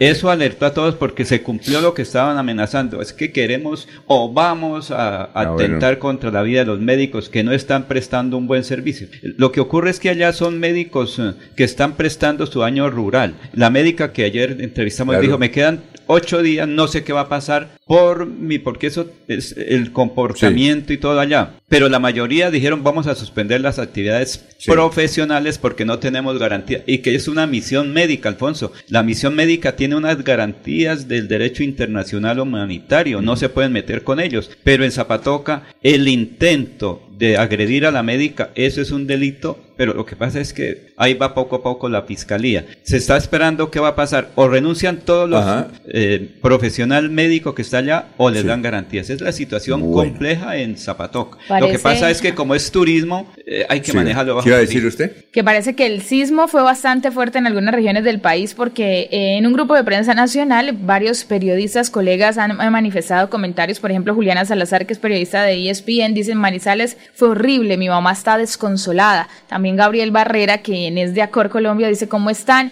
reporten esas zonas y nos dicen que en Líbano, Tolima fue muy fuerte, que se sintió muy fuerte y todas las personas también alcanzaron a salir de sus apartamentos. Entonces parece que el sismo que se sintió sobre las 6 y 25 de la mañana en algunas regiones del país fue bastante fuerte eh, para iniciar esta mañana. Sí, Beatriz Hernández nos dice, aquí en Cali tembló durísimo, muy duro. Eh, eh, y también nos informa ella misma que el epicentro fue en Pereira con 5.4. Eso mucho, como hacia ¿no? el eje cafetero y, y cercanos, ¿no? Parece. Sí, recuerde que usted que hace en el 2009, ¿fue? Creo que fue en el 2009. El durísimo, durísimo con Fue, el fue en el 2000, 2014. o 1900, no, 1999. Ah. Hubo un tem- uh, claro, en Pereira, en Armenia y en Manizales tembló del eje cafetero. ¿Recuerdan usted? Recuerdo que el presidente era Pastrana. Sí, fue, fue en el dos, eh, 1999. Bueno, ya. Pero ya- estos dicen que en Cali tembló durísimo. Sí, Cali, Tolima, eh, Manizales, parece que se sintió bastante fuerte el temblor que reporta eh, el Servicio Genealógico de Colombia. Vamos a ver si llamamos a una sobrina que está en Cali Geológico. otra en Manizales. Ah, bueno, que se Pero- fue muy fuerte. Que aquí nos, nos están escribiendo. Mínimo fue cinco puntos hacia arriba. Se sintió muy fuerte en Anserma Caldas, también dice que se sintió fuertemente en Medellín. Dice que en Medellín tembló muy fuerte y duró bastante tiempo. Algunos de los comentarios que reportan todas las personas a través de las redes sociales en Frontino, Antioquia, también manifiestan que el temblor fue fuerte en Tolima, Manizales. Bueno, ahí están todas las personas reportando lo que Sí. en esta mañana a muchos quizás despertó en esta zona del país con Hmm. un sismo de magnitud de 5.4, de acuerdo al Hmm. Servicio Geológico Colombiano. Bueno, los oyentes, este que le mandan a Laurencio, no sé quién es Laurencio, dice, ya es hora de que respiren tranquilos y acepten que tenemos un gobernador general para el bien de Santander y los santanderianos. Si el general eh, le va bien en términos de gobernanza y gestión, Santander nos irá excelente sin estar pegados a la teta estatal. No sé quién se lo envió, pero ahí se lo enviaron don Laurencio. Ah, bueno, gracias, ¿no, oyentes. Si están Ah. pendientes, la campaña ya pasó ahora que gobernar da soluciones al Metrolínea, que tanto decimos que no hay transporte. Eso tienen que todos unidos. La doble calzada. No, no sí, hay transporte. ¿En dónde? No, que dice a Laurencio que tanto decimos que no hay transporte, realmente no hay transporte. No, no, pero hay, o sea, muy deficiente. No, hay transporte informal que uno se espera y eso le dicen, ¿para dónde va? ¿A cinco mil o a diez mil? Eso depende. De hecho, Bucaramanga está eh, en estos momentos es la piratería, es el, el transporte. Usted dice que de InDriver personas. ya también aumentó. InDriver, la carrera Hizo- mínima era de Las- 4.500. las plataformas se sí, llama, hizo, plataformas. hizo como un ajuste en su aplicación, lo digo porque yo utilizo InDriver y, y, y Uber también es otra de las aplicaciones que, que se utilizan bastante en el transporte y lo que me di cuenta es que ahora InDriver le pone a usted de acuerdo a la dirección que usted coloque como eh, eh, punto A, que es donde recibe, y punto B, que viene siendo el destino, y le dice de una vez una tarifa baja. Y usted ya no la puede modificar, o sea, la tarifa baja, baja que él le, le, le coloque ya ese es lo mínimo que usted tendría que pagar. Y hay una tarifa alta que se supone para que lleguen más rápido a recogerlo a uno, pero ya lo ajustó. Entonces, por ejemplo, ya antes uno ponía, la mínima era 4.500, era una Y opción. ahora, ahora subió en cuanto a 5.000. Ahora parece que la mínima va a ser 5 mil, sin embargo, Ah. una tarifa baja que ofreció hace un instante era 5.350 y ya no permitía que uno le baje. Entonces, antes InDriver permitía que uno pusiera el precio que uno quisiera, teniendo en cuenta las tarifas, por supuesto, pero uno modificaba el precio que uno quisiera. En cambio, ahora parece que de acuerdo al destino, él le dice, esa es la Ya tarifa más mínima. baja, le fija ya una mínima diferente InDriver. para cada Sí, InDriver, sí señor, a partir de hoy. Ah, ya la, la reforma. A partir de hoy, entonces, InDriver dice que es 4.000 algo. No, O dice- 5.000. o- No, yo 5.500. creo que ya la de 4.500 no va a estar. Mire, yo les tengo una recomendación para no utilizar tanto la piratería y A ver. tratar de que, de que Sí. acabemos un poco con el transporte ilegal. Hagamos lo que hace nuestro colega y amigo Jorge Caicedo. Una bicicleta como la que tiene Jorge es el mejor remedio para el transporte en Bucaramanga. O Sí, claro. caminar. Es un- y es un remedio. John Manuel Delgado. Se la vendo. John Manuel. Delgado está vendiendo todo, me está vendiendo la bicicleta. el ¿Cuánto celular. vale la bicicleta de Mire, John Ramón? de John John- Manuel Delgado, Sí. uno de los asesores de Jaime Andrés Beltrán, que Sí. no ha vuelto a, a sonar, en bicicleta todos los días Sí, de claro. Bucaramanga desde hace muchos años. Sí, claro. ¿Cómo, era- cómo así que no ha vuelto a sonar? No, porque no lo hemos escuchado, si lo han nombrado, no lo han nombrado. Póngalo a sonar. Es asesor. Pero estuvo como asesor de Jaime. Él está ahí. Pero Eh, Alfonso, no, pero- eh, bicicleta, don sí, Alfonso, eh, Él, por ejemplo, cuando era secretario aquí de la gobernación, creo que de Richard, Él fue asesor y fue luego secretario de desarrollo. él llevaba en la maleta la cicla para Bogotá cuando es que es portátil, Bogotá. es una Claro, bicicleta portátil. claro. Pero ¿cuántos milloncitos vale eso? No, no, no, pero bueno, haga- hablemos de, de- de- de la costumbre de bicicleta. ¿No le va muy bien a Jorge Caicedo con la bicicleta? Claro. Claro, se, la Sí, porque- pero cuando salgo a citas me toca, toca echarle en la barra la, la bicicleta. no, pero es que Sí, muy pero complicado. Es que mire, en la madrugada salir en bicicleta no hay seguridad en Bucaramanga. Aquí no podemos que lo haciendo los pingos con el transporte ilegal. La verdad, ya eso de hacernos los pingos se acabó. Pero- Yo creo que tienen pero- que tomar medidas los, los, los Exacto, pero gobernantes. yo sí creo que una medida que deben tomar los gobernantes es ofrecer un transporte público de calidad. Yo siento que esa es la única forma de erradicar la piratería, porque una cosa es en la zona céntrica usted tomar una bicicleta y, y querer transportarse, sin embargo sabemos también que las altas temperaturas están siendo difíciles a veces para quien de pronto desee ir al trabajo en bicicleta, por ejemplo, en, en horas eh, pico y demás. Pero en las zonas o barrios populares o sectores más alejados, pensar a veces en una bicicleta es algo complicado y no hay un transporte público que favorezca a la ciudad en este momento. la Y hay otra cosa. Maribel. Esa es la manera más, más importante de El, erradicar. el director de tránsito me prometió que la próxima semana sí viene. Ah, bueno, perfecto. Y él sí nos va a hablar de la solución de, lo- de, de, de- piratería y de infractores. Vamos ¿Cuánto con vale la solución? ampliación, Solamente, perdón, A ver. ¿cuánto vale la solución? Solamente. Cuando venga le preguntamos, No, Metrolínea preguntamos. tiene deudas por casi 515 mil millones de pesos. Y Metrolínea es transporte que debería estar funcionando porque recuerden que el transporte de pasajeros es un servicio esencial que nadie ha reclamado, pero si alguien reclama El más afectado es el municipio de Bucaramanga porque es el socio mayoritario de Metrolínea. Lo que ocurre es que aquí, por un lado, también nos hacemos los pingos y no reclamamos. Es obligación del Estado colombiano, llámese municipio de Bucaramanga, área metropolitana, suministrar un buen servicio, como lo vemos en Panamá, que son buses modernos conforme a la transición energética. 6 y 57, Jorge, ¿qué decir? Alfonso, ampliación con respecto a la noticia del sismo que registró en la zona hacia el suroccidente del país, en la ciudad de Armenia, fue necesario evacuar a los pasajeros que estaban en el aeropuerto internacional El Edén tras el fuerte sismo de magnitud 5.4 que tuvo como epicentro Anserma Nueva en el Valle del Cauca. Bueno, vamos con los oyentes. José Luis Albarracín. Maribel, ¿a qué hora juega Coferalco en Medellín la semifinal y lo transmite por Teleantioquia? Mejor dicho, esa es la noticia del día porque dos equipos santanderianos sueñan con hacer historia ¿Ah, en sí? la baby fútbol de Medellín. Sí, señor. A las 8 y 30 de la mañana lo hará el equipo femenino Botín de Oro que disputa la semifinal. A las 8 y 30, compromisos que son transmitidos por Teleantioquia y por Telemedellín, tanto en la televisión, en la señal de televisión, como por redes sociales de estos dos medios de comunicación. Ahí se pueden conectar, apoyar al equipo santanderiano. Ellas ya disputaron la final del año anterior. De hecho, este equipo tiene una base de nueve jugadoras que ya fueron subcampeonas Ah, el año pasado, que se les escapó allí el título. Sin embargo, tienen la posibilidad de llegar nuevamente a la final. Pero con Fenalco Santander a las 5 y 5 de la tarde es la primera vez que un equipo santanderiano en la categoría masculina, que es bastante competitiva, llega a semifinales. Entonces ya hicieron historia llegando hasta la instancia de semifinales y les toca contra la Nubia Arco Zaragoza, uno de los equipos más consolidados en la región antioqueña. Hay que decir que es, es- es fuerte el, el rival que enfrentará hoy con Fenalco, pero se sueña con hacer historia y poder llegar a la final de este importante certamen. Dice, te lo cuento noticias, qué bonito perfil, te lo cuento noticias, vea usted. Nos escribe y dice, yo no creo en ese mensaje a Laurencio, eh, porque los periodistas, según recuerdo, no son actores protagónicos en política, son informadores imparciales. Nos ve José María Vesga, Eliezer Galvis también nos está viendo, creo que de contratación, Carmen Elisa Balaguera, eh, Efraín Gil Ordóñez, Freddy Ernei Valderrama, buenos días, mesa de trabajo, desde el refugio en Piedecuesta, Pablo Apóstol dice, los buses sí son, tienen 60 años, don Jorge, Eh, Héctor Santana Cala dice, eh, por el arriendo del local en San Bazar cobran 500 mil pesos, eh, y también en Fegali. ¿Y cuál es el mensaje que me dicen que, que- Eh, que él no es? El que yo le leí, que alguien dice que el general es un buen gobernador. Alfonso, es que apenas lleva 15, 20 días. Alberto Santa Cruz Centeno, don Laurencio, pero no nos dijo qué tipo de emprendimiento tenía el señor seguidor de los 400 mil. ¿Qué tipo de emprendimiento? Hay que invitarlo entonces un día esto aquí que venga. ¿sí? Muy bien, perfecto. Mira, en, Oiga, ah, en YouTube también tenemos a Gabriel Esparza Acevedo. En YouTube recuerden que también se pueden conectar en las diferentes redes sociales y plataformas digitales de Melodía.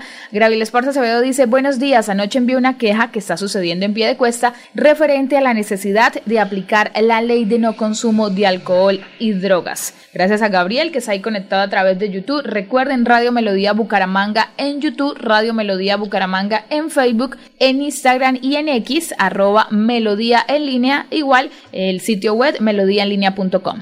bueno, oiga, un Freddy, ¿cómo está? Bienvenido. Casi no lo ven. Señor director, muy ¿qué ha buenos habido? días. ¿Qué hay de nuevo? ¿Cómo está? Muy buenos días a todo el equipo de trabajo de Melodía Es Digital. Sí, claro. ¿Sí, mira, sí ya estoy bien? Sí, De Melodía que ahora es digital. Sí, señor. Eso.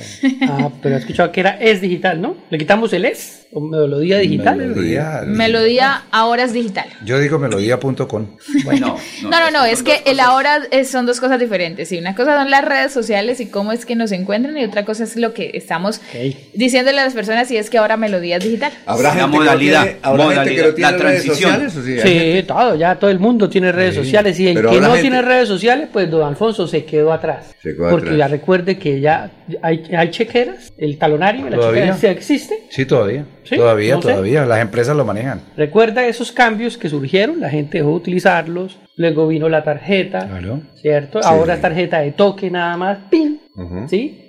Luego vendrá otro sistema incorporado al, al Pero los cuerpo sistemas para a veces que va a llegar acá porque ya está en Estados Unidos, ya está como dice Laurencio, en Paneta. pues, Sí. Es que usted, yo, yo veo a la gente, por ejemplo, que entra en los buses allá y coges el celular. Y cuando ¿Para pagar? entra- sí, para Sí, pagar. también lo están Aquí haciendo. también está. Ah, sí, señor. Es decir, Sí, aquí señor. Todo el celular, ¿no? En un restaurante, en una compra con el celular también hacen el toque y pum. Ya. Creo que Bancolombia Sí. tiene convenio con Metrolina y he visto mucha gente acerca. Ah, listo, ahí me descontó Sí, los sí, tres mil pesos y ya. Tuve Ah, esa tarjeta.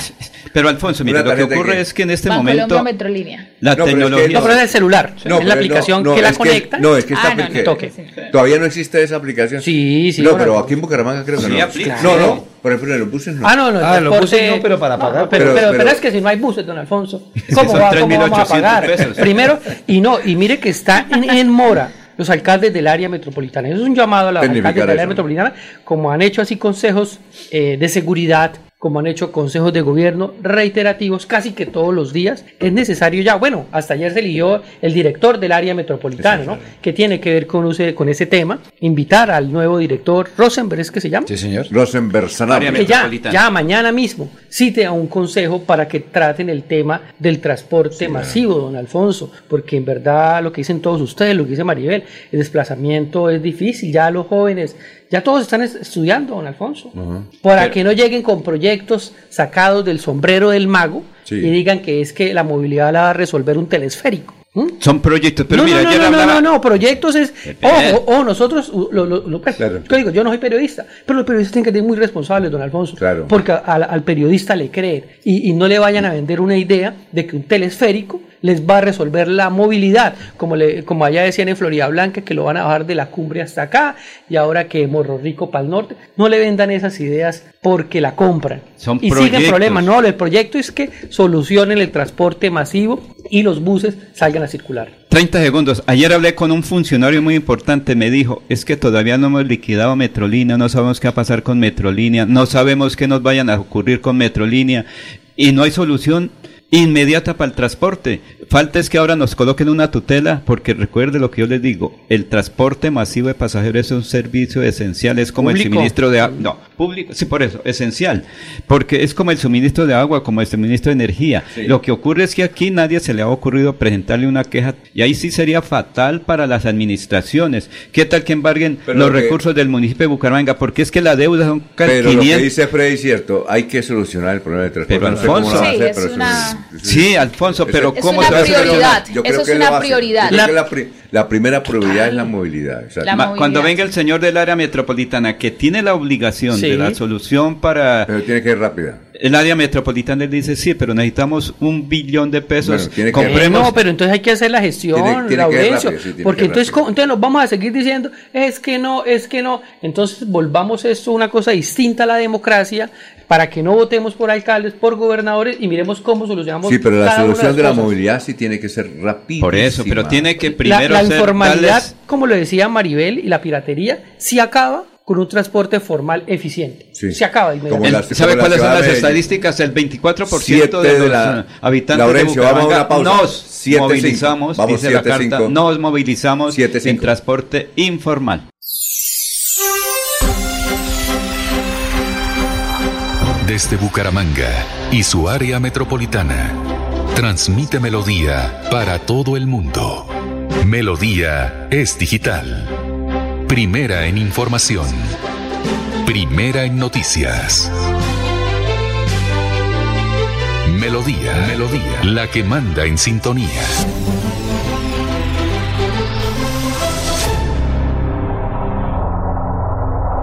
Nuestra familia es de grandes y chicos. Me gradué a los 83 años. Terminé mi bachillerato. Ahora soy profesional. I can talk in English. En la Universidad Nacional Abierta y a Distancia UNAT tenemos un programa para todos. Dale clic a tu futuro. Transforma, inspira, lidera. www.estudiaenlaunat.com En la calle está la gente. En la calle están las noticias. En la calle está la radio. Donde la ciudad vive, donde la ciudad se mueve, se producen las noticias y ahí está nuestra radio. Melodía, en la calle, al lado de la gente, donde se viven las noticias. Escúchenos en la página web www.melodiaenlinea.com.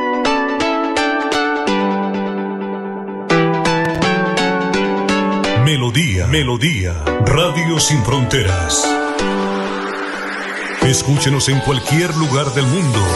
Melodíaenlínea.com es nuestra página web. Melodíaenlínea.com, señal para todo el mundo. Señal para todo el mundo. Radio sin límites, radio sin fronteras. Radio Melodía, la que manda en sintonía. El día comienza con melodía. Últimas noticias.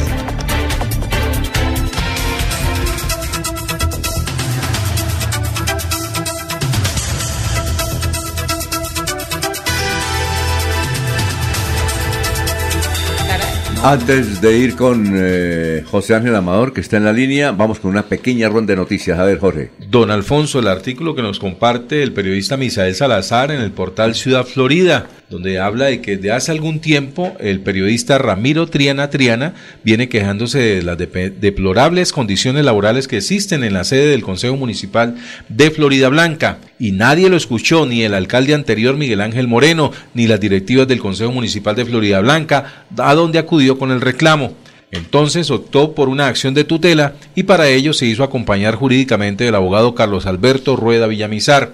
El 16 de enero pasado, el, juzgado primero penal eh, municipal con funciones mixtas de Florida Blanca a cargo del juez Diego Alexander Castellano Barajas, falló a favor del trabajador del Consejo y en consecuencia le ordena al presidente de la corporación, Edgar Gómez Silva, más conocido como Lleras, a ofrecerle a Ramiro Triana condiciones laborales decentes para el desempeño de sus labores habituales. Textualmente, en el resuelve de la sentencia, el juzgado decide eh, tutelar el derecho a la vida digna, salud e integridad física, invocado a través del apoderado judicial Ramiro Triana Triana contra el municipio de Florida Blanca, conforme a lo expuesto en la parte motiva de la decisión. Segundo, ordenar al presidente del Consejo Municipal de Florida Blanca que en el término, en el término de 48 horas siguientes a la notificación de esta providencia proceda a reubicar el puesto de trabajo del ciudadano Ramiro Triana Triana en una dependencia ajena al cuarto piso de la Alcaldía Municipal de Florida Blanca sin que le pueda ser exigible al actor el tránsito o paso por el cuarto piso de la Alcaldía de Florida Blanca. Son las 7, 10 minutos. A ver, eh, Freddy, noticias. Don Alfonso, recuerda que ayer habíamos hablado que las medidas cautelares para eh, el alcalde de Bucaramanga en la demanda por doble militancia no... Y al de pie cuesta. Sí, todos los que tiene, pero ayer hablamos de la, de, la que no le habían aceptado las medidas cautelares, aunque sí le habían aceptado era eh, pues la demanda como tal. Sí. Pues en, en, el municipio de Piedecuesta, que ha habido mucho revuelo con el tema también del alcalde Oscar Santos, pues en una de las demandas que tiene no se le aceptaron las medidas cautelares, que es lo que todos están esperando, que les den las cautelares para que lo saquen eh, temporalmente. Entonces eh, salió pues, digámoslo así, ese fallo, si se puede decir, y dice negar la medida cautelar de suspensión provisional de los efectos del formulario E26 del 3 de noviembre de 2023, mediante el cual se declaró la elección del señor Oscar Javier Santos Galvis como alcalde electo del municipio de Piedecuesta 2427, de conformidad con las razones expuestas en la parte considerativa. Entonces, al menos en esta demanda, la gana las medidas cautelares eh, y sigue siendo alcalde Oscar Santos y no lo, no lo van a suspender provisionalmente. A ver, Maribel. Bueno, se abre un debate hoy a raíz del tema del transporte público con eh, el Laurencio que, que, pregunta si, si, se, si el, el transporte de las plataformas InDriver, Didi, Cabify, Uber son legales o no son legales. Pues hay una forma del por qué continúan operando en Colombia con total normalidad y regularidad. Eh, han existido, por supuesto, varios debates, eh, varias eh, polémicas también alrededor de esa situación, pero de momento son empresas legales que tienen la posibilidad de trabajar. Entonces, eh, le respondo algo que mencionó hace poco José Daniel López, director de la Alianza IN, Gremio de Aplicaciones e Innovación, eh, y dijo, abro comillas, son legales porque operan también en el principio de legalidad, porque varias de ellas operan en una figura de alquiler de vehículo como conductor que hace parte del ordenamiento jurídico colombiano. Más de 100 mil personas generan ingresos a través de las plataformas digitales de movilidad y ellos deben ser el centro de la discusión porque no estamos hablando de reglamentar una actividad futuro, sino de reglamentar una actividad que es legal. No solo se pone en juego la libertad de elegir, que es un argumento, los ciudadanos del siglo XXI no tienen que verse sometidos a monopolios y elegir cómo transporte, cómo transportarse en casos como Bogotá, donde la oferta de movilidad es muy inferior a la demanda. Entonces menciona, en Colombia contamos con más de 70 mil conductores dentro de nuestras categorías de vehículo privado, corporativo y envíos, y, y que están disponibles en nuestra plataforma. Estamos convencidos de que contar con reglas claras y equilibradas impulsará la sana competencia, la libertad de elección del ciudadano y la seguridad jurídica del país. La libertad de elección del ciudadano es una bajo, digamos que la ley que por ahora arropa a estas plataformas digitales. A ver, muy debatido. Eso vamos a tener un debate sobre eso, porque de legalidad no le veo que tenga mucho. A ver, no, legal, don Alfonso, legal para operar sí, pero no para el servicio. Vamos a, vamos a mirar que por estos días eh, la, los conjuntos residenciales eh, tienen que reunir a todas las personas que viven en estos conjuntos porque tienen propiedad, o, propiedad horizontal. y allí están las juntas directivas y demás. Y tienen que reglamentarse. Pero para ello invitamos a un conocedor de lo que tiene que ver con propiedad horizontal, eh, un asesor de, estas eh, reuniones, y es el doctor José Ángel Amador, un jurídico que siempre nos ha acompañado y que le damos la bienvenida en el día de hoy. Y le saludamos. Gracias por estar con nosotros, doctor José Ángel. Bienvenido a Melodía. Hola Jorge, muy buenos días, muchísimo gusto. Quiero saludarlos nuevamente, Alfonso Pineda, Laurencio Gamba y todo el equipo de trabajo de Radio Melodía. Muy buenos días. Usted sigue todavía con lo de propiedad horizontal, ¿no es cierto? Sí, Alfonso, es un tema que hemos venido desarrollando desde que recibimos en Real de Minas y pues muy necesario, muy importante y máximo en esta época en donde deben realizar las asambleas generales de copropietarios. Y eh, eh, Amador este Sierra, ayer duramos de las 2 hasta las 5 de la tarde, ¿o no? Eh, pero duraron haciendo qué? Ah. hablando sobre ah. esos temas. Me sorprendió también. Doctor José Ángel, empezaron las citaciones ya para las asambleas y para todo lo que tiene que ver con la ¿Y hasta cuándo hay plazo para hacer las asambleas? ¿Y cuál es la problemática? Porque es que ahorita la gente dice, vamos a la junta administradora, pero eso no vayamos a las reuniones porque eso allá se habla mucha paja y no se convierte en nada. Nos van a incrementar el valor del pago de la cuota. Sí. Entonces, eh, por eso, ¿hasta cuándo es el plazo? ¿Hasta cuándo hay plazo de hacer la asamblea? El, punto inicial es el plazo, correcto, Alfonso. Hasta el, hasta el 31 de marzo se pueden llevar a cabo las asambleas generales desde el punto de vista legal, es decir, hasta el 31 de marzo es el plazo que la ley 675 estableció y que en muchos reglamentos está eh, establecido, previsto. ¿Qué quiere decir eso? Que eh, a partir de estos momentos ya debieran estarse realizando asambleas generales, ah, cualquier día de enero, cualquier día de febrero, cualquier día de marzo, hasta el 31, con tal de que se pueda cumplir con los términos establecidos por el legislador para poderlas desarrollar de manera legal. ¿Qué ocurre si no se hacen el 31 de marzo? Bueno, eso es un descuido de los administradores, de las personas encargadas de tomar la decisión en el Consejo de Administración de convocar a la Asamblea. Ya, eh, una inquietud. Cuando un dueño o un inquilino no paga la administración, yo recuerdo que antes las sanciones eran las siguientes, hace unos 30 años. No se le permitía el ascensor. Sí. Cuando llegaba una visita, no se le avisaba. ¿En serio? en serio. no, Ahí eh, no se le permitía el no, no, serio. Y al celador le decían, no llame por el, citófono. No, se le permite el citófono y toda esa cuestión. Qué locura. Eh, en serio, eh, que cuando un inquilino o un dueño no paga la administración, ¿qué medidas se pueden aplicar? Ese es un punto bastante delicado porque hay morosos en el pago de las cuotas de administración y hacen que el presupuesto del conjunto o el edificio se vea afectado. Entonces, eh, durante todas las épocas se han tomado medidas para tratar de presionar esos pagos, pero esas medidas son ilegales en la, eh, desde el punto de vista de que no están reglamentadas. Es decir, ninguna sanción se puede aplicar en propiedad horizontal si la sanción no está establecida Antes, en el antes sí se aplicaba, ahora no. Antes sí se aplicaba, Ahora no. ahora no. En serio. Y se aplicaba precisamente porque pues hemos sido arbitrarios. Poco a poco hemos venido aprendiendo sobre estas cosas y en las capacitaciones que le damos a los propietarios, ellos han ido aprendiendo también a defenderse. de Le, cu- le cuento esta anécdota, después le digo el nombre. Fui a entrevistar a un personaje político de Bucaramanga que vivía en el piso 11. Recuerdo tanto, llegué con mi grabadora, eso hace como unos 30 años. Y el senador me dijo, le toca a pie, dijo, ¿por qué? Porque es que él debe... No tiene, no tiene derecho. a político no había pagado? No había Tan raro, ¿no? De políticos. Oiga, venga, no había pagado y me tocó. des- no, a pie, me tocó a pie, porque él dijo, si quieres le hago la entrevista, tiene a pie. ¿Y por qué? Y entonces el senador Ni me dijo, siquiera las visitas. me dijo, aquí se le, no, se le, no se le recibe nada, solamente los de servicios públicos le recibe, pero las revistas y todo lo que él tiene, aquí no. Le dice al, al, mensajero bajar no. Tiene Aquí que no bajar es- a recibirlas. Oiga, así eran las sanciones, don, don José Ángel Amador Sierra. Don José Ángel. Ahora no, Eh, entonces. Alfonso. Ahora no. Ahora no. Sí, Alfonso, de amable audiencia, claro.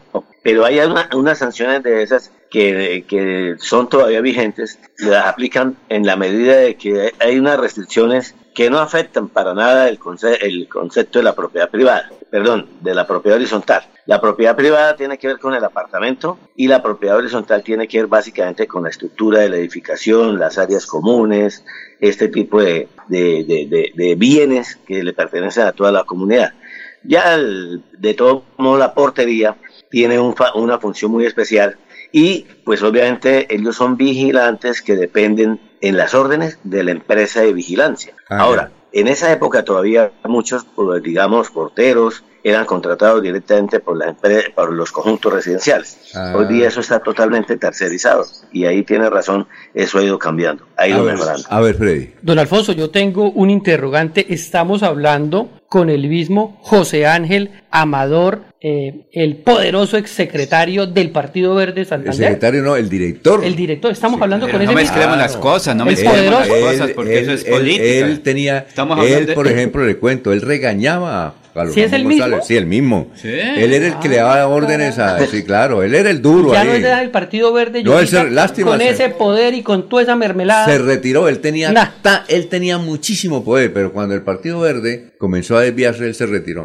Ah, no, muy buena decisión entonces. Del... Pero Alfonso, lo que Cierto, totalmente. estamos hablando de ver, que 675. Era el que mandaba, ¿no es cierto? No, pero Laurencio, estamos hablando de eso, pero es que don Alfonso a mí me contrató para hablar de política. No, no, sí, pero- pero- Eh, oiga, es que José Ángel Amador, cuando el Partido Verde era bueno, era equilibrado, era coherente, lo manejaba José Ángel Amador. Ay, En serio. Y cuando era, no, y decente. ¿de centro o de centro? no, no, no, y, y- no, en serio, y él, él, él, él era el que decía, ¿cierto, José Ángel? Yo recuerdo las reuniones que usted hacía, ¿o no? Que, Estrictamente yo estuve, yo estuve ahí desde el 2009, 2010 hasta el 2019. Terminadas las elecciones se el pensiona. 25, 27 de Claro. octubre del 2019, a partir de ese momento me retiré. claro. Porque es una labor dedicada, con mucho esfuerzo. Hicimos una filtración muy importante para que el partido estuviera en condiciones de buena representación a nivel local y nacional pero no hay ni siquiera una respuesta de gratitud, no hay ni siquiera un, una llamada para decir, caramba, qué bien cómo se hacen las cosas. No, aquí el que va ganando se va olvidando y se dedica solo a hacer sus tareas, sus trabajos y, y no construyen organización. El problema es que en Colombia somos muy individualistas, así se hable de colectivos, se hable de equipos, de grupos, de partidos, de organizaciones. No, señor, somos supremamente individualistas y egoístas. Pero, ma- José Ma- eh, señor Sierra, Amador Sierra, la ley 675, los reglamentos internos de los conjuntos, es lo que están operando en este momento, las normas. ¿Cuáles las dificultades para esas reuniones que son de carácter obligatorio en estos meses? ¿Cuál es la dificultad que se encuentra en las comunidades? Usted lo dice, somos egoístas, somos envidiosos.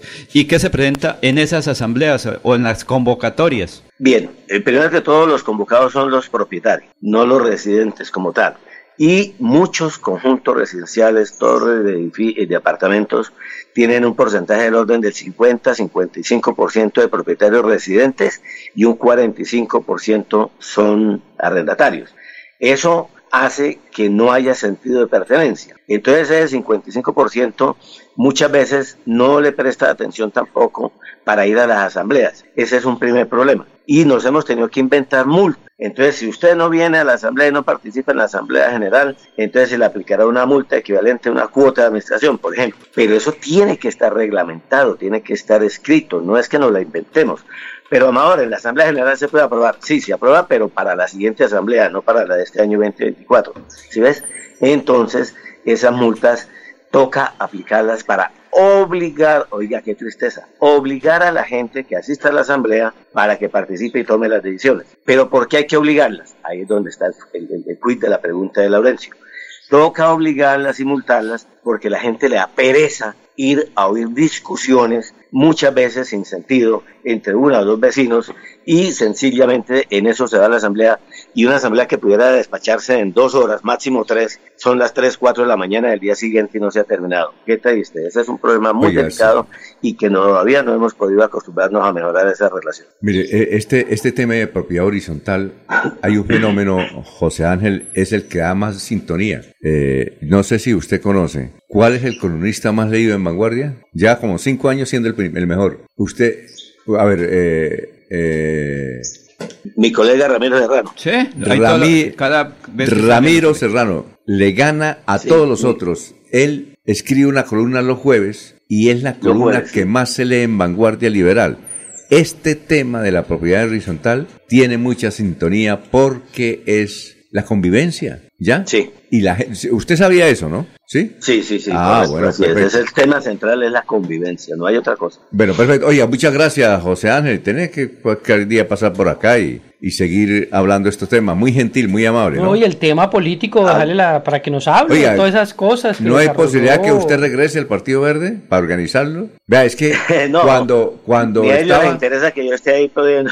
No, pero cuando estaba José Ángel Amador... que yo esté ahí poniendo orden, ni a, ni a mí me interesa regresar por los caminos ya recorridos. Oiga, cuando estaba José Ángel está Amador, cuando estaba José Ángel Amador, no sucedía lo que está sucediendo hoy en Santander. Todas las demandas que tienen los mismos del Partido Verde se las colocaron los mismos del Partido Verde. Es decir, son entre ellos, ¿sí o no? ¿Ellos? Es, es claro. Sí. Todas las demandas Egoísmo. que... Mire y verá. Rivalidades. Todas las rivalidades. Usted tiene que llegar Sí. al Partido Verde, hermano, para que nos dé noticias. El Partido Verde es como el hospital de Zapatoca. ¿Qué pasó? Entre ellos. ahí. Sí, sí, sí, Y claro. y debe saber muchas eh, eh, historias, anécdotas Claro. políticas, no solo del Partido Verde. Es Entonces, que, de estos, eh, encenderé la invitación Es nosotros que para que José, hablemos de esos temas. José Ángel Amador fue el que hizo grande el Partido Verde, yo recuerdo. Sí. Claro. Y él no le reconocieron su trabajo. Eso porque él se retiró eh, muy joven de la, de la mm, electrificadora de Santander. ¿Sí? Él es pensionado muy joven. Entonces, claro, eh, usted ganando muy bien, no tenía que dedicarse a, a otra cosa, entonces se dedicó al Partido Verde y no cobraba. ¿Sí o no? Yo recuerdo que Exacto, así es. Exacto. Así y es, por- totalmente. eh, dedicado, dedicado, y el Partido Verde era, empezó a ser fuerte cuando él está. Pero eso tiene que regresar, hermano, para que no den noticias, porque ahora algo Alfonso. sucede en el Partido Verde y no conseguimos a nadie que, que hable. ¿sí? Pero ahora se está especializando. Después de eso, hace- después de, de- permítame, después de eso, eh, que yo me retiré el día de las elecciones, 27 de octubre del 2019, de ver todo ese desagradecimiento y ese despotismo de parte de los ganadores que ni una llamada hacen.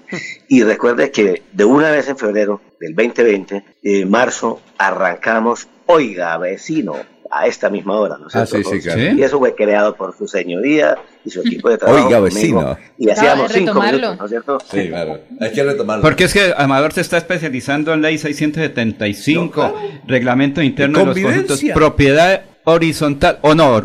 eh, Claro, doctor. claro. ¿Qué Que es Lo eso? venimos haciendo desde el año ochenta y pico cuando la vida lo ha hecho. llegamos a, a Real de Minas, esto era un, acuérdese, los parques, Claro. las vías, todo los, lo que hubo, las peleas que hubo que dar en propiedad horizontal para esa época, No, sí. Pero que hoy de corazón- todos modos da resultados. Pero Ah. su corazón siempre lo tiene en la política, como lo ¿Hasta No, el sí, viaducto de la novena o no? Eh, el de la novena. Bueno, eh, ¿algo más? ¿Usted iba a decirle algo a...? No, no, Alfonso, no, no. noticia de última hora. Ah, bueno, perfecto. Entonces, gracias, José Ángel. Muy amable, ¿no? Muchas gracias.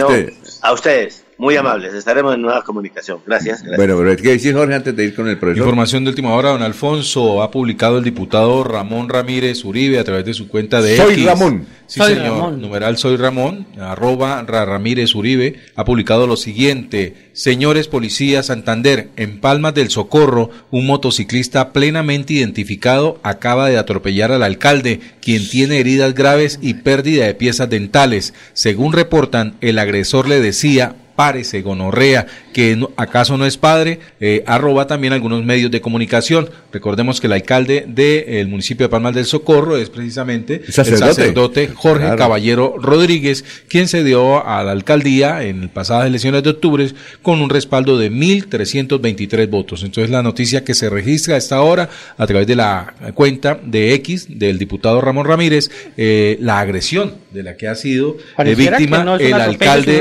del Socorro, eh, del de Palmas del Socorro, el padre Ramón Caballero, Jorge Caballero Rodríguez, quien fue atropellado, investido por una motocicleta y fuera de eso, pues el individuo plenamente identificable le insultaba cuando se hallaba en el suelo, en el cual pues además de sus heridas, dice el diputado que perdió algunas piezas dentales. Y nos dice también aquí uno, una oyente, esta mañana nos informó que el alcalde de Palmira también resultó eh, eh, herido en un accidente de tránsito, creo que es de Palmira. Sí. Sí, una tentativa de homicidio, exactamente. Son las 7.29. Enrique Ordóñez Montañés está en Últimas Noticias de Radio Melodía, 1080 AM.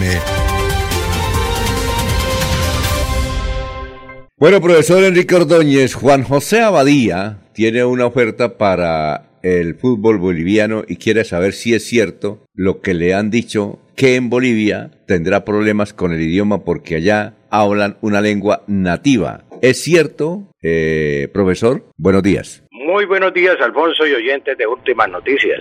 Pues por el nombre, el apellido Abadía me, me da la impresión que el señor es como caleño, allá del Valle del Cauca, sí. Allá el- un gobernador de apellido Abadía que fue suspendido. Sí, señor. Es un apellido vallecaucano. Ah, exactamente. Bueno, pues ocurre lo siguiente. En Bolivia ocurre un caso similar al que ocurre aquí en Colombia, que el idioma varía de región a región en su pronunciación.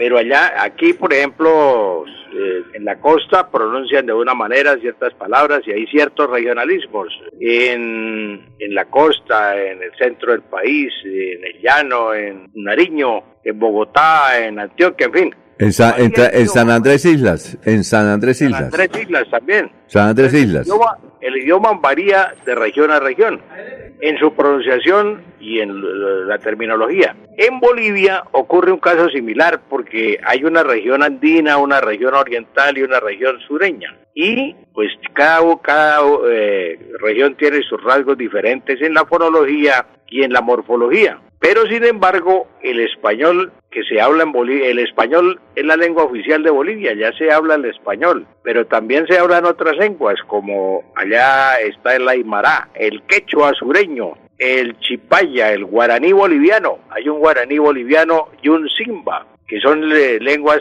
populares en Bolivia y también pues eh, casi oficiales, pero el español se habla es la lengua oficial de Bolivia porque es el que abarca el 80%. Entonces no va a tener problema, señora Abadía, usted que viaje a Bolivia. Tal vez eh, le informaron mal. Si usted hubiera viajado al Paraguay, sí, porque Paraguay, pues, Paraguay es el guaraní, entonces allá sí tendría que empezar a estudiar el guaraní, aunque también se habla español. Entonces no tendría problemas. En Bolivia se habla el español. Esa es la, la respuesta que le podemos dar al señor Abadía. No tenga temor a que va a tener problemas con el idioma. Ah, Ya bueno. se habla el español. Bueno, don Juan José Abadía, muchas gracias.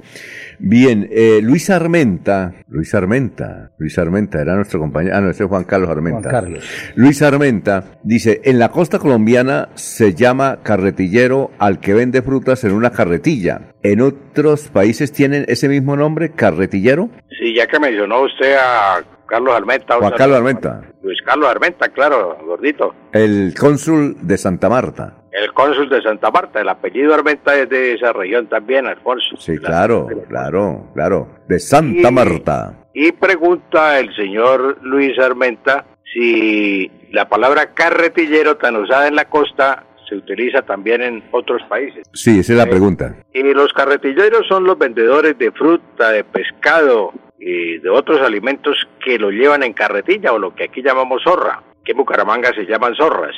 Pero aquí lo, lo venden en una zorra que se llama zorra de tres patas, lo llaman ellos, una zorra de tres patas, porque tiene únicamente tres llantas, o tres ruedas adaptadas a la carretilla que ellos llevan. Entonces, esto eh, pues ocurre en la costa, pero también ocurre en la venta de, de frutas y de pescado en todos los países centroamericanos, Alfonso. No solamente aquí en la costa atlántica, sino en todos los países centroamericanos ocurre eso.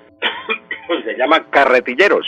Los carretilleros, los vendedores en carretillas de, de frutas, de pescado y de otros otros elementos que, se, puedan vender por la calle. Ellos tienen sus zonas y recorren, recorren las zonas, o que aquí llamamos zorrero, allá se llama carretillero, porque allá se llama carretilla lo que nosotros llamamos zorra. Entonces, no solamente en la costa atlántica, sino en toda la costa caribe existen los famosos carretilleros, señor Almenta, no solamente en la costa colombiana, sino también en toda la costa caribe existen los carretilleros, Alfonso. Bueno, muchas gracias, ¿no? Muy amable, profesor. Nos vemos el lunes. Mucho gusto, don Alfonso, con mucho gusto. Éxitos. Les deseo un feliz fin de semana. Muy bien, son las 7 de la mañana, 34 minutos.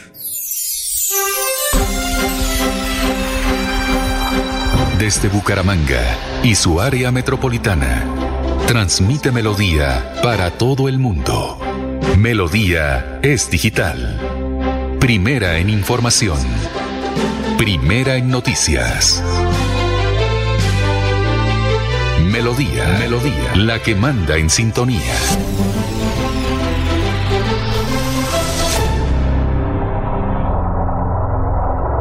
En Melodía valoramos su participación.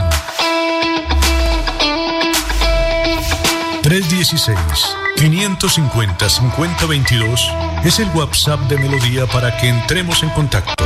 Envíenos videos o fotografías de las noticias de su comunidad y las publicaremos en nuestros medios digitales. 316-550-5022. El WhatsApp de Melodía para destacar su voz.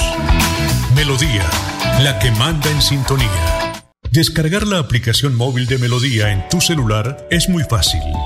Ingresa a www.melodiaenlinea.com. Desliza hacia la parte inferior y selecciona App Store si tu celular es iPhone o Google Play si tu celular es Android.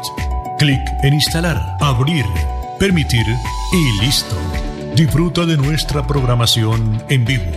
Melodía, la que manda en sintonía.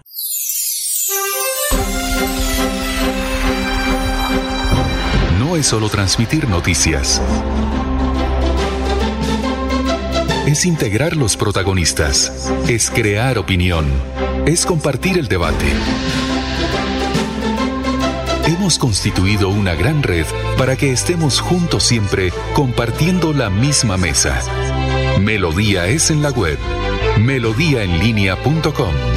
Melodía es en Facebook y en YouTube. Radio Melodía Bucaramanga. Melodía es en Instagram y X. Arroba Melodía. Y nuestra aplicación Radio Melodía. Melodía es digital. Sin límites, sin fronteras. Melodía, Melodía, la que manda en sintonía.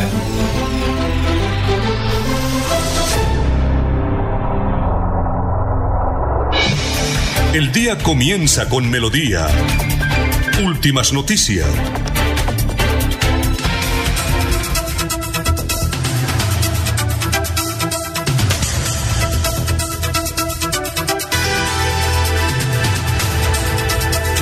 Bueno, antes de ir con nuestro invitado, que ya está ahí, Cristian Argüello, eh, noticias de última hora, don Jorge.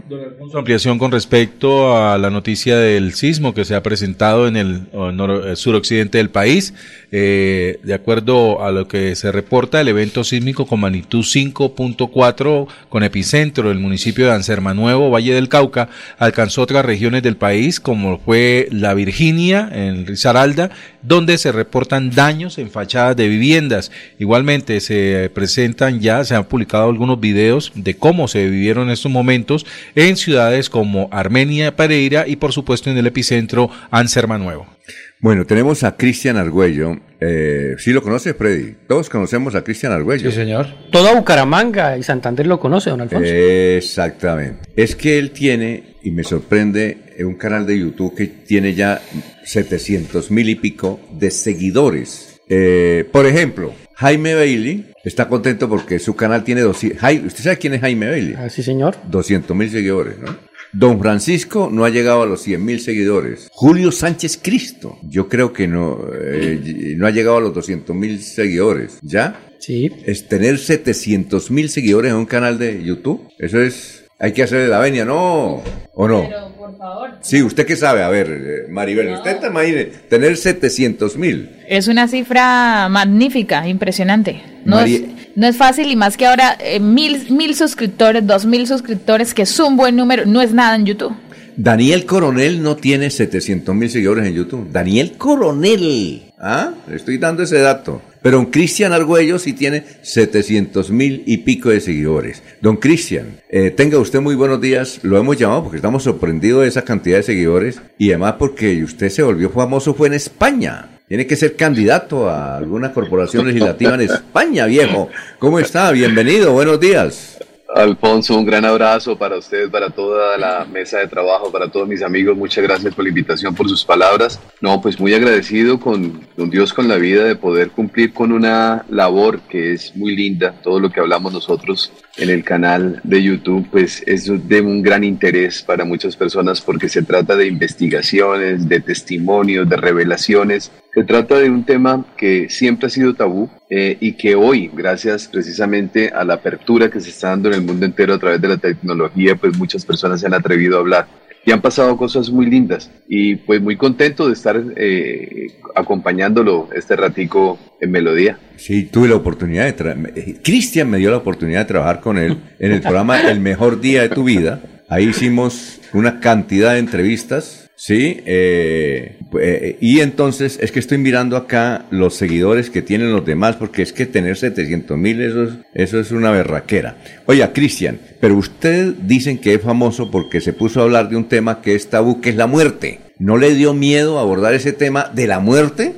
Alfonso, cuando, cuando uno tiene información eh, que puede servirle a los demás, hay que compartirla. El tema de la muerte siempre ha sido tabú y siempre ha sido un misterio para la inmensa mayoría de personas, pero existe un fenómeno y, y para colocar un poquito en contexto de qué se trata, de qué es lo que hemos venido conversando en el canal de ya, desde hace tres años y medio, pues existe un fenómeno que se denomina encuentro cercano a la muerte que son experiencias de personas que han tenido pérdidas de signos vitales, producto de algún accidente, un infarto cualquier situación que se haya presentado. Y todos narran qué es lo que ocurre cuando el cuerpo deja de funcionar, cuando se pierden los signos vitales. Y es un fenómeno que hoy en día está siendo investigado. Hay demasiada evidencia. Yo tengo en el canal perfectamente 150 testimonios de personas que cuentan qué es lo que sucede cuando a ellos les aconteció esa pérdida de conciencia. Es decir, no tenían la capacidad de pensar porque cayeron desmayados por un golpe, por una enfermedad, por cualquier situación que se haya presentado. Todos narran exactamente lo mismo, Alfonso. Su alma sale del cuerpo, empiezan a observar desde las alturas al cuerpo que queda tirado en alguna calle o en algún quirófano y empiezan a vivir experiencias espirituales que son de un nivel altísimo. Y cuando hablo de los testimonios, estoy hablando de que en el canal de YouTube tenemos testimonios de médicos neurólogos, médicos cirujanos, abogados, amas de casa, científicos. Hay una científica de la NASA que se llama Ingrid Oncalá que también contó su experiencia. Entonces son muchas las personas que han venido sumándose, médicos, el, el, doctor Manuel Sanz, que fue durante 30 años el jefe de urgencias del Hospital de Belviche en Barcelona, eh, el doctor Juan José López, que es experto en terapia regresiva, o sea, se ha sumado a través de esta comunidad en el canal de YouTube los expertos a nivel mundial en español que, que trabajan esta temática y que por fortuna y, y, por bendición pues me correspondió a mí ser la persona que ha venido aglutinando tanto testimonios como especialistas, como investigaciones y eso ha hecho que a nivel eh, hispano eh, el canal vaya todo el tiempo.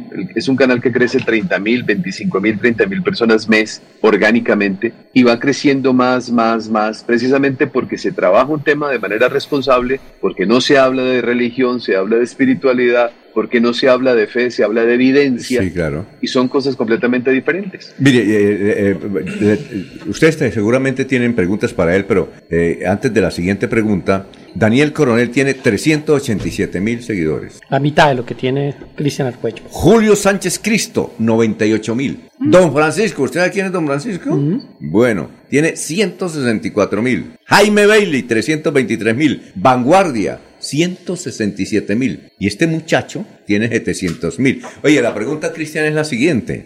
¿Usted ya sabe qué hay después de la muerte? es decir, usted ya con todo eso ya dice, seguramente ya le perdió usted el miedo a la muerte. ¿Sí? Sí. Entonces, mi, pregunta es, ¿usted ya sabe? Cuéntenos, ¿qué hay después de la muerte? Alfonso, estoy terminando mi libro. El libro se va a llamar, se llama, ya cuando salga a la luz en, en un mes, dos meses, se llamará Cuando la muerte llega, la vida empieza. En mi concepto, en mi experiencia, en el conocimiento que he tenido, la muerte no existe. Lo que existe es, bueno, y voy a explicarme un poquito, tratar de hacerlo resumido por, por ser que ustedes, por tema de tiempo, pero cuando nosotros, cuando yo digo la muerte no existe, es por una razón muy importante. Las personas que han tenido encuentros cercanos a la muerte, lo primero que sucede es que se reconocen como alma. Todos hemos dicho a través de la historia de la humanidad que somos alma, que tenemos un alma, que tenemos un espíritu, como querramos llamarlo, y que eso va a estar siempre y que viviremos eternamente cuando hablamos desde el orden religioso. Pues resulta que eso, eso que era simplemente un acto de fe, hoy con los testimonios de las personas que han vivido estas experiencias,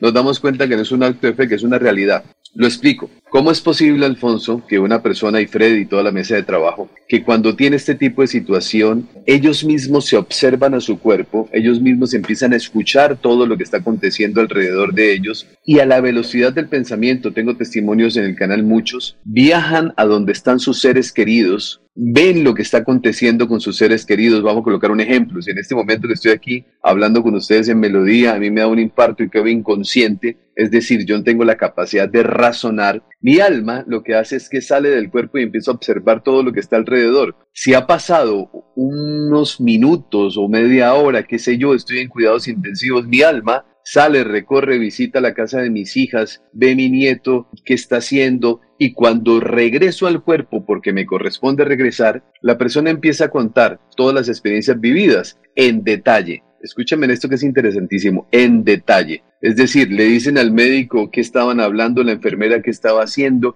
qué sucedía en los salones o en los lugares alrededor de donde él estaba ubicado con el cuerpo médico. Todos los detalles de todo lo que estaba aconteciendo lo narran, vuelvo y repito, no una ni dos personas, y no cualquier persona aunque a cualquiera le puede suceder esto. Cuando digo no cualquier persona, estoy hablando de que los testimonios que he venido recibiendo son personas de un nivel académico, de formación alta, de un nivel científico profundo, como también personas que no lo tienen, pero esa combinación hace entender de que no es una ilusión como se ha venido eh, generando esa idea de hace mucho tiempo atrás. ¿Qué hay después de que nosotros morimos? Vida, Alfonso. El ser el alma jamás muere, el cuerpo se queda aquí. Si yo me identifico como cuerpo, pues claro, la muerte existe. Yo tengo aquí al lado la funeraria de San Pedro, entonces no es más sino ir y en este momento todo el día hay personas que están en diferentes salas de velación y hoy día se murió. En mi concepto no están muertos. El alma está más viva que nunca, viviendo experiencias maravillosas. Y yo vuelvo y repito que es importante anotarlo. Yo no les hablo desde la fe. Soy un hombre de fe, sí, pero yo les hablo desde la evidencia. Hay investigaciones en la Universidad de Virginia del doctor Ian Stevenson. Hay muchos profesionales de la ciencia médica que han vivido este tipo de experimentación que enriquecen la investigación. Entonces, ¿qué hay después de la muerte? Pues vida. Y si usted me dice a mí, ¿le tiene miedo a la muerte? No, para nada. Bienvenida cuando sea. Disfruto la vida de la mejor manera y de manera responsable. Pero cuando llegue el turno, bienvenido sea. Cuando llegue el turno de mis padres, bienvenido sea porque la muerte no es algo en lo cual nosotros podamos sentir un castigo divino, sino al contrario. En mi concepto, la muerte es un acto de graduación maravilloso para luego. Este tema se extiende muchísimo. Después hablaremos un día de esto, pero aquí simplemente cuando digo al morir es, es como cuando, cuando hay una competencia de, de carros, de carreras que entran a esa zona de mantenimiento, unos segundos cambian ruedas, cambian todo y vuelven a salir. Lo mismo sucede con la muerte. Nosotros vamos, renovamos muchas cosas y luego regresamos. Y regresamos a continuar con esta vida. Ya estoy hablando de regresión, eso ya es otro tema que también es muy interesante. Resur reencarnación, perdón. Sí, perfecto. A ver. Eh, no, señor director, siempre hablar con Cristian Aurguello es muy gratificante. Tenemos un, el tinto pendiente esta semana, ¿no, Cristian? Mi amigo. Sí, señor. Sí, señor. Este, esta semana le toca pagar los teos. ¿Otra vez? Eh, don Alfonso me ha traído esta gran nómina para hablar de temas de opinión política. Don Alfonso, ¿se imagina un alcalde o un gobernador como Cristian Arguello? ¿Cómo cambiaría la concepción de, del ciudadano? Pero bueno, eso no vamos a hablar hoy. No vamos a hablar hoy. Cristian, ¿qué proyectos además en este 2024, aparte del libro que ya próximamente nos va a entregar, qué más viene en el 2024 en todos estos grandes temas para toda su audiencia en las diferentes redes sociales? Pues Freddy, ahorita empiezo. Yo acabo de regresar de Europa y regreso otra vez porque como lo decía Alfonso cuando estuve en España ahorita en el mes de diciembre, la gran sorpresa es pues el darme cuenta de que esos números que dice YouTube que hay una cantidad de personas que nos acompañan, llegar allá y sentir el, cariño de la gente es muy alto. En septiembre eh, de este año, si Dios lo permite, estaremos de nuevo en Europa 40 días donde vamos a estar recorriendo varios países, dando conferencias porque hay invitaciones, lógicamente el libro, que es lo primero que, que debo hacer ahora, y continuar con la labor aquí en Bucaramanga aquí en Bucaramanga, y si ustedes me ayudan, sería maravilloso. Yo quiero empezar ahora, en el mes de marzo, a empezar a dar unas conferencias para explicar y mostrar los testimonios de esto, que, siento yo que es muy importante. Freddy, todos, todos vamos a perder seres queridos, todos vamos a sentir la ausencia de seres queridos. Ninguno se libra de eso, no hay nadie que se vaya a salvar de eso. Existe dolor profundo. Yo conozco personas que han buscado terminar con su vida cuando su hijo fallece y el dolor es supremamente grande. Y yo siento que el sufrimiento es cuestión o, lo que origina el sufrimiento se, se, origina en la ignorancia que nosotros tenemos en relación a estos temas. Yo recalco de nuevo la misma frase, yo a pesar de ser de fe, no estoy hablando de fe, estoy hablando de evidencia. Cuando las personas vayan y vean todos los testimonios que hay, les puedo mostrar 5, 10, 15, 20, van a empezar a, cambiar esa creencia que se tiene y el sufrimiento en relación a la muerte va a empezar a desaparecer. Por eso quiero, ahora en el mes de marzo, hacer unas conferencias para empezar a mostrarle, decirle a la gente, venga, no se preocupe, morir no es un problema, el problema es estar vivo y no saber vivir. Eso es otra cosa diferente, pero la muerte no es un problema. Y quiero empezar a contar eso. Aquí en mi ciudad, antes de empezar a hacer el recorrido que, que, vamos a hacer ahora y que lo haremos de aquí en adelante estos años, pues contarle a las personas, decirles, miren, esto es lo que ocurre cuando el cuerpo deja de funcionar, perdemos, vamos a perderle todos el miedo a morir, pero eso implica aprender a vivir, que es otro tema que después lo conversaremos porque es supremamente amplio, pero que se origina en el descubrimiento del darme cuenta de que la muerte no es el final de la vida. A ver, don Laurencio. Buen día, pero generalmente cuando una persona sufre un accidente, o algo, digamos, que está a punto de perder la vida, se dice, estuvo en el túnel de la vida y de la muerte. Que en el túnel que conoció, que vio, es lo que usted decía hace un ratico, que eh, el alma o el espíritu, o como se le quiera definir, está arriba mirando lo que está haciendo en ese momento el ciudadano eso cómo se puede decir, el túnel de la vida o el túnel de la muerte, que es un proceso que muchos lo explican como muy curioso. Sí, Laurencio, pues me alegra volver a saludarlo. El túnel es un proceso que se da después, el fenómeno del túnel, que es como el, el, el portal para ir al más allá. estas personas que han narrado el encuentro cercano a la muerte no han atravesado, lo han visto, pero no lo han atravesado. Si lo hubiesen atravesado ya no podrían contarlo, porque se sabe en el mundo espiritual que al momento de atravesarlo ya no hay regreso en esta encarnación. Entonces, este fenómeno que yo les estoy hablando a ustedes es un fenómeno que se presenta, es más, El alma de todos nosotros sabe, sabe cuándo debe abandonar el cuerpo. El alma de nosotros sabe cuándo va a ser la trascendencia definitiva. El alma, hay una herramienta maravillosa hoy que se llama los registros acásicos, la, la lectura de registros acásicos. Esa lectura de registros acásicos no es otra cosa más que la grabación de todo el historial del alma, del recorrido histórico que hemos tenido nosotros a lo largo de muchas existencias. Yo sé que cuando digo esto, es para mí es fácil decirlo, pero a veces comprenderlo no es tan sencillo porque requiere de un contexto amplio, pero se lo narro de esta manera.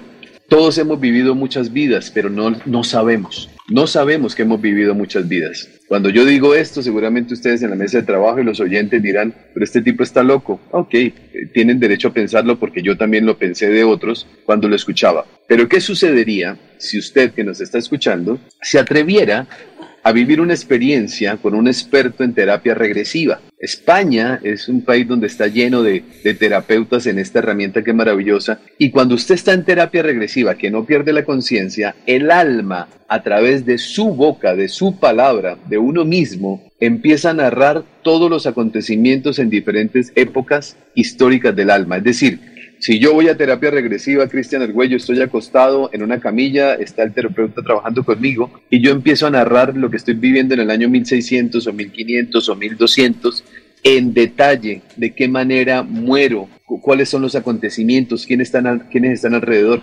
Eso hoy en día, que es la expansión de la conciencia a través de la terapia regresiva, ha sido revolucionario, porque hay personas que dicen, yo no creo en las vidas pasadas, es completamente respetable. Es cuestión solamente de dedicarle un poquito a investigar para entender que en la Universidad de Virginia, en los Estados Unidos, el doctor Ian Stevenson ha documentado, y eso continuó desde hace 50 años, más de 3.000, 4.000 casos de reencarnación están demostrados en una universidad que es del orden científico. Y cuando paso una terapia regresiva, ahora me doy cuenta que yo, ese que de pronto negaba que eso fuera cierto, pues voy a empezar a reconocerlo a través de mi propio testimonio, de lo mismo que yo voy hablando, producto de que estoy experimentando ese encuentro con un terapeuta. Es algo maravilloso. Yo lo que les digo a ustedes es algo maravilloso porque como, como siempre lo he comprendido, todos vamos a pasar por la experiencia de despedir a aquellos que amamos. Ah, todos Freddy a su señora madre que la ama profundamente, eh, Alfonso a su nieta que la ama profundamente si corresponde de esa manera, yo a mi nieto si me corresponde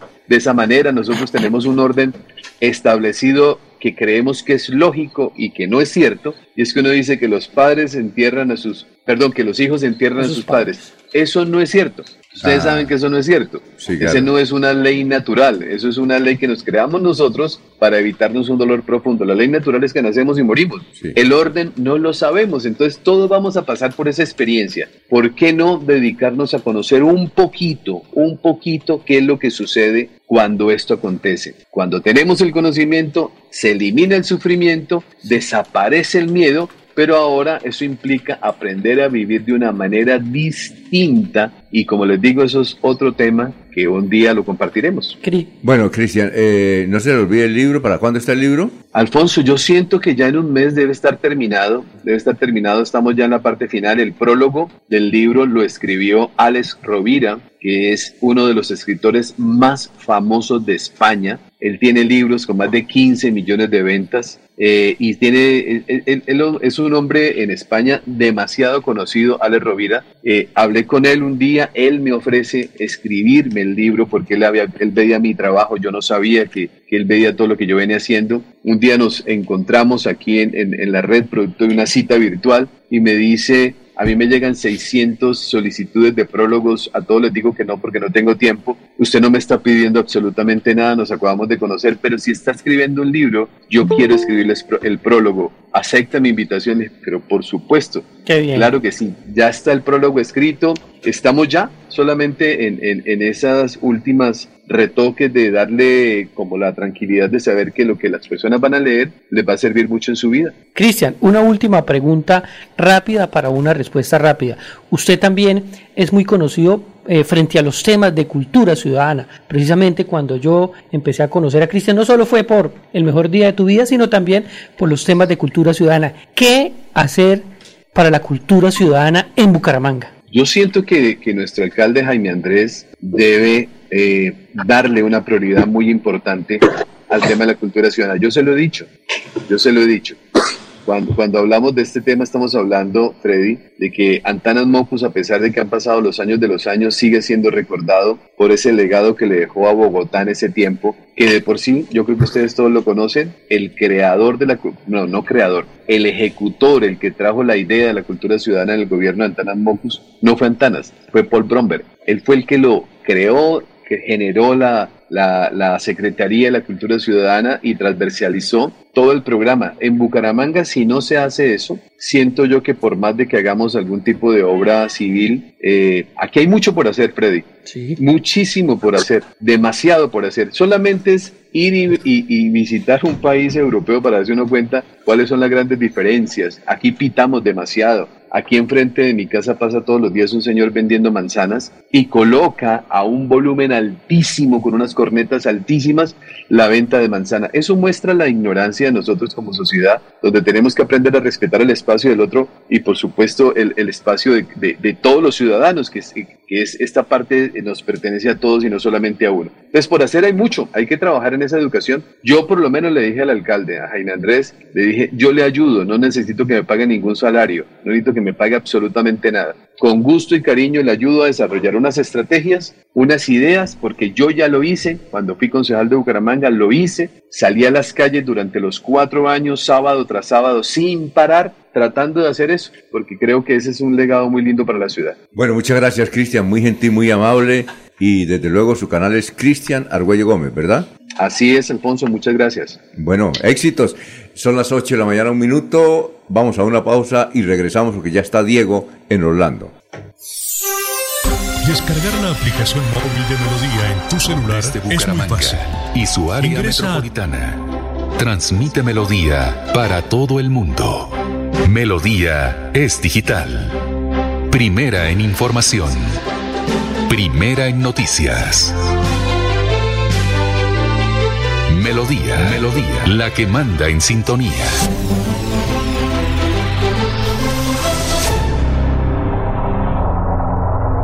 ¿Te imaginas encontrar una universidad que no conoce barreras y sea capaz de llevar tu conocimiento a un nuevo nivel? Somos la Universidad Nacional Abierta y a Distancia UNAD, la mejor opción para iniciar tu carrera profesional y también para avanzar en tu posgrado. Dale clic a tu futuro, transforma, inspira, lidera. www.estudianlaunad.com Descargar la aplicación móvil de Melodía en tu celular es muy fácil.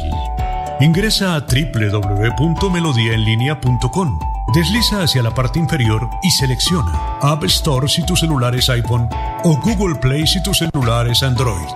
Clic en Instalar, Abrir, Permitir y listo. Disfruta de nuestra programación en vivo. Melodía, la que manda en sintonía. Hay más noticias. Muchas noticias. Muchas noticias en Melodía.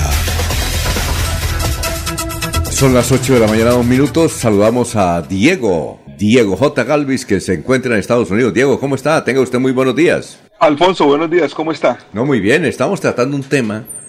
Eh, eh, usted, usted tal vez conoce a Cristian Argüello, no sé si ha escuchado hablar de él. Sí, él sí, fue, por supuesto, Él fue concejal y se No retiró- personalmente, pero sé quién es. Sí, se retiró de la política y se dedicó a hablar de la muerte. Y le ha ido extraordinariamente un tema que, pues, imagínese, nadie le gustaría tener cerca, vivir cerca de una funeraria, por ejemplo. Pero él previamente a la política no era político, no siempre ha desarrollado esos temas. Sí, él, él- él- él- exactamente. Motivador, de coaching. Ese gran programa que tenían ustedes, don Alfonso. Sí, precisamente. Retómenlo. A raíz de eso, la gente fue a decirle. Es que la historia, eh, Diego, con Cristian, es que él estaba en eso, ganando muy buen dinero y todo eso. Y la gente fue y le dijo, Cristian, mire, la ciudad. Entonces dijo, eh, no, pero es que mi familia no, no me deja. Duraron un año convenciendo a su esposa para que lo dejara ir a la política y le ayudara. Lo ayudara, no. Es decir, no lo dejara ir, sino Lo que respaldara. lo respaldara. Un año duraron. Mire, mire. Y no, y, y- y estuvo en la política, pero él regresó a esto, que es lo que le gusta, y le va bien. Era ese. ¿Qué, ¿Cuál es el tema de hoy, Diego? Alfonso, primero quiero decirle que por alguna razón no estoy escuchando bien su micrófono. Parece que lo tuviese como en silencio o en muy bajo volumen.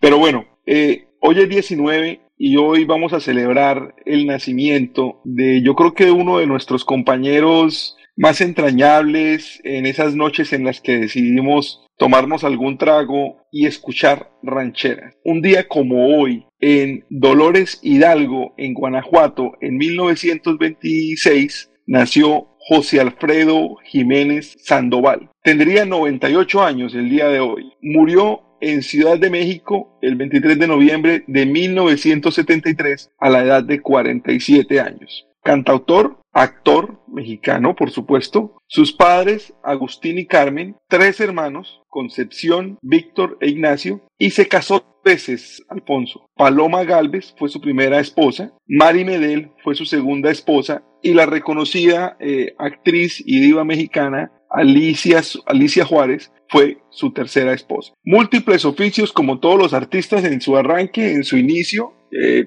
hizo prácticamente de todo, incluso llegó a ser portero de equipo profesional de fútbol mexicano. Fue portero del Oviedo y fue portero, portero del equipo Marte equipos que ya no están en la primera división. Eh, no es el primer artista que fue portero. Recuerde que Julio Iglesias fue arquero del Real Madrid o recuerde que incluso Maluma estuvo a punto de ser jugador profesional de fútbol con Atlético Nacional. Entonces, no es el primer artista que tiene también el vínculo con el fútbol. Pero siendo mesero del restaurante, lo descubre un artista que se llama Andrés Huesca. Eh, le encantan, le gustan mucho sus canciones. Decide grabar una canción de José Alfredo Jiménez, una que se llamaba eh, Paloma Querida, que él le había grabado que él le había regalado a su novia en ese momento, a Paloma Galvez, y luego su novia, eh, haciendo, buscando entre sus contactos, entre, entre sus amigos, yendo a un lado y al otro, logra presentarle la música de José Alfredo Jiménez a Jorge Negrete. Jorge Negrete quedó impactado, quedó enamorado con la música e inmediatamente le grabó un álbum completo con todas las composiciones que tenía hasta ese momento José Alfredo Jiménez y eso lo puso o lo lanzó al estrellato en México. Inmediatamente empezó a aparecer en la radio, inmediatamente empezó a hacer películas, a pesar de que no era eh, el, el, galán que podríamos eh, esperar de las películas mexicanas. Tuvo seis hijos, José Alfredo Jiménez, y compuso casi 300 canciones. Si nos pusiéramos a hablar de la lista de canciones de José Alfredo Jiménez, pues tendríamos que mencionar 30 o 40 éxitos. Yo le traigo cuatro que seguramente todos conocen. El Rey, Si nos dejan, La Media Vuelta y Un Mundo Raro son entre sus más famosas. Grabó varias canciones hacia el mar eh, o para el mar o con el tema del mar, pero nunca conoció el mar. Eso es una cosa curiosa de, del señor José Alfredo Jiménez. Y murió de lo que mucha gente piensa mueren los hombres, una cirrosis hepática. Murió por consumir alcohol. Cuando supo que se iba a morir, eh, armó una de las parrandas más famosas que hay en México. Se encerró con Chabela Vargas y con Tomás Méndez, que es el compositor de Cucurrucucu Paloma, eh, en el bar el Tenampa en México y duraron bebiendo casi tres días para despedirse de la vida. Murió a los 47 años, como lo decía al principio. En su lápida dice, la vida no vale nada. Entonces, hoy celebramos la vida, el nacimiento de este cantautor mexicano que seguramente a todos nos ha, nos ha acompañado por lo menos una vez en una buena noche de aguardientes y de rancheras. Diego, ¿me escucha bien? Ahora, ¿cómo, cómo me Ahora escucha? sí le escucho perfecto. Ah, bueno, perfecto. Diego, usted ha tenido la oportunidad de ir, eh, hemos tenido la oportunidad de ir a, a Dolores, donde está la casa de él, es una casa grande, y uno llega y creo que por un dólar le paga a alguien y lo le lleva el recorrido y está el aposento, como se dice, donde vivía eh, José. ¿Ha tenido esa oportunidad de ir allá no, a Guanajuato? No, no, no. Allá. No, soy fanático de José Alfredo porque me gustan mucho las rancheras, lógicamente. O bueno, no, no, no lógicamente porque podrían no gustarme. Pero por la cultura, eh, nuestra cultura siempre ha estado muy influenciada por, por la cultura mexicana. Entonces, eh, entonces eh, soy muy fan, pero no, no, no, nunca he podido visitar la, la eh, por lo menos nunca he podido ir a Dolores Hidalgo y el, el Estado de México. Oiga, y, y es increíble eh, si usted lee todas las canciones escritas por José Alfredo Jiménez, son poemas, ¿no? Son poemas Son muy lindas todas. que, que nosotros entendemos, porque es que hay unos poetas que son brillantes, pero a veces uno no los entiende, ¿no? ¿Ya? Es, Pero- la, es pero- la influencia de la cultura, Alfonso. Yo creo que los colombianos eh, nos, nos relacionamos muy bien con la cultura mexicana. Eh, hay, hay, un, hay un mal chiste por ahí que dice que los, que los colombianos eh, de clase alta quieren parecer ingleses, los colombianos intelectuales quieren parecer franceses, los colombianos de clase media quieren parecer americanos y los colombianos pobres queremos parecer o queríamos parecer mexicanos. Eh, por la influencia que tuvimos tanto tiempo de la televisión, de la música, si usted mira nuestras, nuestras culturas, siempre han sido influenciadas por las rancheras, por los corridos norteños, eh, todos vimos El Chavo, todos sabíamos que era siempre el domingo, todos vimos las novelas mexicanas, entonces ese vínculo cultural hace que para nosotros sea fácil entender eh, ese tipo de música y ese tipo de interpretaciones. Y La Ranchera es una canción muy bonita, se, se, asocia mucho con el trago y con el licor porque generalmente está acompañada de eso, pero, pero en términos generales La Ranchera es una composición simple, sencilla, con palabras fáciles eh, y, y tiene habla mucho del amor y del desamor, pero si usted busca bien en la discografía ranchera, usted encuentra casi que una canción para todo, ¿no? Sí, claro. Eso, eso hace parte también. Y hay una anécdota. Usted sabe que José Alfredo Jiménez, la única parte, eh, la única vez que vino a la ciudad de Bucaramanga fue en 1972. Él murió fue en el 73, creo. Murió en el 73, sí. Bueno, él estuvo aquí en 1972. Usted sabía que él estuvo en Bucaramanga en 1972 y estuvo en el Coliseo Vicente Díaz Romero. Pues lamento decepcionarlo, don Alfonso, pero en ese momento no estaba ni siquiera en los planes de mi señor padre. Entonces, no, yo nací en el 78. No, no tenía idea, no tenía idea que había ido a Bucaramanga. Sí, le, le, cuento que él vino aquí a Bucaramanga. Cuentan los historiadores que eh, fue al Coliseo eh, Vicente Díaz Romero, ese sí lo conoce usted porque estuvo allá con su padre narrando básquetbol, ¿no? ¿Usted era, el, ¿Usted era el comentarista o no? ¿O qué era usted ahí cuando? Sí, sí, yo trabajé con el señor Eliezer desde que tenía 14 años. ¿Pero y era comentarista o era el que hacía las entrevistas? No, yo comentaba básquetbol, a mí me gustaba mucho el básquet. Entonces ahí donde usted se sentó muchas veces, ahí estuvo José Alfredo Jiménez y es que él, él cuenta la anécdota porque después se fue a Bucaramanga y él siempre contaba una anécdota, eh, con, eh, dicen los, los biógrafos, que él contaba una anécdota y es que ocho días antes ahí en ese coliseo hubo una corrida de toros, imagínese. Si sabía, una corrida en un coliseo cubierto y pequeño, una corrida de toros. ¿Ya? Eso sí sabía que habían, hecho ese tipo de espectáculos en el coliseo. Y hicieron una corrida de toros y resulta que el toro se salió bravo y comenzó a, perseguir la gente, a la gente. Y esa anécdota le causó una curiosidad impresionante a él, que en un coliseo pequeño, cubierto, un toro se sale del ruedo y comienza a perseguir la gente. Y esa anécdota la contaba en todas partes José Alfredo Jiménez. Ahí le doy ese dato. cuentan, Alfonso, cuentan, perdón, compañeros, cuentan que era un, era un tipo muy agradable para hablar, muy, muy, muy ameno para, para departir con sus amigos. Eh, bueno, hay que tener algo de, de, divertido para poder durar tres días tomando, ¿no? Pero, pero siempre cuentan que, que, se le daba muy fácil el contar anécdotas y contar experiencias y aparte que tenía una muy buena memoria. Entonces eso, eso lo hacía seguramente un tipo muy interesante y por eso debe tener eh, esa anécdota y muchísimas más de lo que le pasó en las ciudades que visitó. Eh, me sorprendió mucho ver la cantidad de películas que hizo, aunque en México se, se hacían muchas películas eh, y, tuvimos películas de todo tipo de personajes, de mariachi, de rancheros, de luchadores de la, de la lucha libre, bueno, de todo tipo de, de películas. Eh, él no era un tipo agraciado, no era un tipo físicamente atractivo y sin embargo eh, fue protagonista de muchísimas películas eh, y eso también, también es importante acotarlo, que no solamente fue cantautor, sino que también se destacó como actor. Bueno, muchas gracias Diego, muy amable, muy gentil. Nos vemos el lunes. Bueno, don Alfonso, nos vemos el lunes y todo sale bien, que tengan un buen fin de semana para toda la gente que nos, que nos está siguiendo y nos vemos muy pronto. Muchas gracias. Muchas gracias a Diego J. Galvis. Son las 8 de la mañana, 14 minutos. ¿Qué tal si hacemos una ronda de noticias? Porque recuerden ustedes que les he pedido que traigan un chiste, ¿no? Ah, al final, al final. Ah, vamos a ver, ¿cuál es el chiste? Eh, ¿Maribel ya tiene el chiste? No, señor. Un chiste. Ah. Soy mala para decir chistes, pero buenísima para reírme. Ah, bueno, a ver. en línea, don Alfonso, antes de ir a comerciales, porque es una noticia, eh, digámoslo así, de última hora. Don ¿Así que pasó? En línea, ¿sí? ¿Ya se encuentra en línea? El, abogado, sí, sí, sí. Se encuentra en línea el doctor Giovanni Durán Romero. Ajá, sí, claro. Don Alfonso, él es un connotado abogado. Ahorita en horas de la mañana, pues otros compañeros de él también, eh, abogados, se han solidarizado. Me llamaron, me escribieron tres abogados con unos hechos que están ocurriendo con el doctor Giovanni Durán. Exacto. Al parecer él ha recibido unas amenazas e intimidaciones eh, por ejercer su labor como abogado. Ajá. Él ha desarrollado una serie de demandas eh, de nulidad electoral también en el departamento.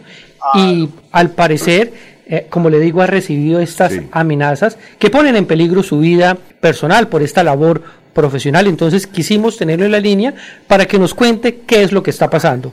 Doctor Giovanni, muy buenos días. Muy buenos días, ¿con quién tengo el gusto? Doctor Giovanni, le hablamos de Melodía Radio Digital. Melodía. Ra- a la- sí, Radio Melodía, o mejor, Melodía Digital.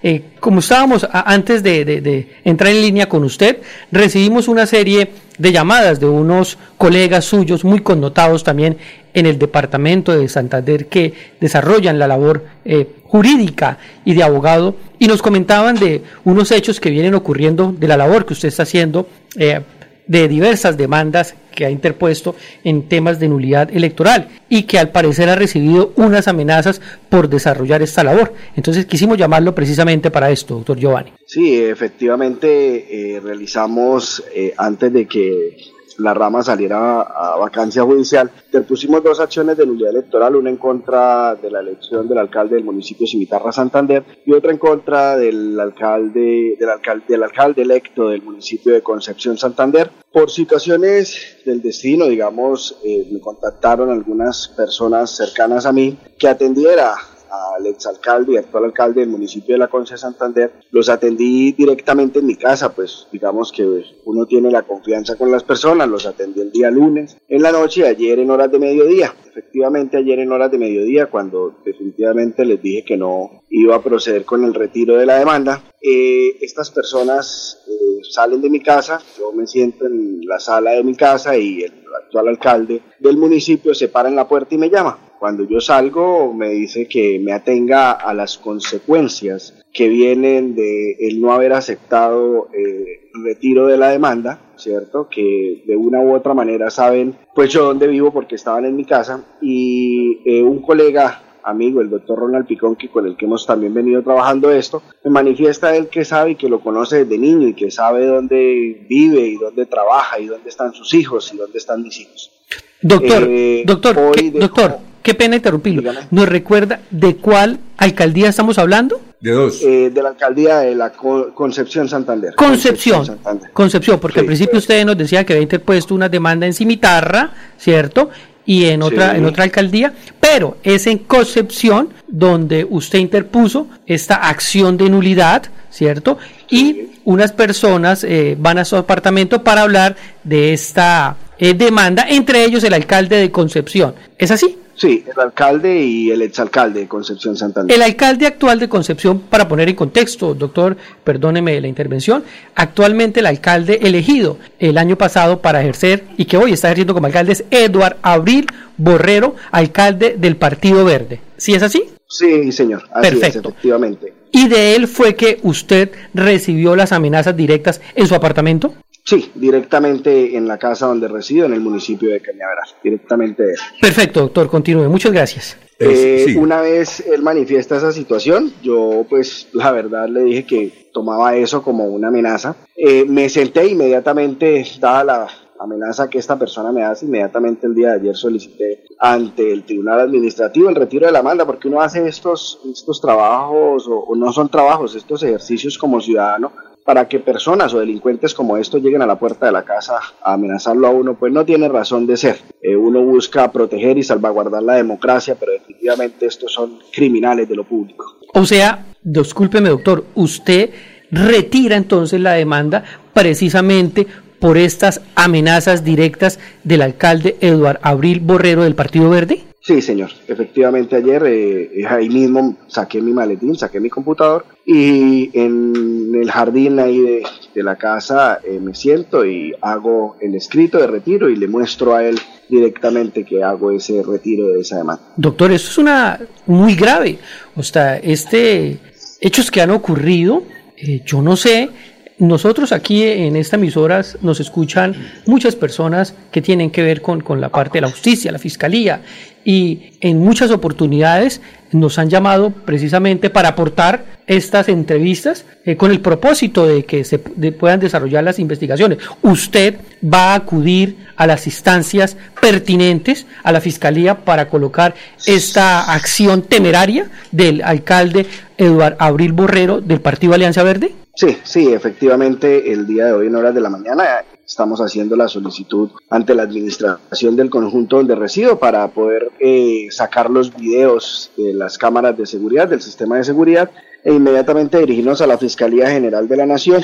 Eh, digamos que no iba o me iba a dejar esto así, pero pues atendiendo a que se presentó el, la solicitud de retiro. Voy también a presentar el desistimiento de ese retiro por un constreñimiento realizado por el demandado eh, y pues que la verdad continúe ese proceso judicial. Bueno, continúa con la demanda en Cimitar, ¿es así? ¿Es así? Sí, sí, señor. Sí, sí, señor, sí, señor. Ah, bueno, muchas eh, Finalmente... Una última pregunta, mi doctor. Eh, ¿Usted eh, a mutuo propio presenta la nulidad o usted quiere poder de otra persona para presentar la nulidad de la demanda de este alcalde? No, a, a, a, mutuo propio. A ah, correcto. Propio, a modo propio, sí, señor, a modo propio. De verdad, les agradezco por eh, darme esta entrevista. Eh, de una u otra forma, le agradezco al doctor Carlos Alfaro, que creo que es el que también ha estado comunicándose con los medios, al doctor Ronald Picón, sí, los colegas, dos. amigos colegas amigos y, y pues bueno, eh, es de advertir que a partir de este momento lo que llegue a suceder en contra de mí y de mi familia es responsabilidad directa del exalcalde del municipio de La Concha y el actual alcalde Eduardo Abril Borrero del municipio de Concepción Santander. Bueno, muchas gracias, muy amable, gracias a usted Freddy. Son las También de otra 8 noticia, Alfonso, de la mañana, 21 de otra minutos. noticia, el municipio de Cañaveral, nuevo municipio. Bueno, perfecto, gracias. Eh, vamos con una ronda de noticias, Maribel. Noticias a esta hora. Bueno, para contarles que desde el día de ayer hay una capacitación de jueces de patinaje. Más de 100 jueces están presentes en la ciudad de Bucaramanga capacitándose con las nuevas reglamentaciones de esta disciplina, actualización e iniciación 2024. Esto será desde el 19 de enero hasta el domingo 21 de enero, abriendo el año para el patinaje de velocidad. Más de 100 jueces participan de esta actividad en la ciudad bonita. Bueno, Jorge, Jorge Caicedo. Don Alfonso, ampliación de la noticia que dimos hace unos minutos en la mesa de trabajo de últimas noticias con respecto a la situación eh, vivida por el alcalde del municipio de Palmas del Socorro, Jorge Caballero Rodríguez. De acuerdo con las primeras versiones, el burgomaestre se encontraba eh, haciendo ejercicio en su bicicleta cuando fue embestido por un motociclista, quien... Eh, una vez logra derribarlo, se acerca y lo insulta de manera grosera. Se sabe que mm, como resultado de este atropellamiento, el mandatario local eh, eh, reci- recibió algunas heridas y perdió algunas piezas dentales. Fue remitido al Hospital Regional Manuela Beltrán, ubicado en El Socorro, donde es atendido por el médico Juan Pablo Vargas, quien ha entregado el primer reporte. Dice que ya están, eh, ha sido intervenido pues para eh, sanar algunas de sus heridas y se espera que en las próximas horas eh, se dé captura o, eh, o la identificación de la persona responsable de este siniestro que se presentó allí en una vía rural de Palmas del Socorro. Bueno, vamos con Olguita. Olguita, ya vamos con usted, Jorge. Ol- Olguita ya está ahí, son las 8 de la mañana, 24 minutos. Estamos en Radio Melodía. Eh, nos eh, envía aquí el capitán Jiménez este meme. No tomes Coca-Cola, tome guarapo. Vamos con Olguita. Alfonso, es que está en Armenia una Sí, persona Pero que... vamos primero con Olguita. Ah, ¿Ya está ahí? Sí, sí, ya está lista. Ah, bueno, entonces vamos es con... eh, Magali, una sobrina. ¿Cómo sintieron ustedes esta mañana ese sismo ahí en Armenia? Y buen día. Pues buenos días para todos ustedes. No, fue algo muy aterrador, súper fuerte. Se sintió a las 6 y 26 de la mañana y pues todos los vecinos del sector tuvimos que salir corriendo porque pues nos estamos eh, como acordando de que hace 25 años por esta misma fecha sucedió un terremoto. Entonces, ¿cómo puede suceder este temblor tan fuerte en esta mañana? Muy bien. Eh, eh, por ejemplo, en el caso, ¿usted en qué piso estaba? No, yo estaba en el, a- en- en- el primer piso, ¿Y pero se sintió tan fuerte ¿Y usted sabe si dejó alguna consecuencia en las estructuras de las casas? Dicen que para, mm, para otros barrios sí hubieron casas agrietadas, edificios y se han caído en el centro eh, varias mm, vidrios y fachadas de, de, de almacenes. Ah, bueno. Pero pues por ahora parece que nada que lamentar, pues. Bueno, por usted, usted, a, vidas, ¿no? usted está bien. Ni heridos ni nada. Usted está bien, en su casa está bien. ah, bueno, perfecto. Pero fue, usted eh, recuerda, no sé si, usted es muy joven, yo creo, ¿no? Usted es joven, ¿cierto? Normal. ¿Usted recuerda que en, 1900, en el 1999 un temblor también fuerte allá en Armenia? Yo estaba acá cuando el terremoto de Armenia también. Ah, ¿y cuál fue el más duro, este o el anterior? ay, se pareció tanto, no, el, terremoto fue durísimo, pero se pareció tanto porque empezó como parecido. Y vea que eh, como las, las edificaciones rugen, se suena, tan duro, entonces claro, uno recordaba eso. Ah, bueno. O sea, inicialmente el temor fue que se fuera a registrar un hecho similar a lo que hace 25 años, ese fue de usted y la gente que lo sintió esta mañana. Claro, y es que estábamos muy cerca a la fecha a cumplir 25 años de ese, de ese de ese movimiento que pasó en ese momento. Ah, bueno, eh, Magali, muchas gracias, muy amable, eh, muy gentil, eh, gracias a Dios a usted no le pasó nada, solamente el susto, solamente el susto. muy amable por haber estado aquí en Radio Melodía. Muchísimas gracias a ustedes, a todos los oyentes y que tengan un feliz día. Perfecto, gracias Magali. Bueno, son las 8.27, vamos con Olguita. Ahora sí siga usted, Olguita.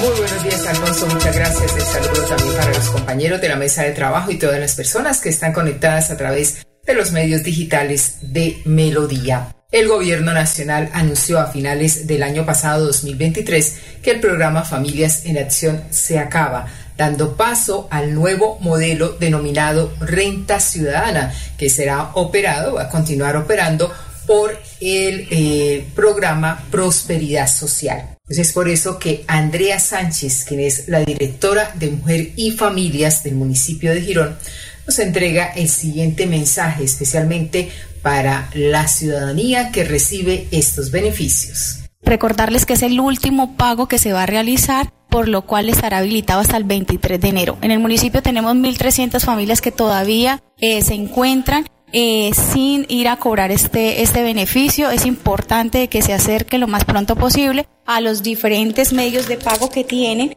y que han tenido durante todos estos ciclos en el municipio. Eh, importante eh, aquellos hogares que retiran por medio de giro, por su móvil, sus supergiros o por el, la aplicación de Anita. Importantísimo hasta el 23 de enero que se cierran los pagos. Son 1.300 gironeses que no han cobrado el último pago y con este nuevo modelo de renta ciudadana se estarán entregando transferencias monetarias de manera gradual y progresiva a los hogares en situación de pobreza y condiciones de vulnerabilidad. Continúen con más en Últimas Noticias de Melodía. Un feliz fin de semana para todos. Melodía es la radio que lo tiene todo. Noticias. Deportes. Música. Variedades.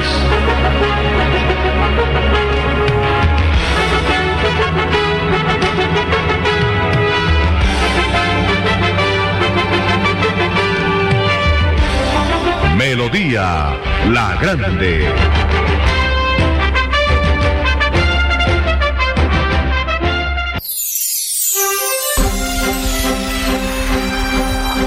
Desde Bucaramanga y su área metropolitana, transmite Melodía para todo el mundo. Melodía es digital. Primera en información. Primera en noticias. Melodía, Melodía, la que manda en sintonía.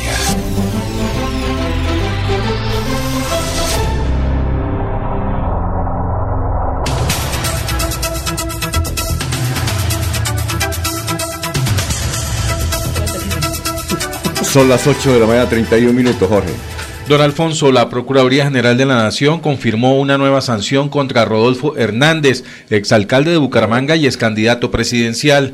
Esta vez, según el ente de control, Hernández fue sancionado y suspendido del ejercicio de su cargo por tres meses y una multa económica de 41 millones de pesos por acusar a Héctor Mantilla, entonces alcalde del municipio de Florida Blanca, de mentiroso y ladrón. El Ministerio Público confirmó que el disciplinado, en una emisión de su programa Hable con el alcalde, a través de las redes sociales Instagram y Facebook, usó los siguientes términos para referirse al exmandatario Héctor Mantilla, primer mandatario de Florida Blanca, para la época de los hechos, que pague lo que debe allá. Nos ha devuelto 20 veces el contrato y no le gusta pagar, que no sea mentiroso y lo hemos tolerado, solamente está cómodo con la politiquería, comunicó la Procuraduría. Para el ente de control, Rodolfo Hernández vulneró el principio de la moralidad contenido en la constitución política en el ejercicio de sus funciones al exponer públicamente al administrador municipal para la vigencia 2019. Muy bien. Eh, ¿Alguna noticia tiene usted? ¿A quién tiene noticia antes de ir con don Diego Sáenz, el historiador? Vamos con don Diego para ganar tiempo. Yo tengo una notica muy rápida. La Contraloría General de la República, don Alfonso, entregó el informe de 15 obras inconclusas en Santander que pertenecen a la estrategia Compromiso Colombia. Se ha tomado la decisión de crear un grupo interdisciplinario que trabajará para la posible culminación de estas obras. O sea, las obras no solo quedaron inconclusas en la ciudad de Bucaramanga, también eh, el exgobernador Mauricio Aguilar dejó muchas obras inconclusas que ahora tiene que estar pendiente el general Juvenal de entregarlas y la Contraloría le puso la lupa a esas obras. Muy bien. Bueno, Diego, Diego Sáenz, el historiador de los viernes. Cuéntenos. Sí, señor. Bueno, eh, el historiador de Historia de Bucaramanga, pero hoy voy a hablar de Santa Marta. Bueno, Santa Marta. ¿Pero no la tiene, Santa o la ciudad? Que no tiene, tiene no De la ciudad. Desde el año 2009, Bucaramanga y Santa Marta son ciudades hermanadas. Eso fue en la alcaldía de Fernando Vargas. ¿Ah, sí? Sí. No sabíamos. El concepto de ciudades hermanadas, sí, señor. Ah, bueno, entonces. para se comparten dentro de la ciudad los planes de desarrollo, eh, con beneficios en términos comerciales, turísticos y mucho más. Nosotros desde Historia de Bucaramanga, el Círculo Amigos de Bucaramanga, pues tenemos mm, cercanía con la Academia de Historia del Magdalena. Sí, que verdad. Entonces, eh, la idea es, además, Santa Marta el año entrante cumple 500 años. 1525. Entonces, eh, estamos en unas conversaciones para nosotros acá, desde Bucaramanga y desde Santander, lo uno, aprovechar eso de las ciudades hermanadas que está desde el 2009, ¿sí? Entonces, un ejemplo de lo que se habló ayer en las conversaciones, eh, crear una, un tour turístico pero cultural. La gente de Bucaramanga va mucho a Santa Marta, pero solo a la playa. Ah, Entonces, eh, crear ya con agencias de viajes un, tour, pero cultural y viceversa, de gente de Santa Marta que venga a Bucaramanga. Le, voy a hacer esta pregunta, ¿en bus? Sí. Eh, en, por, carretera, en bus o en cicla? Es que el año pasado ah, bueno. entiendo que fue un combo desde Bucaramanga a Santa Marta en cicla y regresaron. Uy, no, no llegamos. ¿En serio? ¿En serio? ah, pero este es en bus. No, eso es en bus. Yo llegaría hasta la 27 y ahí ya me Ah, bueno, perfecto. Entonces, ¿cómo es la idea? ¿Y, qué debemos hacer para ir? Bueno, eh, entonces estuve ayer en una reunión eh, con la doctora Claudia Arciniegas, que ella pues es abogada eh, y estuvimos hablando con el presidente de la Academia de Historia de, del Magdalena y vamos a empezar a trabajar esos, esos proyectos para este año. Academia de Historia del Magdalena. Del Magdalena. ¿De Santander no tiene nada que ver? Eh, no, estamos en contacto con ellos y bueno, después hacemos la invitación, la extendemos. Y la idea es historia. Em, eh, eh, hacer un tour desde acá, ¿durante cuántos días es? Bueno, apenas tuvimos la idea, sí, entonces ¿Para cuándo sería más o menos? Yo creo que ya a mitad de año deberíamos estar ¿Cuándo cumpleaños Santa Marta? En julio del... ¿De este año? De este año, pero entonces el año entrante son los...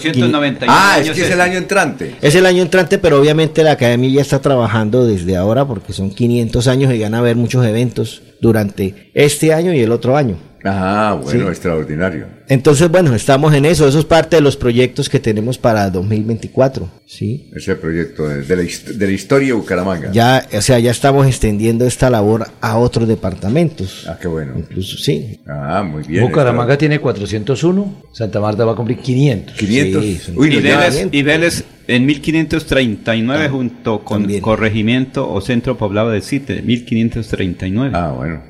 ¿Qué otra cosa? Ya también se está hablando de Diego, el gran Diego. Diego, es que por aquí esta mañana hubo una noticia. Usted que es historiador, ¿cierto que los buses de 60 años se están corriendo aquí en Bucaramanga ahora? pues yo honestamente no he visto buses de 60 años. ¿sí? Ah, bueno. sí. O sea, uno ve buses en los municipios con carcasas de los años 70, buses Pero de 60 Chevrolet, años no. pero de, de 60 no. Y esos buses de con, con la carrocería de los años 70 ya tienen motores nuevos. Ah, Repotenciados. Alguien dijo repotenciado, exacto. O 60 sea, usted ve el años, por bus decir y es del 78, pero ya tiene un motor nuevo. O repotenciado, sí. No le den más vueltas a ese cuento. hombre. ¿De qué? No hay. Los buses de No hay. 60 años no, No hay, no hay, no No, es que no hay. Empezando por la fuente. No, no, no, no. No más. eh, Pablito. No, pero es que se pasa. Pablito Monsalve. Es igual tiene, pero en la colección hay en la casa, los carros de hace Bueno. 60 años. Colinda con la Vamos a realidad llamar a- Ya, sí, ya vamos a llamar al, al al- director de FENALCO para que al doctor nos- Alejandro Almeida. Alejandro Almeida. Muy bien, perfecto. ¿Algo más, mi querido y gran Diego? Eh, bueno, no, tenemos más proyectos, pero los podemos ir comentando a medida que Pero, todos los pero venga todos los viernes. Sí, tenemos claro. que, Se y sienta acá, que que la sabroso. pendientes de ir a Santa Marta. O claro. sea, aquí se la paja sabrosa. O sea que con Melodía me imagino que estaremos yendo a ese tour cuando ya salgamos la primera salida por allá. Sí. en- después de mitad de año. Yo y le vamos con aquí- buena melodía. Le pongo aquí un Le representante. por cuento, ejemplo, Alfonso, le ¿qué? cuento, por estar aquí en días pasados, no me fui al tour del que se hizo recientemente. El ¿A dónde? 22 de diciembre viajó la familia a Santa Marta durante ocho ¿Usted? días. ¿Y no fue No por lo estar? invitaron. Por- no, pues, ¿Por claro, no? teníamos No, sí todo. me invitó y todo. Y- Todo, sino que como Alfonso estaba, había que de y- todas maneras estar muy pendiente. No, no, es que hace un año fue y nos mandó una foto con la pantaloneta nariz, narizona. La tanga en Arizona. Sí, no, no, no. A la moda, a la moda. Maribel dicen que Ah. Maribel eh, dicen Ahora. que siguen habiendo réplicas, ¿no? ¿Ya? Sí, réplicas, al hay más doctor Alejandro. temblor. ¿Por qué hemos invitado? En- Ah, ¿qué iba a decir? Que sí, están en, en alerta en redes sociales. El tema es Pereira con el temblor, en especial en Pereira, que han sentido que no- han habido otros temblores seguidos a ese fuerte que sintieron en horas de la mañana. Tenaz. Más adelante nos va a atender John Macario, que es el director técnico de geoamenazas eh, del Valle del Cauca. Qué bien. Lo- lo vamos, ahí lo tenemos más adelante. Ya tenemos, porque hemos invitado al doctor Alejandro Almeida, Porque temprano aquí en Melodía, director de FENALCO. el director de Dinámico director de FENALCO. y muy joven además, Sí, muy el joven. director de FENALCO. Buena gente. Pero eh, hablamos de la parte del comercio. Ayer el debate en el Consejo de Bucaramanga del espacio público, de los comerciantes, de lo que tiene que ver con las personas que están en la calle vendiendo. Sí. Pues el director de FENALCO, el doctor Orlando eh, Alejandro. Almeida, pues es la persona que más tiene conocimiento en este tema. Por eso lo hemos invitado. Doctor Alejandro, muy buenos días, bienvenido a los micrófonos de Melodía. Muy buenos días para ustedes, para toda la mesa de trabajo y desde luego para todas las personas que nos escuchan a través de esta importante emisora para Santander. Ah, eh, eh, se hicieron unas denuncias que nos trajo aquí Jorge de ayer allá en el Consejo en el- o en ese cabildo, donde se decía que en, en San Bazar, que le dieron una solución hace más de casi 25 años para sacar a los vendedores eh, ambulantes del centro y los ubicaron allá en San Bazar. Pero ellos lo que hicieron fue recibir las escrituras y arrendar ese espacio y luego regresar a las calles. ¿Eso sucedió, doctor? Bueno, yo voy a contarles de una historia similar de un lugar que se llama el Centro Comercial Fegali que estuve visitando esta semana, invitado por su gerente, por algunos empresarios. Y quiero contarles que de los 650 locales comerciales que hay en ese lugar, hablo de, un- de una cifra real que, que, como les digo, visité esta semana, aproximadamente 300 locales ya están ocupados. Y quiero decirles que eh, en ese mismo caso de San Bazar, poniendo como ejemplo a Fegali, tuve la oportunidad de conocer muchos de los empresarios que llevaban 22, 23, 25 años trabajando todos los días en el centro comercial y que realmente para mí fue un ejercicio de poder eh, sentirme inspirado por esos comerciantes que en su momento fueron comerciantes informales y que hoy están luchando día a día para sacar adelante a sus familias. Entonces, ¿qué me doy cuenta? Me doy cuenta que en efecto más de la mitad de los locales están vacíos. Me doy cuenta pues que algunos lo que han hecho es integrar esos locales con sus familias, es decir, papá, mamá, hijos, eh, tíos, lo que hacen es integrar esos locales comerciales y se ve casi como una oferta variada o incluso algunos han estado como segmentados, por ejemplo, zapaterías, cacharrerías, otros tienen todo el tema de electrodomésticos, hasta tiendas naturistas vi, en este caso en, en Pegali. Entonces, es el mismo caso de San Bazar. Lo que pasa es que realmente lo que hoy vemos es que los vendedores informales, que antes se llamaban vendedores eh, ambulantes, muchos de ellos no son ambulantes, son estacionarios. Mire, yo tuve la oportunidad de trabajar más de nueve años eh, ahí en, en, el Paseo del Comercio, en un, en un establecimiento comercial, y le puedo confesar que todavía paso por el Paseo del Comercio y vuelvo a los mismos vendedores estacionarios que cada vez cambian de producto. Entonces es como poder utilizar esas herramientas, ese activo, ese patrimonio que es de la administración pública y llevar o reubicar a esos vendedores estacionarios, pero tratar de buscar realizar temas de promoción. Mire, ese centro comercial establece, por ejemplo, hacen rifas en diciembre, hablo de Fegali. Por ejemplo, hacen todo el tema de, tienen seguridad privada, pero tristemente carecen de recursos para hacer las promociones, las actividades musicales, el perifoneo, por ejemplo, que pueden hacer incluso a través de estas emisoras, para atraer a los clientes y mostrar la oferta que tienen ahí. Entonces yo sí creo, eh, sin conocer eh, humildemente el caso de San Bazar, porque nuestro trabajo es trabajar, Penalco trabaja por el comercio formal, pero vi la experiencia de Fegali y nuestro trabajo es ayudarles a estos empresarios que están ahí ubicados, muchos durante más de 20 años, para poder conectarlos con la formalidad y para brindarles apoyo para que ellos puedan salir adelante. Pero la única forma es que los comerciantes informales estacionarios migren a estos nuevos espacios que deben tener unas políticas de asignación y a través de esas políticas de asignación se les permita a todos ellos trabajar de la mano para que realmente haya unos rubros de promoción que les ayuden obviamente a traer más clientes y tráfico. Pero les cuento aquí a los micrófonos que viendo la experiencia de Fegali y conociendo, dándoles la mano a muchos de esos comerciantes que ya más de 20 años, me demostraron que sí se puede y que creo que es una estrategia, que si la administración actual, que vamos a poder eh, de cierta manera hablarle al oído dentro de pocos días al alcalde, mostrarle estos casos para que realmente nos apoye al sector informal y que el sector formal brinde la mano a los informales en ese proceso de transición para poder obviamente recuperar gran parte del espacio público perdido. Doctor Alejandro, aquí en, en, esta mesa de trabajo alguien dijo en la mañana de hoy que por ejemplo en la carrera eh, 16 entre 36 y calle 33, en esa, en esa carrera los mismos comerciantes, muchos de ellos afiliados a Penalco, permiten que los vendedores ambulantes les vendan sus productos. ¿Eso está ocurriendo? Bueno, yo creo que esa es una afirmación que aquí en todos los micrófonos tocaría validar porque están hablando que son afiliados a Penalco. La verdad no los conozco.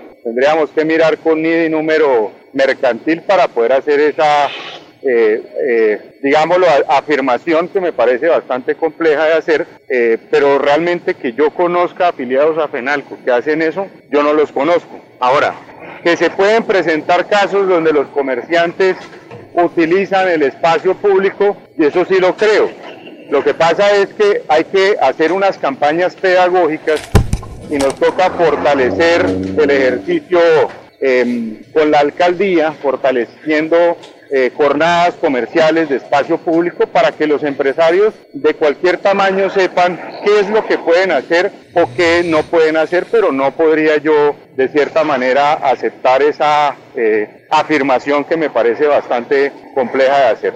A ver, doctor Alejandro, entonces la idea es unir esfuerzos con la alcaldía municipal y tratar de eh, desocupar de alguna manera las calles de Bucaramanga porque definitivamente cada día son más vendedores informales, más vendedores informales. Y la verdad, no hay paso para el peatón ya en ninguna parte. Es más, algunos más atrevidos se han tomado la vía pública para eh, exponer sus mercancías. Unir esfuerzos, FENALCO, todas las entidades, la alcaldía municipal y tratar entonces de ocupar esos locales de FEGALI, de y todo donde se pueda para que el espacio público sea mejor? Mire, yo creo que hay varias formas. La primera forma es hacer una, un ejercicio de entender que hay una realidad social. ¿Cuál es la realidad social? que hay gente que necesita trabajar. Yo creo que el que es informal lo hace porque ve en ello un sustento de trabajo. Entonces, yo creo que el tema no tiene que ir por represión, sino tiene que ir más por conciencia y tratar de buscarle alternativas. Una de ellas podría ser la reubicación. Eso se logró hace muchos años en el Parque Centenario, eso se logró hace muchos años con los San Andresitos, porque así se crearon. Y creo que son, son ejemplos como el de Fegali, en el cual sí se puede hacer este tipo de casos. El segundo aspecto importante es un tema de cultura ciudadana, o sea, existen vendedores informales porque hay, porque hay compradores informales. La gente le compra al informal y pues obviamente eso hace que el tema o el problema persista. Pero creo que indiscutiblemente, ustedes lo acaban de decir, hay un fenómeno también de, de ejercicio de mano dura, es decir, tratar de buscar hacer esos operativos y buscar que la gente se ponga en cintura, porque pues el espacio público eh, es de todos, ni un comerciante informal, ni uno formal, como ustedes lo acaban de expresar hoy, tiene derecho a ocuparse un espacio que es de la ciudadanía. Entonces, lo que sí creo es que hay que entender este flagelo desde el ejercicio de concientización de las personas para que todos tratemos de buscar que nuestra ciudad sea más bonita. Hoy por hoy, si ustedes ven en casi todas las ciudades y sobre todo en casi todas las vías de Bucaramanga, hay vendedores estacionarios incluso se ocupan la acera pública. Mire, eso afecta el 50% de la movilidad. Hay un estudio que mostró que el 50% de los impactos que hay en la movilidad en Bucaramanga se debe a que se han tomado los espacios de carretera y eso hace que la gente pare, se compre el café, se compre la verdura, se compre la fruta y haga que pues no fluya la movilidad en las escasas vías que hoy ya tenemos. Entonces, yo creo que la, la informalidad también ataca, por ejemplo, en los parques, lo decía el alcalde hace poco, temas, por ejemplo, como el microtráfico, que desafortunadamente muchos de ellos son, son eh, utilizados como escudo para poder vender sustancias alucinógenas y obviamente eso genera inseguridad y otros aspectos, es decir, tiene un fenómeno boomerang de otros problemas que estamos enfrentando. Entonces yo creería que una de las cosas importantes de las cuales todos tenemos que trabajar es poder darle soluciones a los informales, buscar eh, sitios donde ellos puedan mostrar sus emprendimientos y tratar de hacer conciencia en la ciudadanía para que entre todos pongamos la ciudad más bonita, para que entre todos seamos más conscientes y no sigamos incrementando esa informalidad que tanto ha venido afectando a Bucaramanga y que tanto la fea. Bueno, eh, doctor Alejandro Almeida, muchas gracias, eh, director ejecutivo de FENALCO, muy amable por haber estado aquí en Melodía muchas gracias a ustedes por la invitación y, seguiremos trabajando para que el comercio formal siga adelante. Esperemos que este año sea beneficioso para todos. Muchas gracias por la invitación. A usted. Bueno, y a esta hora tenemos a John Mario Londoño, director técnico de EO Amenazas. Eh, el epicentro, según nos dice, es en Ansermanuevo, Valle del Cauca, y la magnitud eh, Maribel es de 5.6. Ah, ya tenemos, vamos a escuchar entonces a John Macario Londoño. Hoy 19 de enero de 2024 a las 6 y 26 de la mañana hora local se registró un sismo en Colombia con una magnitud de 5.6 y una profundidad de 33 kilómetros localizado en el municipio de Ancierva Nuevo, Valle del Cauca. Hasta el momento hemos detectado cuatro réplicas entre magnitudes 3 y 3.6 con las profundidades similares y hemos recibido alrededor de 5.000 reportes de sismo sentido en las zonas alrededor del epicentro. También hemos obtenido información de daños no muy grandes, pero sí daños, grietas, caídas de algunas eh, fachadas y demás en eh, poblaciones y eh, sectores alrededor del epicentro. Este sismo no es de magnitud importante, 5.6 es una magnitud intermedia, sin embargo la profundidad y las malas construcciones, es decir, sus construcciones que no son sismos resistentes, posiblemente puedan presentar algunos tipos de daños es importante siempre estar atentos a la información que el Servicio Geológico está informando respecto a las condiciones de este sismo o si ocurren otras réplicas adicionales. Por favor, síganos en las redes y estén atentos a la información que sale también por la página oficial del Servicio Geológico Colombiano. Bueno, muchas gracias, don Macario.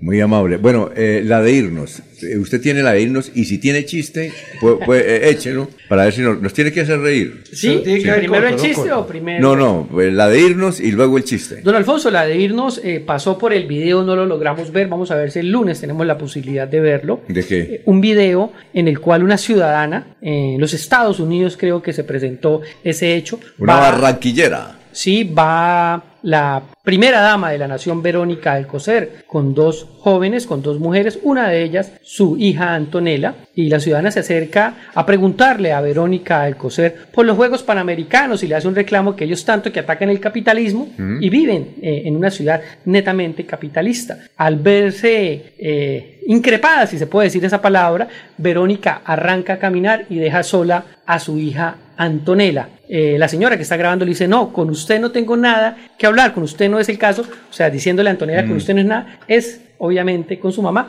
a la cual lo deja. Pues eso generó muchas polémicas en el día de ayer, unos a favor, otros en contra. Los que estaban a favor diciendo que siguen atacando a Antonella y los que están en contra decían que no, que el ataque nunca fue directamente a Antonella, que no vaya a ser una estrategia que ahora que estén utilizando a una menor eh, para victimizarla, porque para mí personalmente sí lo vi así, la dejó sola prácticamente, Sí. si es mi hija yo la cojo de la mano y me la cargo, no la dejo ahí solita, entonces esa era como la de ellos. ¿El chiste? A ver, don Alfonso, a ese un niño por allá en Cite, Sí, en Cite. un niño, eh, Laurencito, digamos que se llamaba. Por decir Laurencito. Algo. Sí, Sí. otro, otro niño, Sí, un niño sí, Laurencito. Entonces le dice el papá, Laurencito, míreme allá adelante del carro si la luz intermitente está bien. Y allá se paró Laurencito. Sí. El Laurencito empieza, sí, no, sí, no, sí, no. Muy bien, muy bien. No es bueno, pero hace la... Déjeme, Eh, vale, vale, vale, vale. déjeme, déjeme último. Ah, bueno, Maribel. La de irnos. Bueno, yo tengo dos para irnos, pero son rápidas. A esta hora ya juega Botín de Oro con Atlas, el partido de la semifinal de la Baby Fútbol. En este caso avanza el minuto 19, son 30 minutos de juego, así que bueno, ahí estoy conectada y emocionada para eh, pensando en que Botín de Oro pueda llegar a la final del certamen. Y recordar que mañana, sábado a las 3 de la tarde, juega la selección Colombia Sub-23 en el inicio del preolímpico Sub-23 que da dos cupos a París 2024. ¿A qué hora? ¿Tiene chiste o no? No. ¿A qué hora? Me diga la qué hora. Gasta 3 el de la desayuno. tarde. Tres de la 3 de la tarde. No tiene Colombia. chiste entonces. Gasta Contra desayuno. Ecuador. Bueno, Sí, bueno, Laurencio, eh, tiene la de irnos. El- en Barbosa el alcalde está haciendo recolección de libros para los mm, jóvenes vulnerables que estudian en colegios oficiales. Pero es que me dice alguien aquí, por ahí va un señor que se llama Fredicito, iba en un carro, en un carro particular y cuando un operativo le dijeron, señor, ¿y con quién va? Dijo, es mi tío, es mi tío. Digo, ¿y cómo se llama el tío? Diga, tío, ¿cómo es su nombre? Yo apenas le pagué 6.500, 6.500. Y el funcionario le dijo, bájese también y tiene multa, porque es que es un delito para el que conduce como el que, que Si no es el tío. Ese es el chiste. bueno, Jorge, la de irnos, Jorge. Don Alfonso, la de irnos que parece chiste. Security Rencor, empresa proveedora de la Unidad Nacional de Protección, denuncia que en la noche anterior hombres armados entraron al patio taller donde tenían estacionadas 100 camionetas que estaban listas para ser entregadas en Bogotá. Los delincuentes se llevaron 17 vehículos de estos, nuevos, cero kilómetros. Recue- tengo un dato, en el año 2023 se robaron 47 camionetas de la Unidad Nacional de Protección y en el año 2022 se robaron 27. Ahí ¿Y el- van. ¿Y el chiste? No, pues el chiste. Chiste que robaron todas las camionetas. Chiste ¿no? visual, Eso ya chiste es- visual. Vamos a ver cómo hablar con los oyentes que están, pues la- Sí. los seguidores que están en las redes. Eh, estamos aquí, el periodista Peña, montado en una peña. Estamos acá en el Gran Rally Nacional. Sí. Eh, vamos a ver todo el paso de los vehículos y viene encabezando en este Gran Rally, en primer lugar, la delegación del Valle del Cauca. Mm, Ahí van los vallecaucanos en el primer lugar y muy Sí. cerca vienen los costeños. Y, mm, Ahí van los costeños. Tercer lugar vienen los santanderianos. Y, mm, y en el cuarto los de Pasto. Ah, pero sí tocaba que, respeto, que lo como viera, para- que lo viera. Sí era visual, sí era visual. Era visual. tocaba que lo viera, pero Bueno, bueno, bueno. la de irnos. 296 personas han sido sancionadas después de que eh, eh, se decretó Mm. la prohibición eh, de fumar en los parques. Sí, claro. 296 personas han sido sancionadas desde que se vino ese decreto. Bueno, ¿ese es el chiste? No, no, pues ese no es un chiste, es una realidad. El Bueno. chiste rapidito, mire. Entró un señor a, a su apartamento y en la sala vio una media que no era de él. Sí. Y le dice a la señora, amor, ¿y esta media qué? Digo, mi amor, es que me fui a comprar el par de medias para usted. Encontré una sola porque la otra llega en la tarde. Dijo, ah, bueno, está muy bien. Entró al cuarto, abrió el closet y vio un enano. Digo, ¿usted qué hace ahí? Digo el enano, eso me pregunto yo. ¿Yo qué hago aquí? Yo trabajo en un circo, el mago me puso una caja, hizo ¡plim! Y aparece aquí, dijo, usted es pendejo que lo voy a comer en ese cuento. Dijo, pero si se comió el de la vez.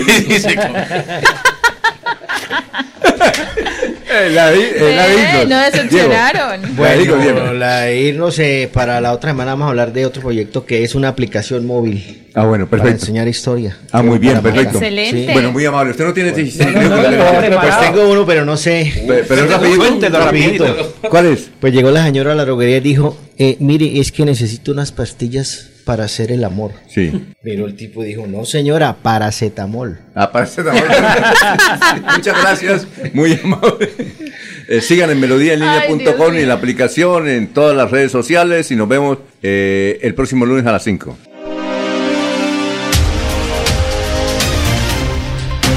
Últimas noticias los despierta bien informados de lunes a viernes en todas las áreas de la información regional, nacional e internacional. Un periodista de Últimas Noticias registra la información en melodíaenlínea.com. En Facebook y YouTube, Radio Melodía Bucaramanga. En Instagram y X, arroba Melodía en línea. Y nuestra aplicación Radio Melodía. Dirige Alfonso Pineda Chaparro.